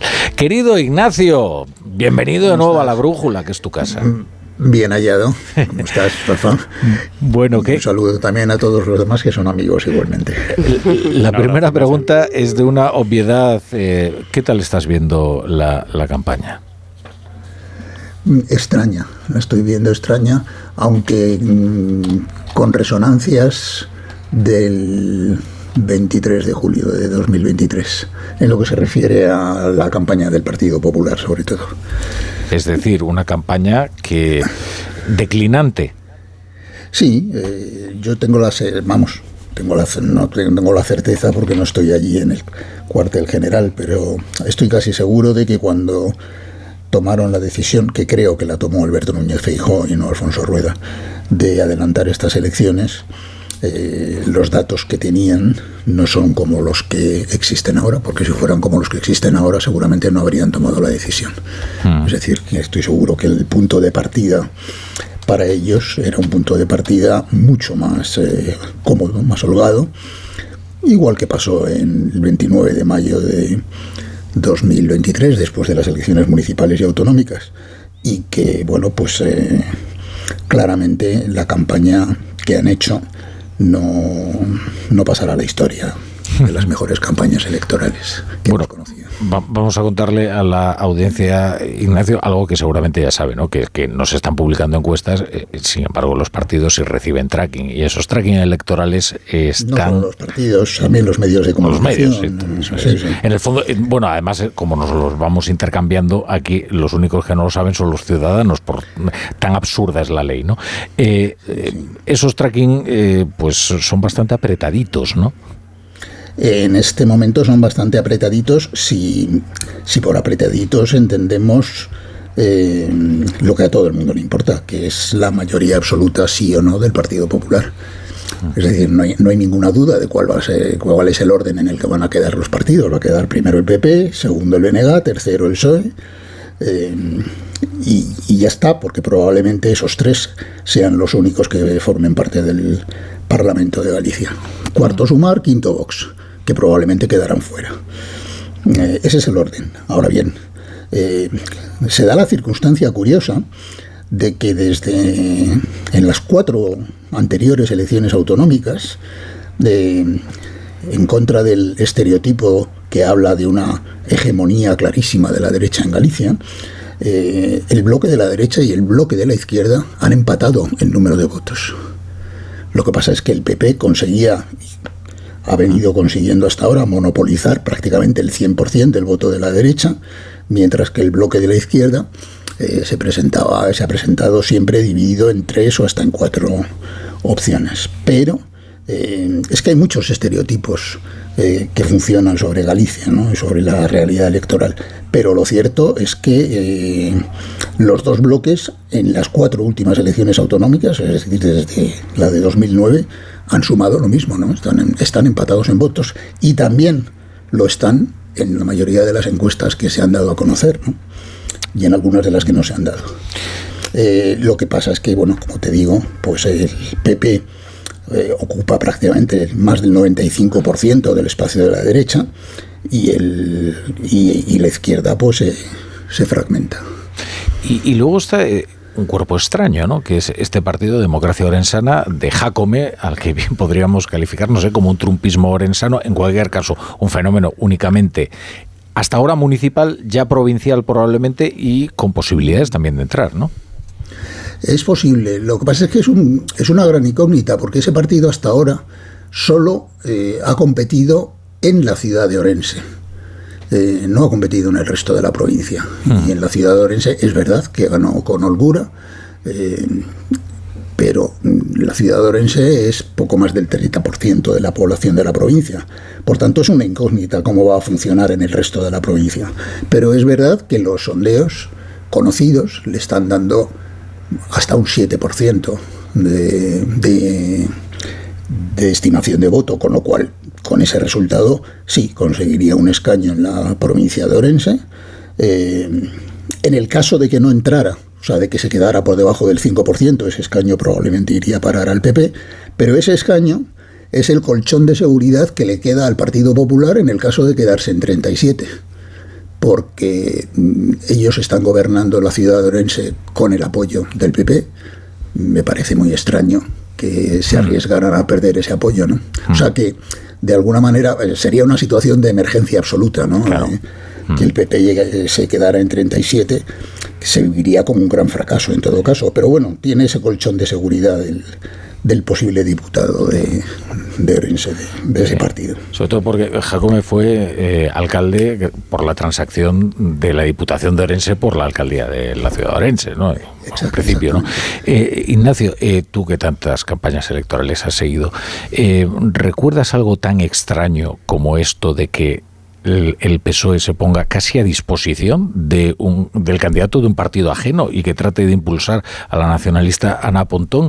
Eh, yo no sé en el PSDG cómo estarán los ánimos, pero eh, ya se puede declarar casi como perdedor sin ninguna duda al PSDG, a pesar de que se pueda llevar el consuelo de entrar en el gobierno, pero convertirse en la muleta del- de un partido nacionalista como única aspiración eh, electoral, yo creo que es algo terrible para el Partido Socialista, ¿no? Sobre todo teniendo en cuenta que en las elecciones generales de hace ocho meses el Partido Socialista estuvo claramente por delante del Venega. Es decir, es que Galicia es un. Yo creo que los dos territorios de España donde más se produce eso que llaman el voto dual, que es en definitiva votar distinto según la naturaleza de las elecciones, son eh, Cataluña y Galicia. Entonces, bueno, pues ya te digo que hace ocho meses el Partido Socialista superó claramente al, al Venega. No así en las autonómicas, ¿no? Eh, pero eh, eso tiene que ver con la lógica de los bloques, eso que tú me preguntas. Yo creo que es. Tú hablas de que el PSOE está entregado a, al Venega y es verdad, mucho más lo está a sumar. es que, se, vamos, según algunas cifras que se manejan por ahí y tal, pues cerca del 60% de las personas que hace ocho meses en las generales votaron la candidatura de Yolanda Díaz, en este momento están dispuestas a pasarse al están dispuestas a pasarse al. Eh, por decírtelo en grandes números, ahora mismo habría, supuestamente, eh, pues cerca de 100.000 personas que votaron a Yolanda Díaz en, en las generales y cerca de 150.000 personas que votaron al PSOE que se van a pasar al BNG, ¿no? Hmm. Eh, entonces, yo creo que lo que pasa es que en la izquierda eh, los votantes y muchos dirigentes, incluso muchos máximos dirigentes de esos partidos, han llegado a la conclusión de que la única posibilidad que hay de arrebatarle la mayoría absoluta al PP es que el segundo se aproxime mucho al primero en las anteriores elecciones, en las de 2020, que fueron muy extrañas por las circunstancias en que se celebraron, la pandemia, acuérdate, el mes de julio, etcétera, el PP le sacó 23 puntos al Venega. Bueno, pues eh, eh, tan importante es el que gane como la distancia entre el primero y el segundo. Entonces, a partir de ahí, pues todos están empujando eh, al BNG para que se aproxime al PP lo más, lo más posible. El problema es cómo se consigue el milagro. Bueno, el milagro no es, no es tan milagroso ¿no? a la vista de, algunos datos, pero eh, ¿cómo se consigue que el BNG supere ampliamente el 30% y se aproxime incluso al 34 o el 35% sin que el PSOE y Sumar se hundan por completo, ¿no? Eh, el que se hunda Sumar en realidad es bueno para la izquierda porque son votos improductivos y por tanto pues cuantos menos tenga mejor.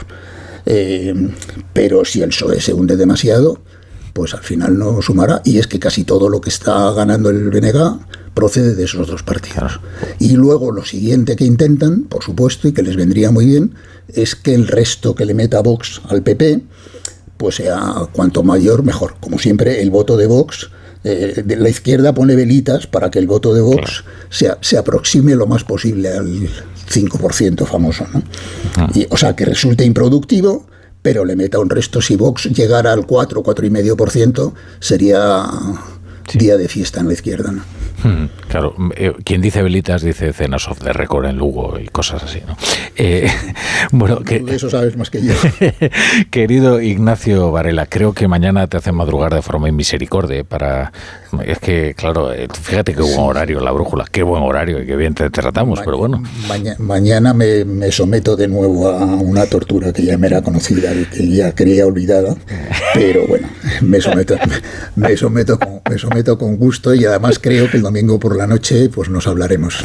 es que esa atrocidad, que es más de uno, ¿no? Que hay que levantarse tempranísimo. Bueno, en fin, sarna con gusto, como dijo aquel. Querido Ignacio, te envío un abrazo enorme. Bueno, pues un abrazo a todos vosotros.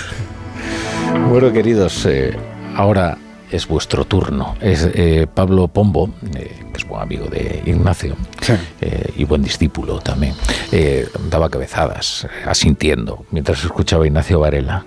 Sí, bueno, me gustaría comenzar con un dato, ¿no? Eh, ¿por, qué, es tan importante el tiempo que queda?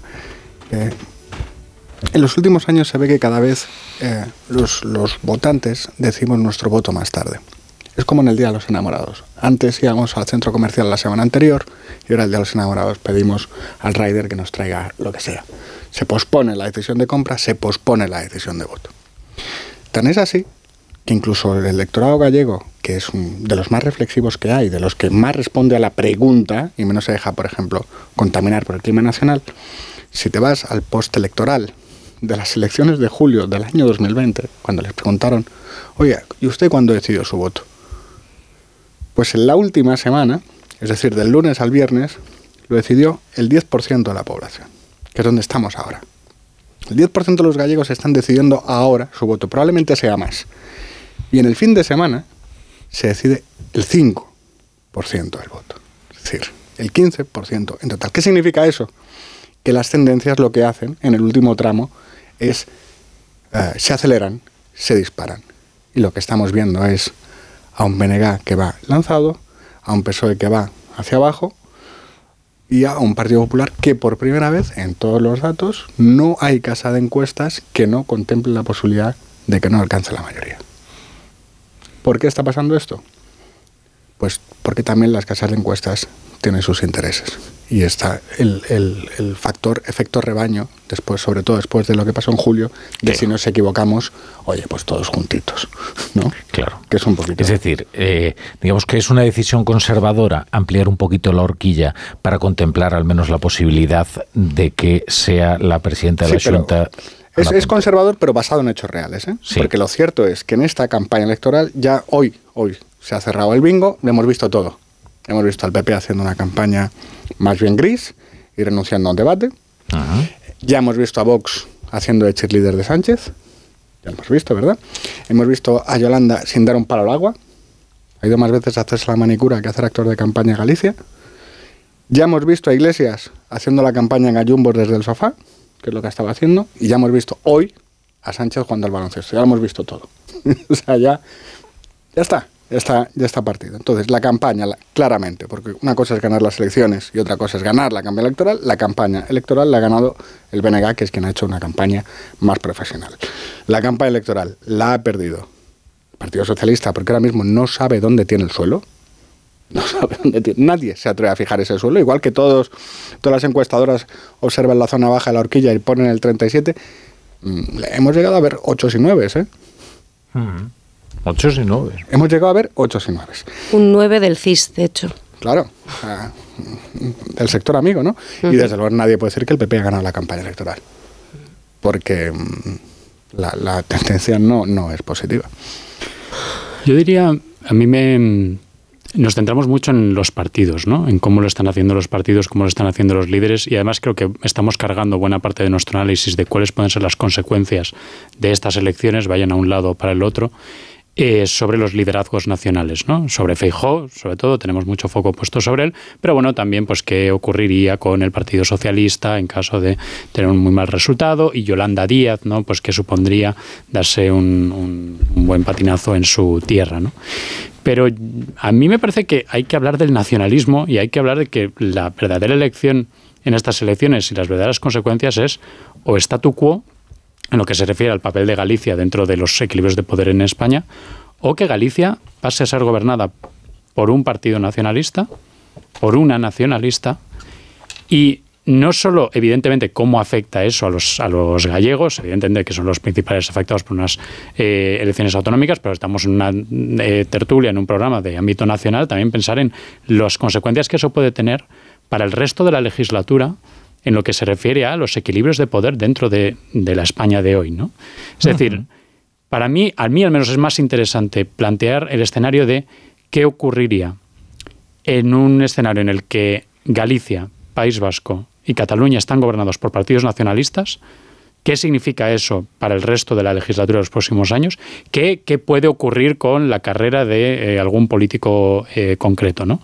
Em, y creo que esto también nos tiene que hacer plantear sobre el extraño estatus que tiene el nacionalismo en nuestra política eh, nacional, ¿no? valga la redundancia.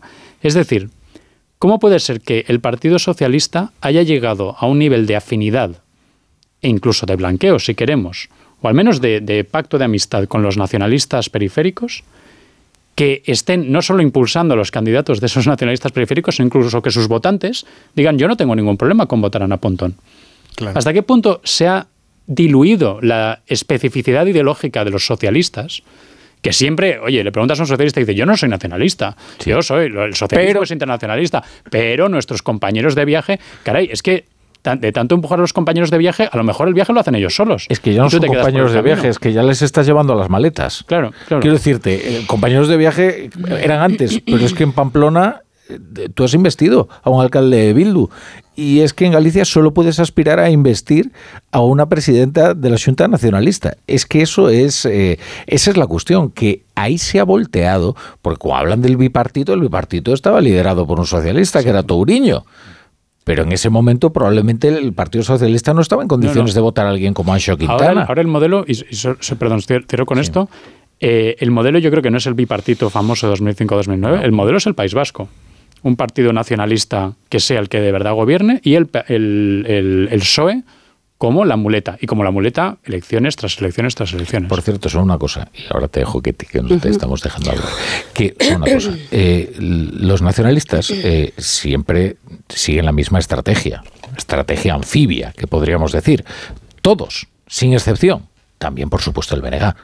Es una estrategia que consiste en presentarse como autonomista en Madrid, convencer de una moderación, una integración dentro del entramado institucional español y luego, cuando tienen el poder suficiente, desplegar el soberanismo que es al final lo que eh, caracteriza a la, a la, naturaleza de estos partidos. ¿no? Lo hemos visto en todas las regiones de España, en todas donde ha operado un nacionalismo. Y Galicia, desde luego, no es una excepción. Quiere decir, el bloque nacionalista no se llama bloque nacionalista únicamente por una cuestión estética o no, eh, tiene una agenda eh, política. Otra cosa es que, punto de su programa. Eh, exactamente. Otra cosa es que tenga además una estrategia y esa estrategia pasa por eh, disfrazarse de autonomismo hasta que llegue el momento. Claro, lo que pasa es que la diferencia aquí es que la hoja de ruta no es de las formaciones nacionalistas, sino del propio Pedro Sánchez. La hoja de ruta de Sánchez básicamente consiste en potenciar esa eh, condición de muleta en el ámbito territorial para que luego el cromo, la carta que se cambie, es la de la gobernabilidad nacional. Esa es la eh, garantía de Sánchez de que puede continuar eh, al frente del Palacio de la Moncloa. Es decir, yo pacto hacer marginal a mi partido, llevarlo al extrarradio, al extrarradio, no era Paje el que estaba en el extrarradio, sino el PSOE, en cada uno de los territorios, salvo en uno, Cataluña. Por eso la legislatura va a durar hasta que sean las elecciones en Cataluña, hasta ver si consuma o no la operación y ya después ya hablaremos. Dicho esto, a mí me parece, y luego es interesante, muy interesante, ver las sinergias en las estrategias por parte de determinadas formaciones, por ejemplo, la del BNG, la de Ana Pontón, con Bildu la misma operación de blanqueamiento, que además ha conseguido, oye, concitar, como bien decía David, de repente una ola de simpatía hacia su persona, una imagen más transversal, más moderada de un partido que no tiene nada de moderado y nada de transversal, pero que ha conseguido ese salto eh, cualitativo eh, y virtuoso de que te empiece a votar la burguesía de tu comunidad autónoma. Porque ese es el modelo PNV, efectivamente, conseguir la burguesía, ya pasar de el voto rural, del voto joven, de las mujeres, de los pensionistas, a la burguesía gallega. Dicho esto, a mí quiero volver a los datos, porque los datos me parecen muy interesantes de lo que vamos conociendo en las últimas horas y además yo sigo la escuela Pombo, aunque no tenga bolis de colores. Em, el primero, el Partido Popular, ha perdido en 24 horas 1,4 puntos. En 24 horas, 1,4 puntos. ¿En favor de quién? Una parte hacia Vox, que no estaba en el 3% y ahora está superando eh, ese 3% de voto, y esto es relevante, ahora explicaré por qué, y otra parte eh, también importante, un 5% de voto al Bénega, hay un trasvase de voto del Partido Popular al BNG, al Bloque Nacionalista Galego, que ahora mismo es como la opción de moda eh, dentro de esta eh, concepción pop que tenemos de la política.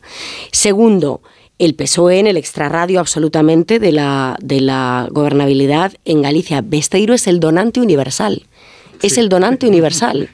Besteiro manda un 36% por ahora, ya veremos si es más o si es menos, pero por ahora manda un 36% al bloque nacionalista gallego y un 8% al Partido Popular. Y esto es mm, eh, muy relevante porque efectivamente, como bien decía Pablo Pombo, ahora mismo no tiene suelo, se está desfondando, dice literalmente, desfondando. Los errores de estrategia son múltiples, pero básicamente Besteiro se está empezando a dar cuenta que es víctima como tantos otros previamente a él, eh, de esa estrategia de Sánchez de la dualidad del voto. Yo te hundo en tu autonomía porque yo lo que quiero es que Ana Pontón tenga una deuda eterna con el Partido Socialista en el Congreso eh, de los Diputados. Y luego el empate técnico que me parece muy relevante de lo que decía el maestro Varela, Ahora mismo es muy interesante el empate técnico que hay entre bloques en porcentaje de voto, entre el bloque de la derecha y el bloque de la izquierda, pero sobre todo es casi más relevante el empate que hay en el extrarradio de la representación parlamentaria. Porque los partidos que no entran casi seguro, entre los que no está Democracia Orensana, que por cierto, apuntalando lo, anterior, a quien le quita el escaño que entra es al BNG, es al BNG, no es al PP, y de hecho los votos son de izquierdas, pero aunque sume luego con la derecha, pero en el, en el margen eh, fuera de la representación parlamentaria ahora mismo tenemos a un Vox que está en el 3%, y a un PSOE y Sumar que suman un 3%. 0,5 Podemos, 2,5 eh, un poquito arriba, eh, Sumar. ¿Esto qué significa? Que también hay un empate, técnico entre las formaciones que se quedan fuera. Es decir, no hay ningún bloque en este momento que sepamos si se mantienen esos 3% en cada uno de los bloques fuera de la representación, que sea más eficiente que otro es decir, que rentabilice o maximice eh, eh, sus resultados electorales. Y esto es muy relevante porque puede pasar cualquier cosa. Sí, sí. Eh, o sea, depende de quién impone el voto útil con más eficacia, ¿no? Claro, pero lo que decimos, oye, queda no menos de un 10, más o menos un 15% de gallegos que todavía no han decidido su voto. ¿Ustedes se acuerdan de los documentales estos de los news cruzando el río? Pues fíjense siempre en el último ñu, porque ese, ese es el que no va a cruzar. Y a ese es al que van a morder todos los demás. Y aquí el ñu es el PSOE.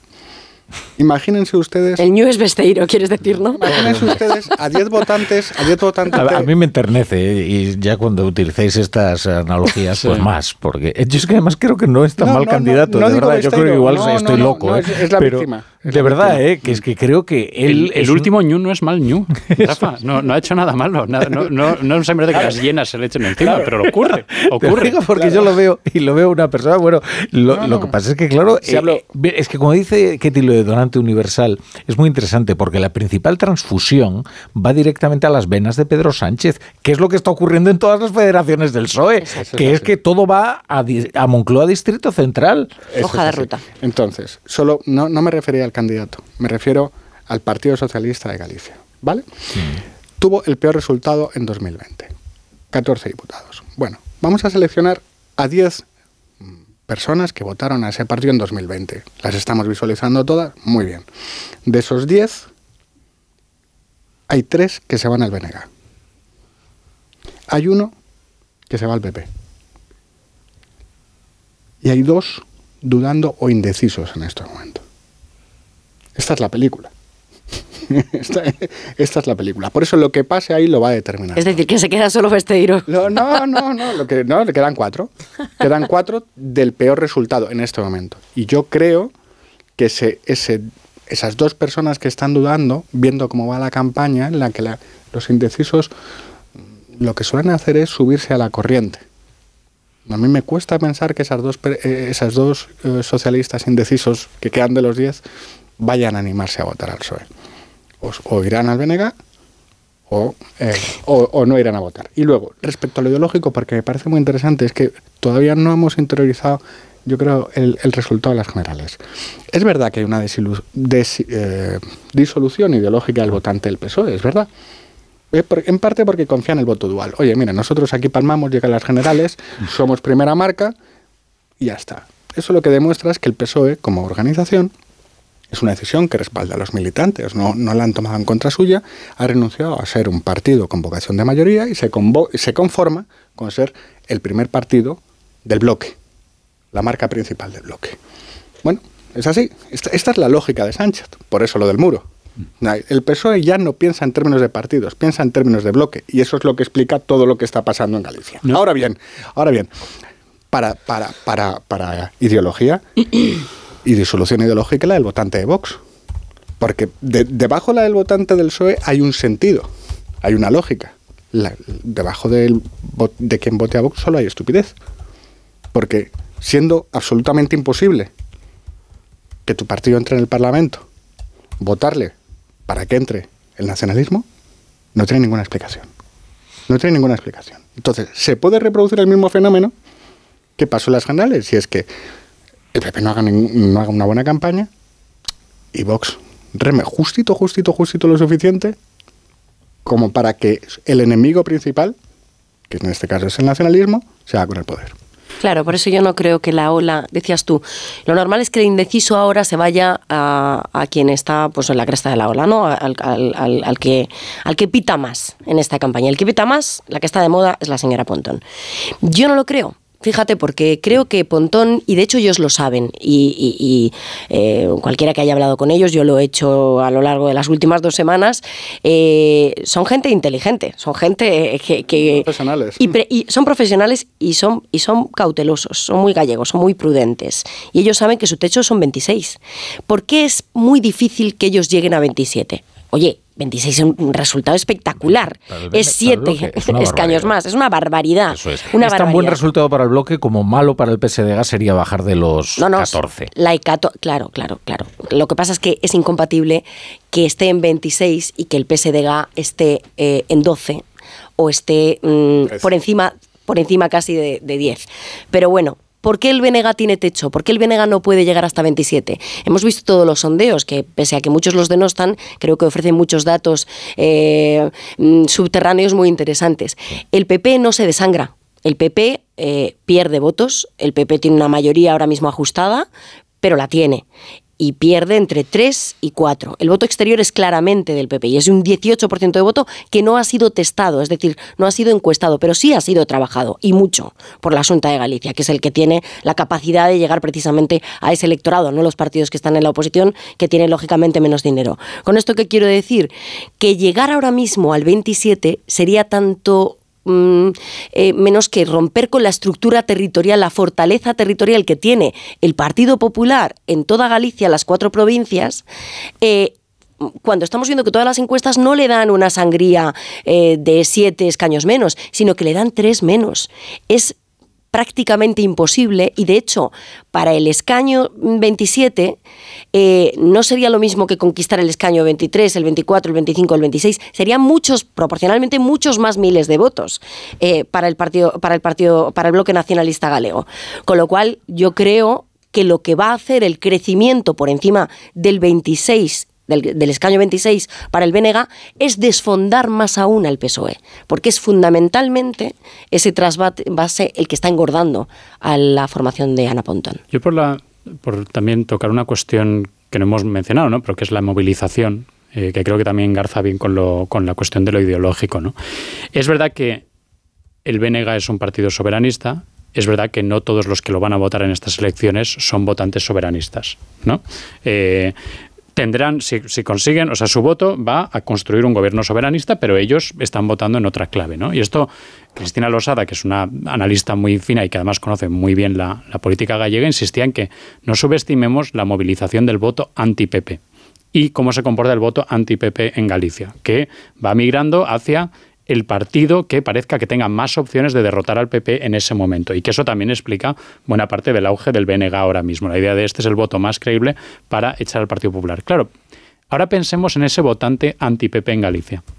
A ese votante anti-PP le estás poniendo, bueno, no solo puede tu voto echar al PP eh, aquí en Galicia, sino que puedes cargarte a Feijó, el tipo al que le has visto ganar cuatro mayorías absolutas el tipo que ha asumido a la oposición en la impotencia más absoluta desde 2009, puedes darle una patada en el culo también a él en estas elecciones y sumirlo en una grave crisis de su liderazgo nacional. Es decir, es difícil imaginar caza mayor que esa para el tipo de votante que lleva mucho tiempo queriendo, eh, queriendo votar contra el Partido Popular. ¿no? Yo creo que esto también hay que tenerlo en cuenta cuando pensemos en quién se va a movilizar más en la jornada, eh, en la jornada de, la, de la votación. ¿no? ¿Quién tiene más motivos para ir a votar cuando se abran las urnas? ¿El que vota statu quo o el que dice esta es una oportunidad histórica. Claro, pero la clave es qué porcentaje mm, de personas ocupan precisamente eh, ese espacio en la sociedad gallega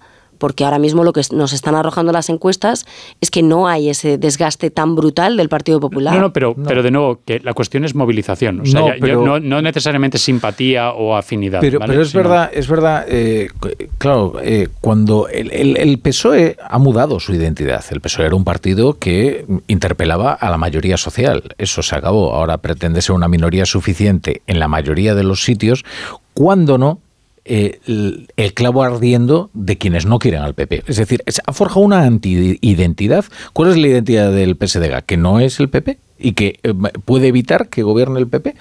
Y de ahí el enorme trasvase que, que lleva a, a la gente a, a votar a Ana Pontón, porque efectivamente le identifican como la verdadera palanca para sacar de la Junta al Partido Claro, Popular. pero no- Únicamente, Pero ¿eh? no nos olvidemos de los trasvases, que Ana Pontón está bebiendo, insisto, un 36% del PSOE y solo un 5% del PP. Que ya es, ¿eh? Es más, estaban eh, muy sorprendidos en el bloque nacionalista gallego esta semana, que es cuando se registra ese 5% de, de trasvase de voto del PP al BNG, porque hasta ahora eh, aparecía en el voto más simpatía, en la valoración de líderes, es decir, en todas esas variables que no suponen directamente pasar de las palabras a los hechos. Y de repente la intención de voto empieza a aparecer esta semana que pasan de las palabras a los hechos y manifiestan su voluntad de votar, pero solo un 5%, es decir, es un porcentaje muy marginal del, del votante del Partido Popular o del votante de derechas. La mayor parte del caudal del voto, de voto viene de Sumar, que lo ha fagocitado, de Podemos, que lo ha fagocitado, y del PSOE, que está en proceso de fago- fagocitación. Porque, insisto, es casi un 40% el porcentaje de voto que viene del, del PSOE. Y además, si eso lo sumas con todos los microdatos que nos han ido ofreciendo las encuestas a lo largo de las últimas dos semanas, que el PSOE apenas tiene una fidelización del votante del 40%, cuatro de cada diez de los que le votaron en 2020 dicen que le volverían a votar, pero hay seis de cada diez que dicen que no. Con lo cual, Pero que ti- eso, es- eso es un fenómeno que le está ocurriendo al PSOE prácticamente en todas sus federaciones. no, ¿eh? no, en Cataluña no. En, Ca- Cataluña no. Bueno, en Cataluña veremos. ¿eh? Veremos. Yo no estoy muy seguro de lo que va a ocurrir en En Cataluña. Cataluña a día de hoy no. No sabemos. Eso Eso, es. es. una perspectiva. Eso es. Pero en Cataluña han ocurrido cosas. Eh, la pérdida de peso y de influencia del PSC en el gobierno es notable y es elocuente. El que no haya estado en las negociaciones con Carlos Puigdemont. Tampoco quería, ¿eh? Bueno, claro, el- el- ellos no ya, les conviene mojarse ni ya, mancharse. Ya, pero llega un momento La en primera que o te condición era estos señores no, ¿eh? esto- claro, es que no, no lo sé. Bueno, ya lo veremos. ¿eh? La campaña del PSE en Eco Andueza, ya me dirán cómo va a conseguir levantarla, eh, cuando va a ser muy fácil presentarlo como el ticket de Bildu. Basta señalar a Pamplona y decir, oiga, que estos señores consideran que esta es la capital de Euskal Herria.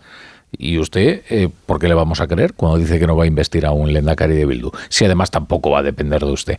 Pero si yo no me equivoco, Pablo Pombo, en Andalucía el PSOE Claro. Está cayendo el 20%. Claro, claro, claro. Del 20% en la federación histórica más importante del PSOE. Claro, que, que de verdad, que, estamos, que hay que pensar en términos del bloque, que todo lo que aspiran los dirigentes del PSOE no es ser el partido que representa a la mayoría y ofrecer un proyecto de progreso, esas cosas que escuchábamos cuando éramos niños a Felipe González. ¿Vale?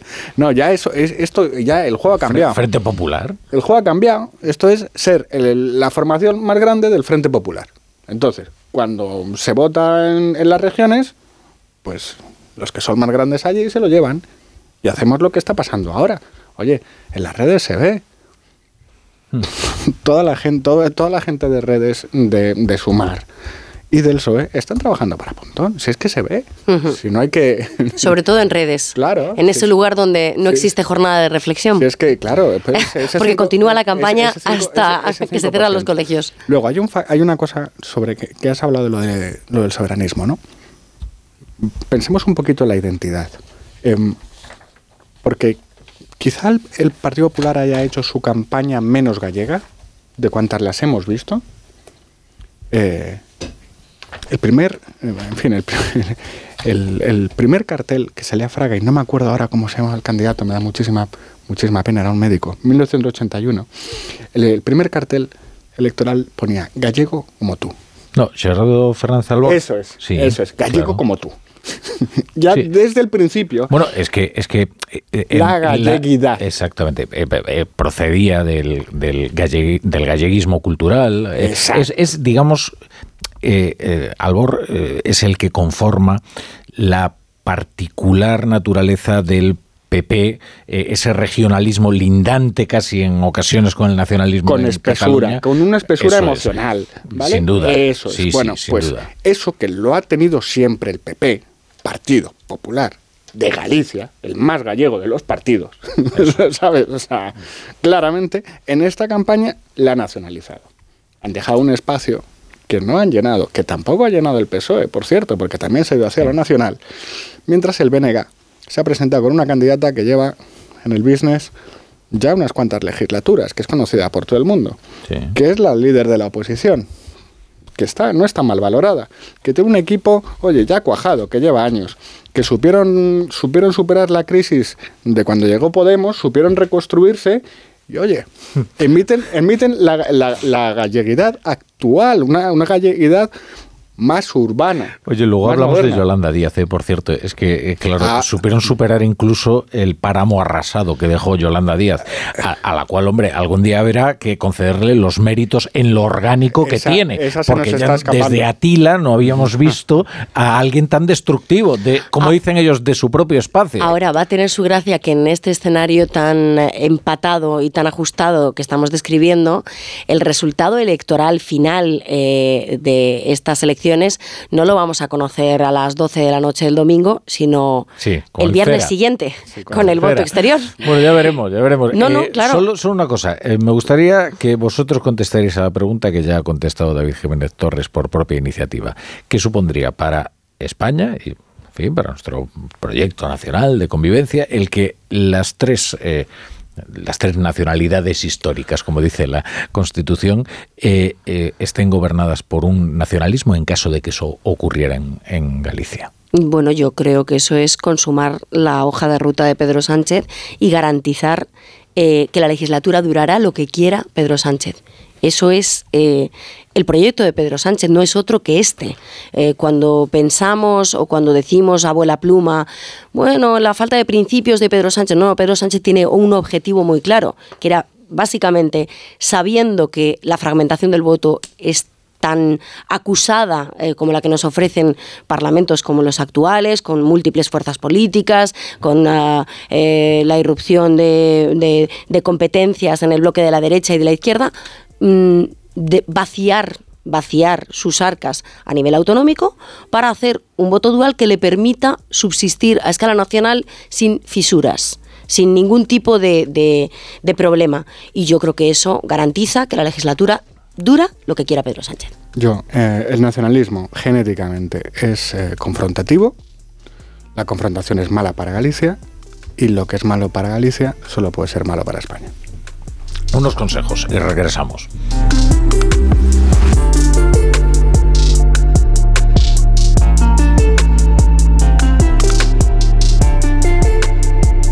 La brújula. La torre.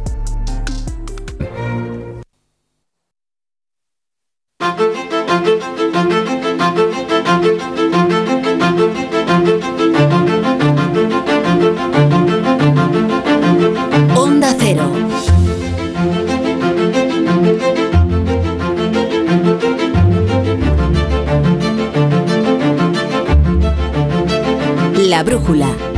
La torre.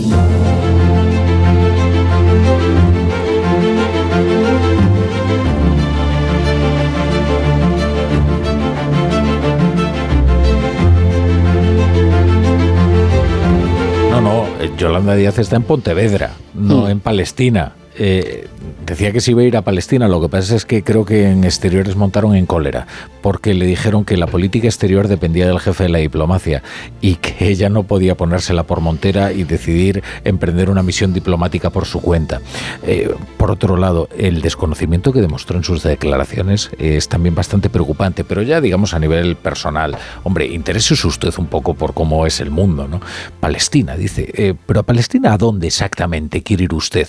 Teniendo en cuenta que sus amigos consideran que Palestina va desde el Jordán hasta el mar, pues eh, no sé, probablemente eh, incluiría Tel Aviv eh, dentro de lo que es Palestina, ¿no? Pero bueno, no sé, es, es, una cosa bastante curiosa. En cualquier caso, yo a Yolanda Díaz la veo desde hace un tiempo completamente fuera de sí. Es decir, eh, yo no sé si es que le ha desequilibrado por completo la guerra que ha emprendido eh, Pablo Iglesias contra ella, si es que ha perdido ya toda influencia en el gobierno, si es que le ha ocurrido lo que ya en otras ocasiones, que es que no sabe manejar bien los partidos que, que se trae entre manos. En fin, no, no sé vosotros cómo analizáis la situación actual de la vicepresidenta. Y no solo de la vicepresidenta, ¿eh? yo los metería en el pack del famoso espacio, ¿no? el espacio morado, aunque se haya eh, producido una escisión. Yo creo que son los de la peli de los otros, eh, están muertos y todavía no lo saben, y que eso se va a consumar en las elecciones europeas. Eh, yo creo que no va a sacar representación Podemos, está, vamos, para mí, casi fuera de toda dudas, y, veremos a ver qué ocurre con Sumar, porque el varapalo que va a recibir Yolanda Díaz este fin de semana en Galicia va a ser muy importante, es la segunda vez que sucede, pero ya con un porcentaje de voto irrisorio, está ahora mismo en el dos y pico por ciento de voto. Una persona, que eso también habría que hacer una lectura, por mucho que Sánchez tenga sus estrategias oscuras, Galicia lo que castiga este fin de semana absolutamente es a la coalición de gobierno independientemente de las formaciones que apoyen eh, con carambolas múltiples el mantenimiento de la gobernabilidad. Lo que castiga absolutamente es a la coalición de gobierno, hundiendo a Besteiro y a Yolanda Díaz, haciéndola desaparecer. Y a Podemos ya ni te cuento, que está en un, eh, en un irrelevantísimo 0,5%, si es que llega.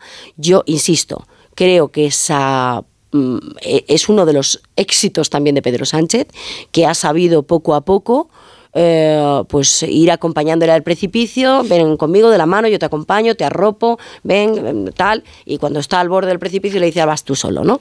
Bueno, pues es exactamente eh, lo que ha conseguido hacer y de hecho ellos ya pregonan de manera muy abierta, efectivamente, que lo que vamos a ver en las europeas de junio es el entierro eh, de, de esas dos formaciones políticas. Yo diría, por ser lo más comprensivos posibles con, Yolanda Díaz por solo un instante, hmm. es verdad que ella tiene, es un problema estructural, ¿no? ¿Cómo puedes tener perfil propio cuando tú has asumido estructuralmente dentro de esta legislatura el papel de marca blanca del PSOE y como la persona que le aporta al PSOE unos cuantos eh, escaños eh, entre gente que pues normalmente no votaría al PSOE, ¿no? que lo considera pues demasiado centrista o, lo que sea. ¿no? Eh, ¿Y cómo haces eso cuando además... Si tú en principio lo que ibas a hacer para tener perfil propio era ser quien tiraba desde la extrema izquierda hacia el PSOE para, oye, no te, no, no te descarríes, aquí tenemos una agenda de izquierdas, etcétera, cuando Podemos se ha movido para ocupar ese lugar, al menos de ser el pepito grillo, ¿no? Desde de, la conciencia de la extrema izquierda cantándole las, las verdades anticapitalistas a, Pedro Sánchez. Dicho eso, precisamente en este, en este tipo de situaciones de problemática estructural, ahí es donde yo creo que un líder demuestra si tiene habilidad o si no la tiene. Es decir, si puedes remar y encontrar la manera de convertir esas debilidades en fortalezas o si sigues cavando y sigues demostrando cada vez más tu propia inoperancia. Y creo que eso es lo que estamos viendo en el caso de Yolanda Díaz. Es decir, de alguien que obviamente puede haber tenido un eh, desempeño que le ha valido como, eh, como ministra, pero que como dirigente de un partido político es evidente que no está demostrando eh, ni la más mínima capacidad para sobrevivir al escenario que tiene. Y, y yo me acuerdo, ¿os acordáis la visita al Papa más reciente? Sí, hombre, que, cómo olvidarlo. Que sigue siendo una de estas cosas absolutamente disparatadas. De no, he ido a hablar con el Papa de derechos laborales. Y, bueno, ya dice que va a Palestina eso, ¿eh? Claro, pero es que esa es la cuestión. Luego, nos, luego nos, nos, decían que no, es que en realidad es una jugada maestra porque hay mucho voto gallego en, en Argentina, es buena parte del censo exterior, entonces ella a través del Papa está llegando a ese votante. Ok, ¿A qué votante está cortejando con, con la visita a Palestina? Hay una importante cantidad de, votantes en el censo extranjero en, eh, que, está, que están empadronados en, Cisjordania o algo por el estilo. bueno, teniendo en cuenta que la mayoría de los palestinos que trabajan lo hacen en Israel, eh, que emplea buena parte de ellos, eh, mm. pues chico, es bastante ilógico que vayas a hablar de derechos laborales allí. máxime, teniendo en cuenta que los derechos laborales efectivamente son sobre todo necesarios en aquellos lugares donde hay trabajo. ¿no? Eh, cuando no hay trabajo, la gente supedita el poder trabajar al poder trabajar en determinadas condiciones. ¿no? Pero bueno, esto es una lógica, en fin, quizás un tanto... Yo, de verdad, ¿no? creo que no estáis siendo capaces de ver todo lo que está haciendo Yolanda por el progreso de España, por la izquierda en Galicia y por la paz en el mundo. Eso lo tengo que decir. Es verdad que yo tampoco lo veo, porque no entiendo eh, qué demonios pinta Yolanda Díaz en Palestina que no sea hacer propaganda a, a unos terroristas que son fundamentalistas. No, no, no veo a Netanyahu pidiendo que paren las tropas porque, porque viene Yolanda a hacerse una fotografía. Pero por debajo de eso, de que está fuera de foco, de que ha demostrado que es divisiva, de que en fin, que pertenece al Partido Comunista, que son cosas que a, mí no me, no me hacen muy feliz, ¿no? Hay algo que me molesta de verdad. Y es que va a Palestina a hacerse una foto. Va a Palestina a utilizar el sufrimiento de los demás para promocionarse personalmente, porque no tiene ninguna otra cosa que contar. Y utilizar el sufrimiento ajeno para beneficiarte en términos de imagen es pornográficamente moral. Y eso es lo que tenemos que rechazar. Eso es lo que no se puede soportar. Claro, lo que pasa es que la cuestión es eh, a qué nos tenía acostumbrados Yolanda Díaz, porque si entramos ya en, eh, profundidades y en eh, hacer un balance no sé si a modo de obituario de, la carrera política de Yolanda Díaz, eh, hombre, yo creo que no ha habido personaje más inflado en la historia reciente de España que el de la vicepresidenta segunda del gobierno de España. Una persona absolutamente blindada que no ha contestado jamás una pregunta que jamás eh, ha respondido más allá de decir que ella es de Ferrol y que sus padres siempre le enseñaron en casiña, graciñas, adiós, adiós, eh, en fin. Esto lo puede decir Eh, porque es de Ferrol. Bueno, claro, es que otros somos de Ferrol y también sabemos hablar y contestar a las preguntas, ¿no? Digo yo. Entonces, en fin, lo que quiero decir con esto es que cuando muchos nos auguraban hace tres, cuatro años, Yolanda es un bluff, Yolanda está hinchada, Yolanda es un producto mediático, Yolanda está pasando como con Iván Redondo, que le hacéis una leyenda, le encumbráis a las alturas. Hasta que- Y de repente, oye, se pincha el globo y se acabó la historia. acabó. Y aquí tenemos una capacidad de crear leyendas ficticias en los medios de comunicación tremenda. Y yo creo que Yolanda es el más claro ejemplo, insisto, de nuestra historia reciente. Yo diría, ah, sol- solo por comentar lo que decía Pablo, ¿no? Sobre la cuestión moral, el selfie moral, ¿no? Yo, yo acepto, ¿vale? Que alguien pueda sentir un imperativo moral de en Gaza está muriendo muchísima gente inocente y hay que parar la carnicería. ¿no? Entiendo que, al- que alguien diga, yo me siento impelido a ir ahí porque- y, digamos, aprovechar el altavoz que supone el hecho del viaje, porque sabemos que las teles lo cubrirán, etcétera, porque siento que lo que está pasando es, es una carnicería, etcétera. Pero si alguien adopta esa postura, yo creo que tiene que responder a las preguntas difíciles. O sea, la, parte moral de que nadie quiere que mueran inocentes es que todos lo entendemos y lo aceptamos perfectamente. Si solo con la parte moral se resolviera el conflicto árabe-israelí, se habría resuelto en 1948. ¿Vale? Entonces, de nuevo, no, no, no soslayo la cuestión moral y humanitaria, pero si de verdad vas a ir a exigir el final, eh, un alto al fuego, entiendo que también vas a ir a exigir la liberación de los rehenes, ¿no? Es, No- es decir, o a, no o lo a ha hecho decir, o a- todavía. o a- pero bueno, pero a decir, bueno, ¿cómo consigo yo el alto al fuego? Bueno, un paso importante sería la liberación de los rehenes, ¿verdad? Bien, siguiente pregunta a la que tienes que responder. Eh, ¿Estás dispuesta a apoyar un Estado palestino gobernado por Hamas? ¿O estás dispuesta a apoyar la creación de un Estado palestino en el que jamás, de alguna manera, se garantice que no va a llegar al poder? Eh, porque sabemos que si jamás gobierna ese Estado palestino, ese Estado palestino dejará de existir. Sencillamente porque Israel no va a permitir que exista un Estado palestino controlado por Hamas. Siguiente cuestión. ¿Vas a permitir el derecho al retorno de los refugiados palestinos? Estamos hablando de unos 5 millones entre los distintos campos de refugiados eh, en- también en los países vecinos, con lo que eso supone para el...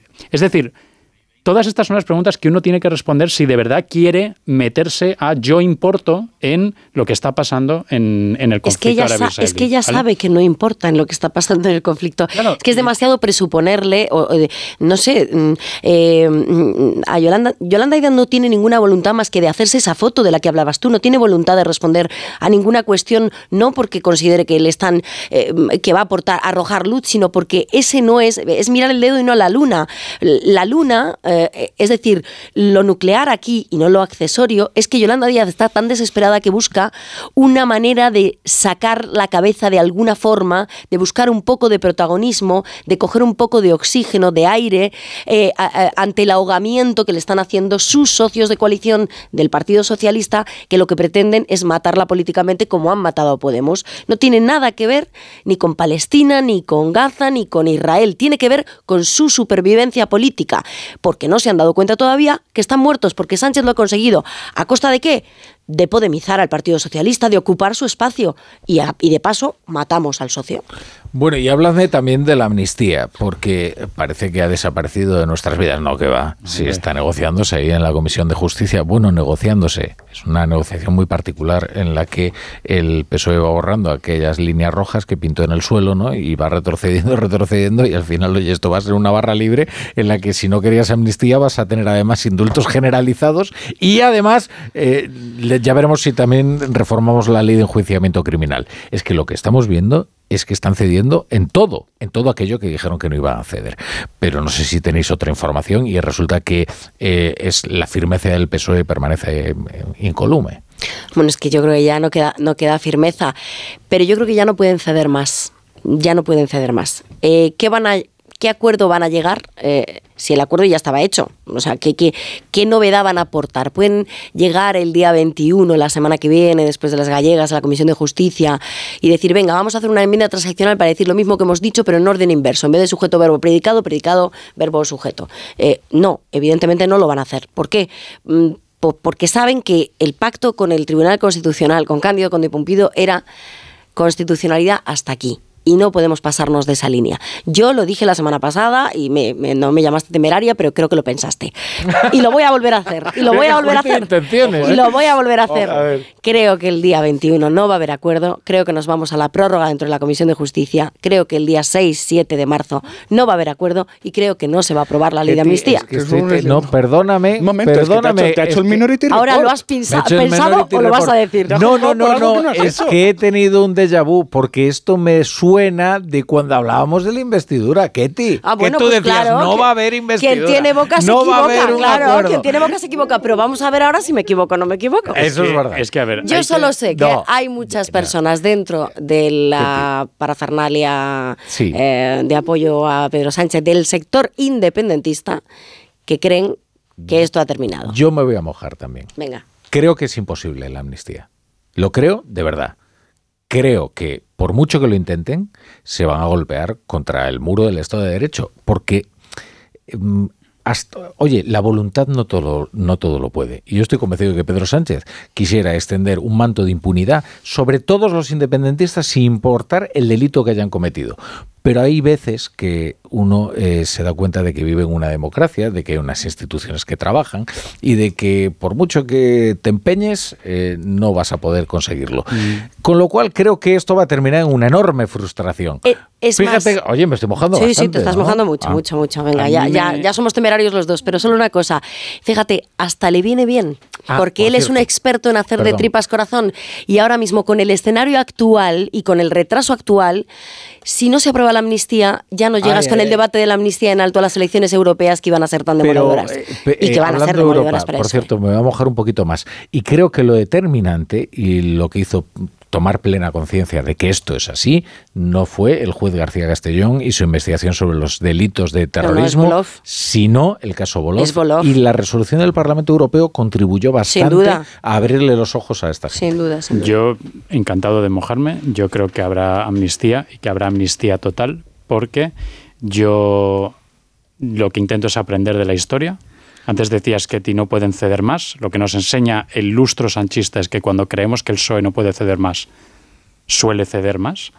Que entre el PSOE y los separatistas, cuando hay una negociación, ¿quién suele ceder más? Es el PSOE. Eh, y también que este PSOE es muy dado a las subidas hacia adelante. Yo creo que habrá amnistía total. Lo que no doy por hecho es que en algún momento futuro no la tumbe alguien. No la tumbe alguien, sea o el Tribunal Constitucional o a nivel europeo, lo que sea. Pero lo que creo es que si a Sánchez le dices, oye, tú ahora necesitas aprobar la, amnistía total que te pide Puigdemont para que haya legislatura. Es verdad que te la puede tirar alguien dentro de un año, de año y medio. Sánchez dice, acepto ese año, año y medio, largo me lo fiáis, ya veremos cómo estamos cuando lleguemos a esa, a esa situación. Vo- ¿Vosotros sabéis por qué funcionan las, las secuelas de las películas de terror que tienen éxito?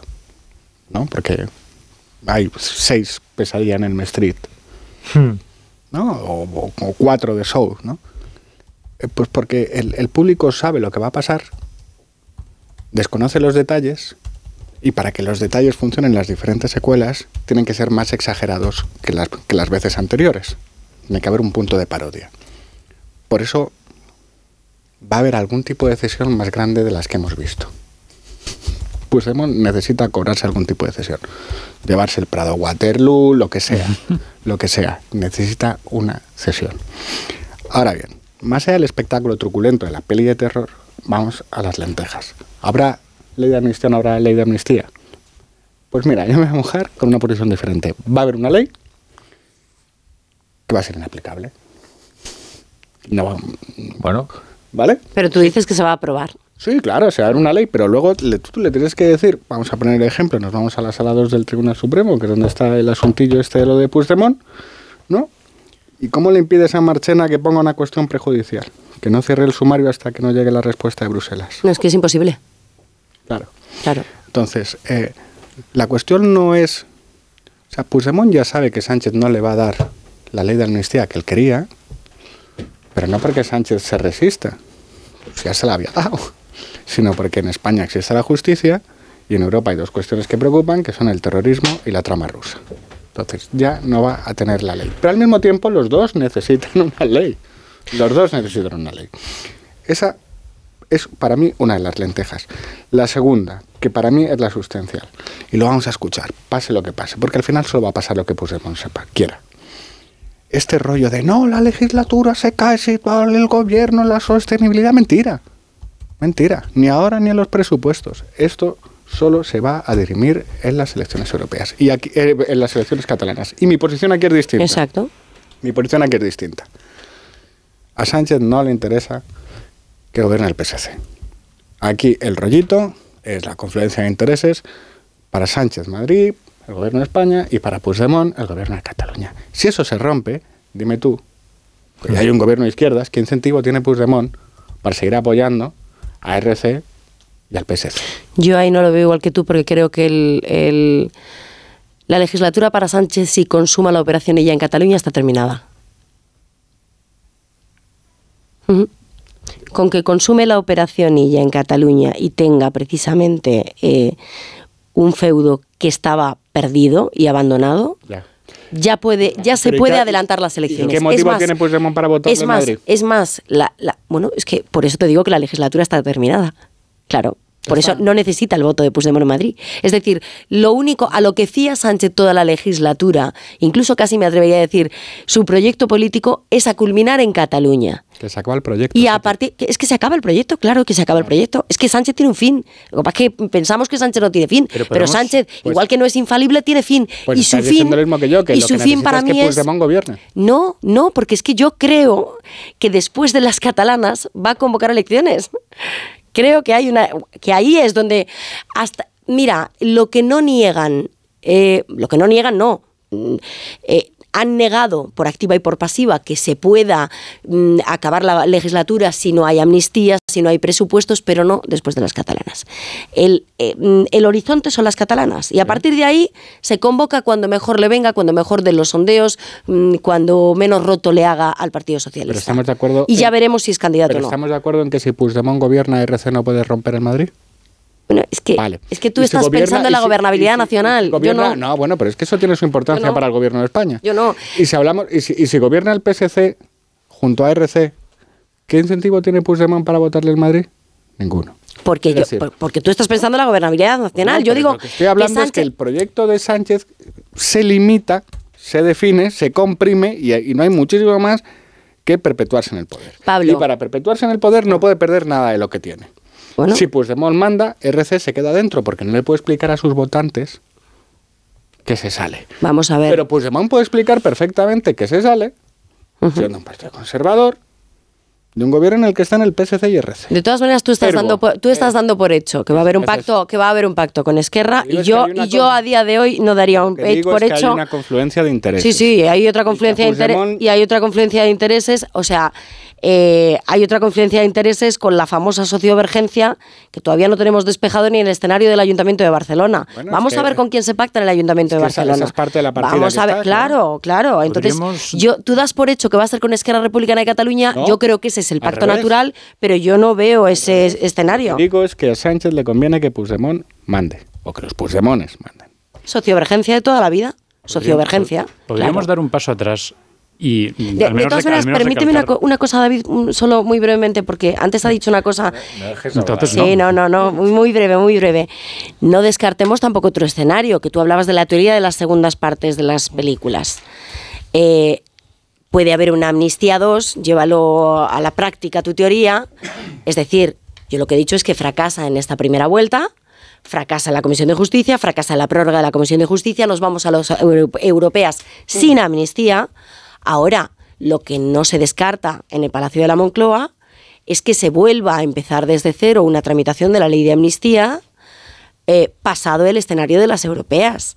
Empezar nuevamente, incluso que no sea el Partido Socialista el grupo proponente, porque os quiero recordar que la ley de amnistía era supuestamente una proposición de ley firmada por mm, Sumar, PSOE, Junts y Esquerra, y que finalmente se descuelgan todo y le dejan solo. Y, es solo el proponente, el Partido Socialista. Y si el proponente en la amnistía 2 en septiembre, en sus taquillas, eh, resulta que el proponente es Junts per Catalunya. Yo propongo que demos un paso atrás y contemplemos con perplejidad la idea de que todo habrá valido la pena si el PSC gobierna en Cataluña. Esa es, la decir- teoría Sánchez. No, no, claro, pero lo que digo es, es una Yo teoría, no. Es una teoría tan disparatada. O sea, la idea es que van a volver a votarte en Andalucía porque Salvador Illa gobierna la Generalitat, la Generalitat catalana. O sea, vas a recuperar todo el poder territorial que has perdido. Es decir, el proyecto es que el PSOE se haya convertido en el agente electoral del PSC y que de alguna manera esto va a revertir algún tipo de beneficio sobre el PSOE. Pero ¿y nos de- sorprende a estas alturas? eh? no, lo que, no, lo que quiero decir es que es un, es un disparate total. O sea, Claro que, todo el disparate. horizonte político es que gobernemos en Cataluña y qué más da que perdamos todos los demás Igual que es un disparate hundir a Besteiro para darle un 30% de voto, el doble que el de Besteiro, al Benega. Y ya tiene cara de pagafantas. Los periódicos. Juanjo de la Iglesia, ¿qué tal? Buenas noches. Buenas noches. Llegaron los periódicos, por ejemplo, El Mundo, que abre con este titular, el bloque nacionalista gallego, es radicalidad. Sin el PP habría una Galicia muy distinta. Es un entrecomillado de unas declaraciones de Alfonso Rueda, el candidato del Partido Popular a la presidencia de la Junta. Eh, junto a este titular a una columna, los impuestos y el deterioro institucional hunden la inversión. En la razón, Génova, dos puntos, comillas, si el PP pierde la Junta, será por Abascal. El Partido Popular teme el efecto Girona y que un centenar de votos a Vox arriesgue la mayoría absoluta. En 20 minutos hablan de la crisis del campo como primer argumento. Planas ofrece al campo menos burocracia a cambio de detener las protestas. En el periódico de España hablan de este asunto, pero de otro punto de vista. El campo mantiene el pulso pese a las nuevas medidas de planas. Y en ABC, Bruselas cuestiona la reforma ambiciosa, pero con pocos resultados, de Díaz. Y una fotografía de Yolanda Díaz en un mitin de Sumar en Galicia. A pie de página, un juez novato asumirá el narcocrimen de Barbate. Bueno, pues eh, no sé si quieres comentar. Bueno, es que no queda ya muy poco tiempo. Eh, os iba a sacar un tema que para mí es apasionante, ¿eh?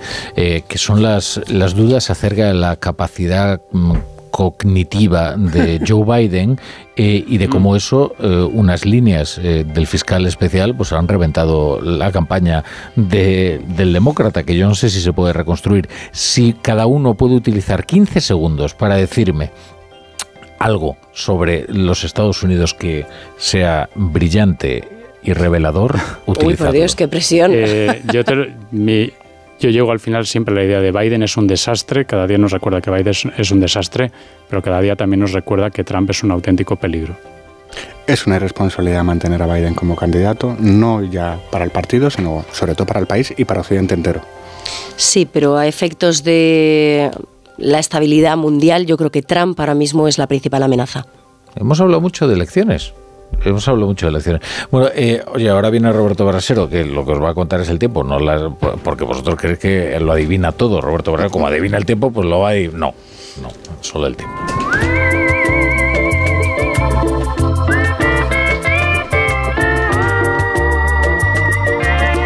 Pero antes, eh, dejadme dirigirme a todos los que están al volante, porque esto les interesa, porque ahora con el seguro de coche en línea directa, además de ahorrarte una pasta, pues tienes muchas ventajas. Como vehículo de sustitución y no solo en caso de siniestro o robo, sino también por avería, para que no os quedéis nunca parados. Cámbiate y te bajan el precio de tu seguro de coche sí o sí. Ve directo a lineadirecta.com o llama al 917-700-700, el valor de ser directo. Qué bien te viene la financiación total para clientes con tarjeta El Corte Inglés. Financia tus compras hasta en 12 meses en electrónica, electrodomésticos, deportes, moda, hogar y mucho más. Hasta el miércoles 21 de febrero, financiación total del Corte Inglés en tienda web y app. Por compras superiores a 200 euros, financiación ofrecida por Financiera El Corte Inglés y sujeta a su aprobación. Consulta condiciones y exclusiones en elcorteinglés.es. Con este estrés no consigo concentrarme. Toma Concentral. Con su triple acción de lavacopa, rodiola y vitaminas, Concentral consigue aliviar el estrés ayudando a una concentración más estable y duradera. Concentral, consulte a su farmacéutico o dietista. Te lo digo, te lo cuento. Te lo digo, estoy harto de cambiar de compañía cada año para poder ahorrar. Te lo cuento, yo me voy a la mutua. Vente a la mutua con cualquiera de tus seguros. Te bajamos su precio, sea cual sea. Llama al 91 555 5555. 91 555 5555. Te lo digo, te lo cuento. Vente a la mutua. Condiciones en mutua.es. El 9 de mayo de 2018 se celebró por primera vez el Día Mundial de los Calcetines Perdidos. Y en fin, si hasta los calcetines perdidos tienen su propio día, ¿no te mereces tú también el tuyo? Con mi día de la 11 elige tu fecha especial y juega con ella. Todos los días por un euro gana hasta 3.000 euros. Mi día, el sorteo más tuyo. Y recuerda, uno de cada cinco toca. A todos los que jugáis a la 11, bien jugado. Juega responsablemente y solo si eres mayor de edad. ¡Vigor, gor, gor, gor, gor, gor, gor, gor! Toma Energisil Vigor. Energisil con maca contribuye a estimular el deseo sexual. Recuerda, energía masculina, Energisil Vigor. Su alarma de Securitas Direct ha sido desconectada. Anda, si te has puesto alarma. ¿Qué tal? La verdad que muy contenta. Como me paso casi todo el día fuera de casa trabajando, así me quedo mucho más tranquila. Si llego a saber antes lo que cuesta, me lo hubiera puesto antes. Protege tu hogar frente a robos y ocupaciones con la alarma de Securitas Direct. Llama ahora al 900-272-272.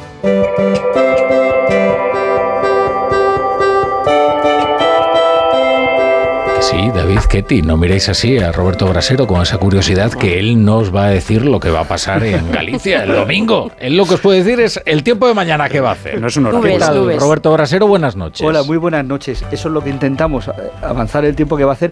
Y ahora, donde no me equivoco, es si te cuento el tiempo que ha hecho. Es, que, es que como acierta siempre el tiempo, se creen que puedes también anticipar cualquier No, no, cosa. ya y eso no estaba, es así. Os estaba escuchando y además qué, qué encendidos comentarios he escuchado también y qué, qué profundas reflexiones y análisis de los cuales aprendo mucho, Ketty, David y compañía. Y mira, y del tiempo pasado es que es noticia, porque por ejemplo en Galicia, en Vigo y en Pontevedra, Rafa La Torre, ayer tuvimos récord de la noche más cálida de un mes de febrero. O sea, Tórrida.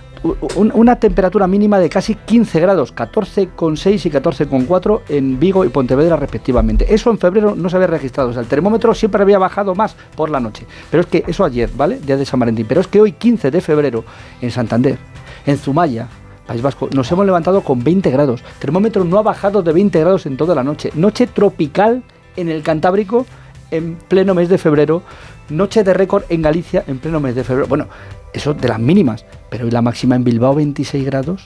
En Santander y en Donosti 26 grados. Qué locura. Este febrero no es, no es desde luego el más normal. Eso en cuanto a los datos. Hoy también hemos tenido las tormentas y las tenemos, que tampoco son habituales. Y de nuevo todavía escuchamos algunos truenos, incluso por aquí por la zona centro. El frente ya ha pasado por Extremadura, Andalucía. Ahora se dirige hacia el Mediterráneo, que es donde mañana, por la mañana, podría dejar algunas lluvias. Lluvias, tormentas, sí, pero muy poquitas ya. Y País Vasco que pueden durar un poquito más, ¿vale? Pero ya se retiran. Nieblas a primera hora, tenemos mucha humedad, nubes sí, pero se irán marchando. La tarde del viernes volverá a ser, vamos, con más claros en el cielo que otra cosa. Las temperaturas iban a ser más frías, ¿eh? Ketty, David, apuntarlo, Rafa La Torre, que mañana temprano hará más frío y por la tarde menos calor. Bueno, yo ahora me hago la maleta que me voy a Galicia mañana. Hombre, pues llévate también una manga corta para el sábado por la tarde, Rafa La Torre, que el el- sábado por la tarde lucirá el sol en toda España y también en Galicia, y Pero luego bueno. llévate el paraguas para el domingo por la mañana, porque otro frente en el norte nos dejará algunas O precipitaciones. sea que me llevo el pareo y el paraguas. Totalmente. Vale. Gracias. febrero, ¿eh? Gracias, Más raro que las elecciones de Galicia.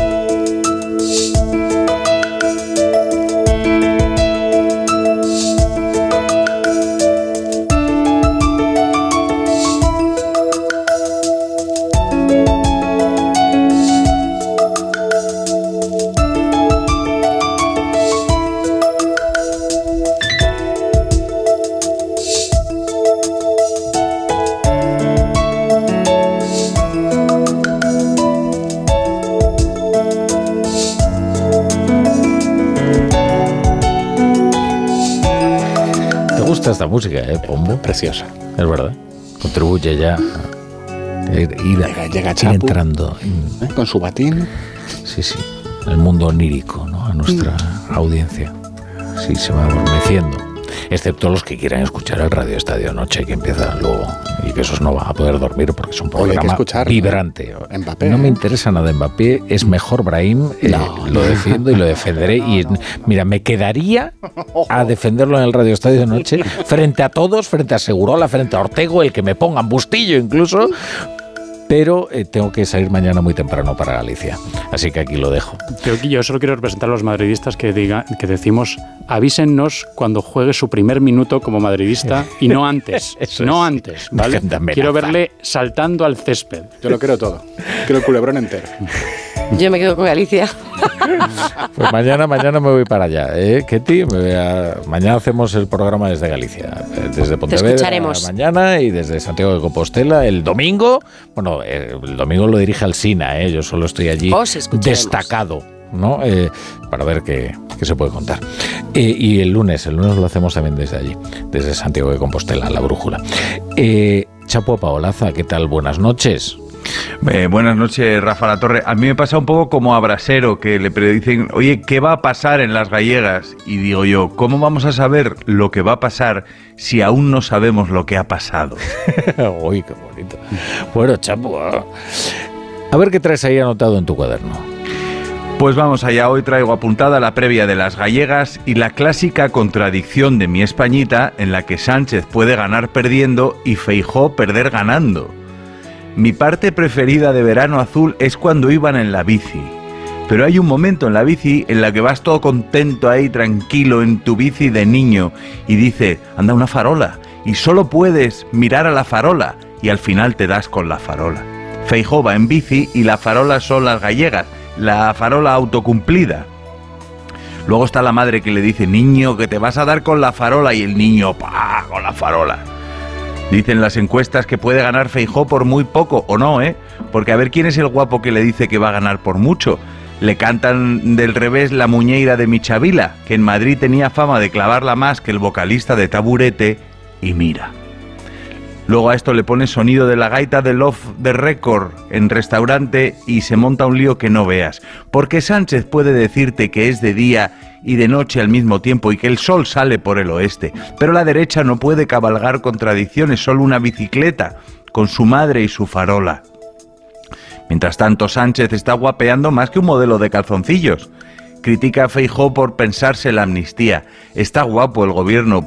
Puente parece Clark Gable. Sánchez es capaz de aprobar la amnistía acusando a Feijó de dudar sobre la amnistía. Eso puede ser fantástico.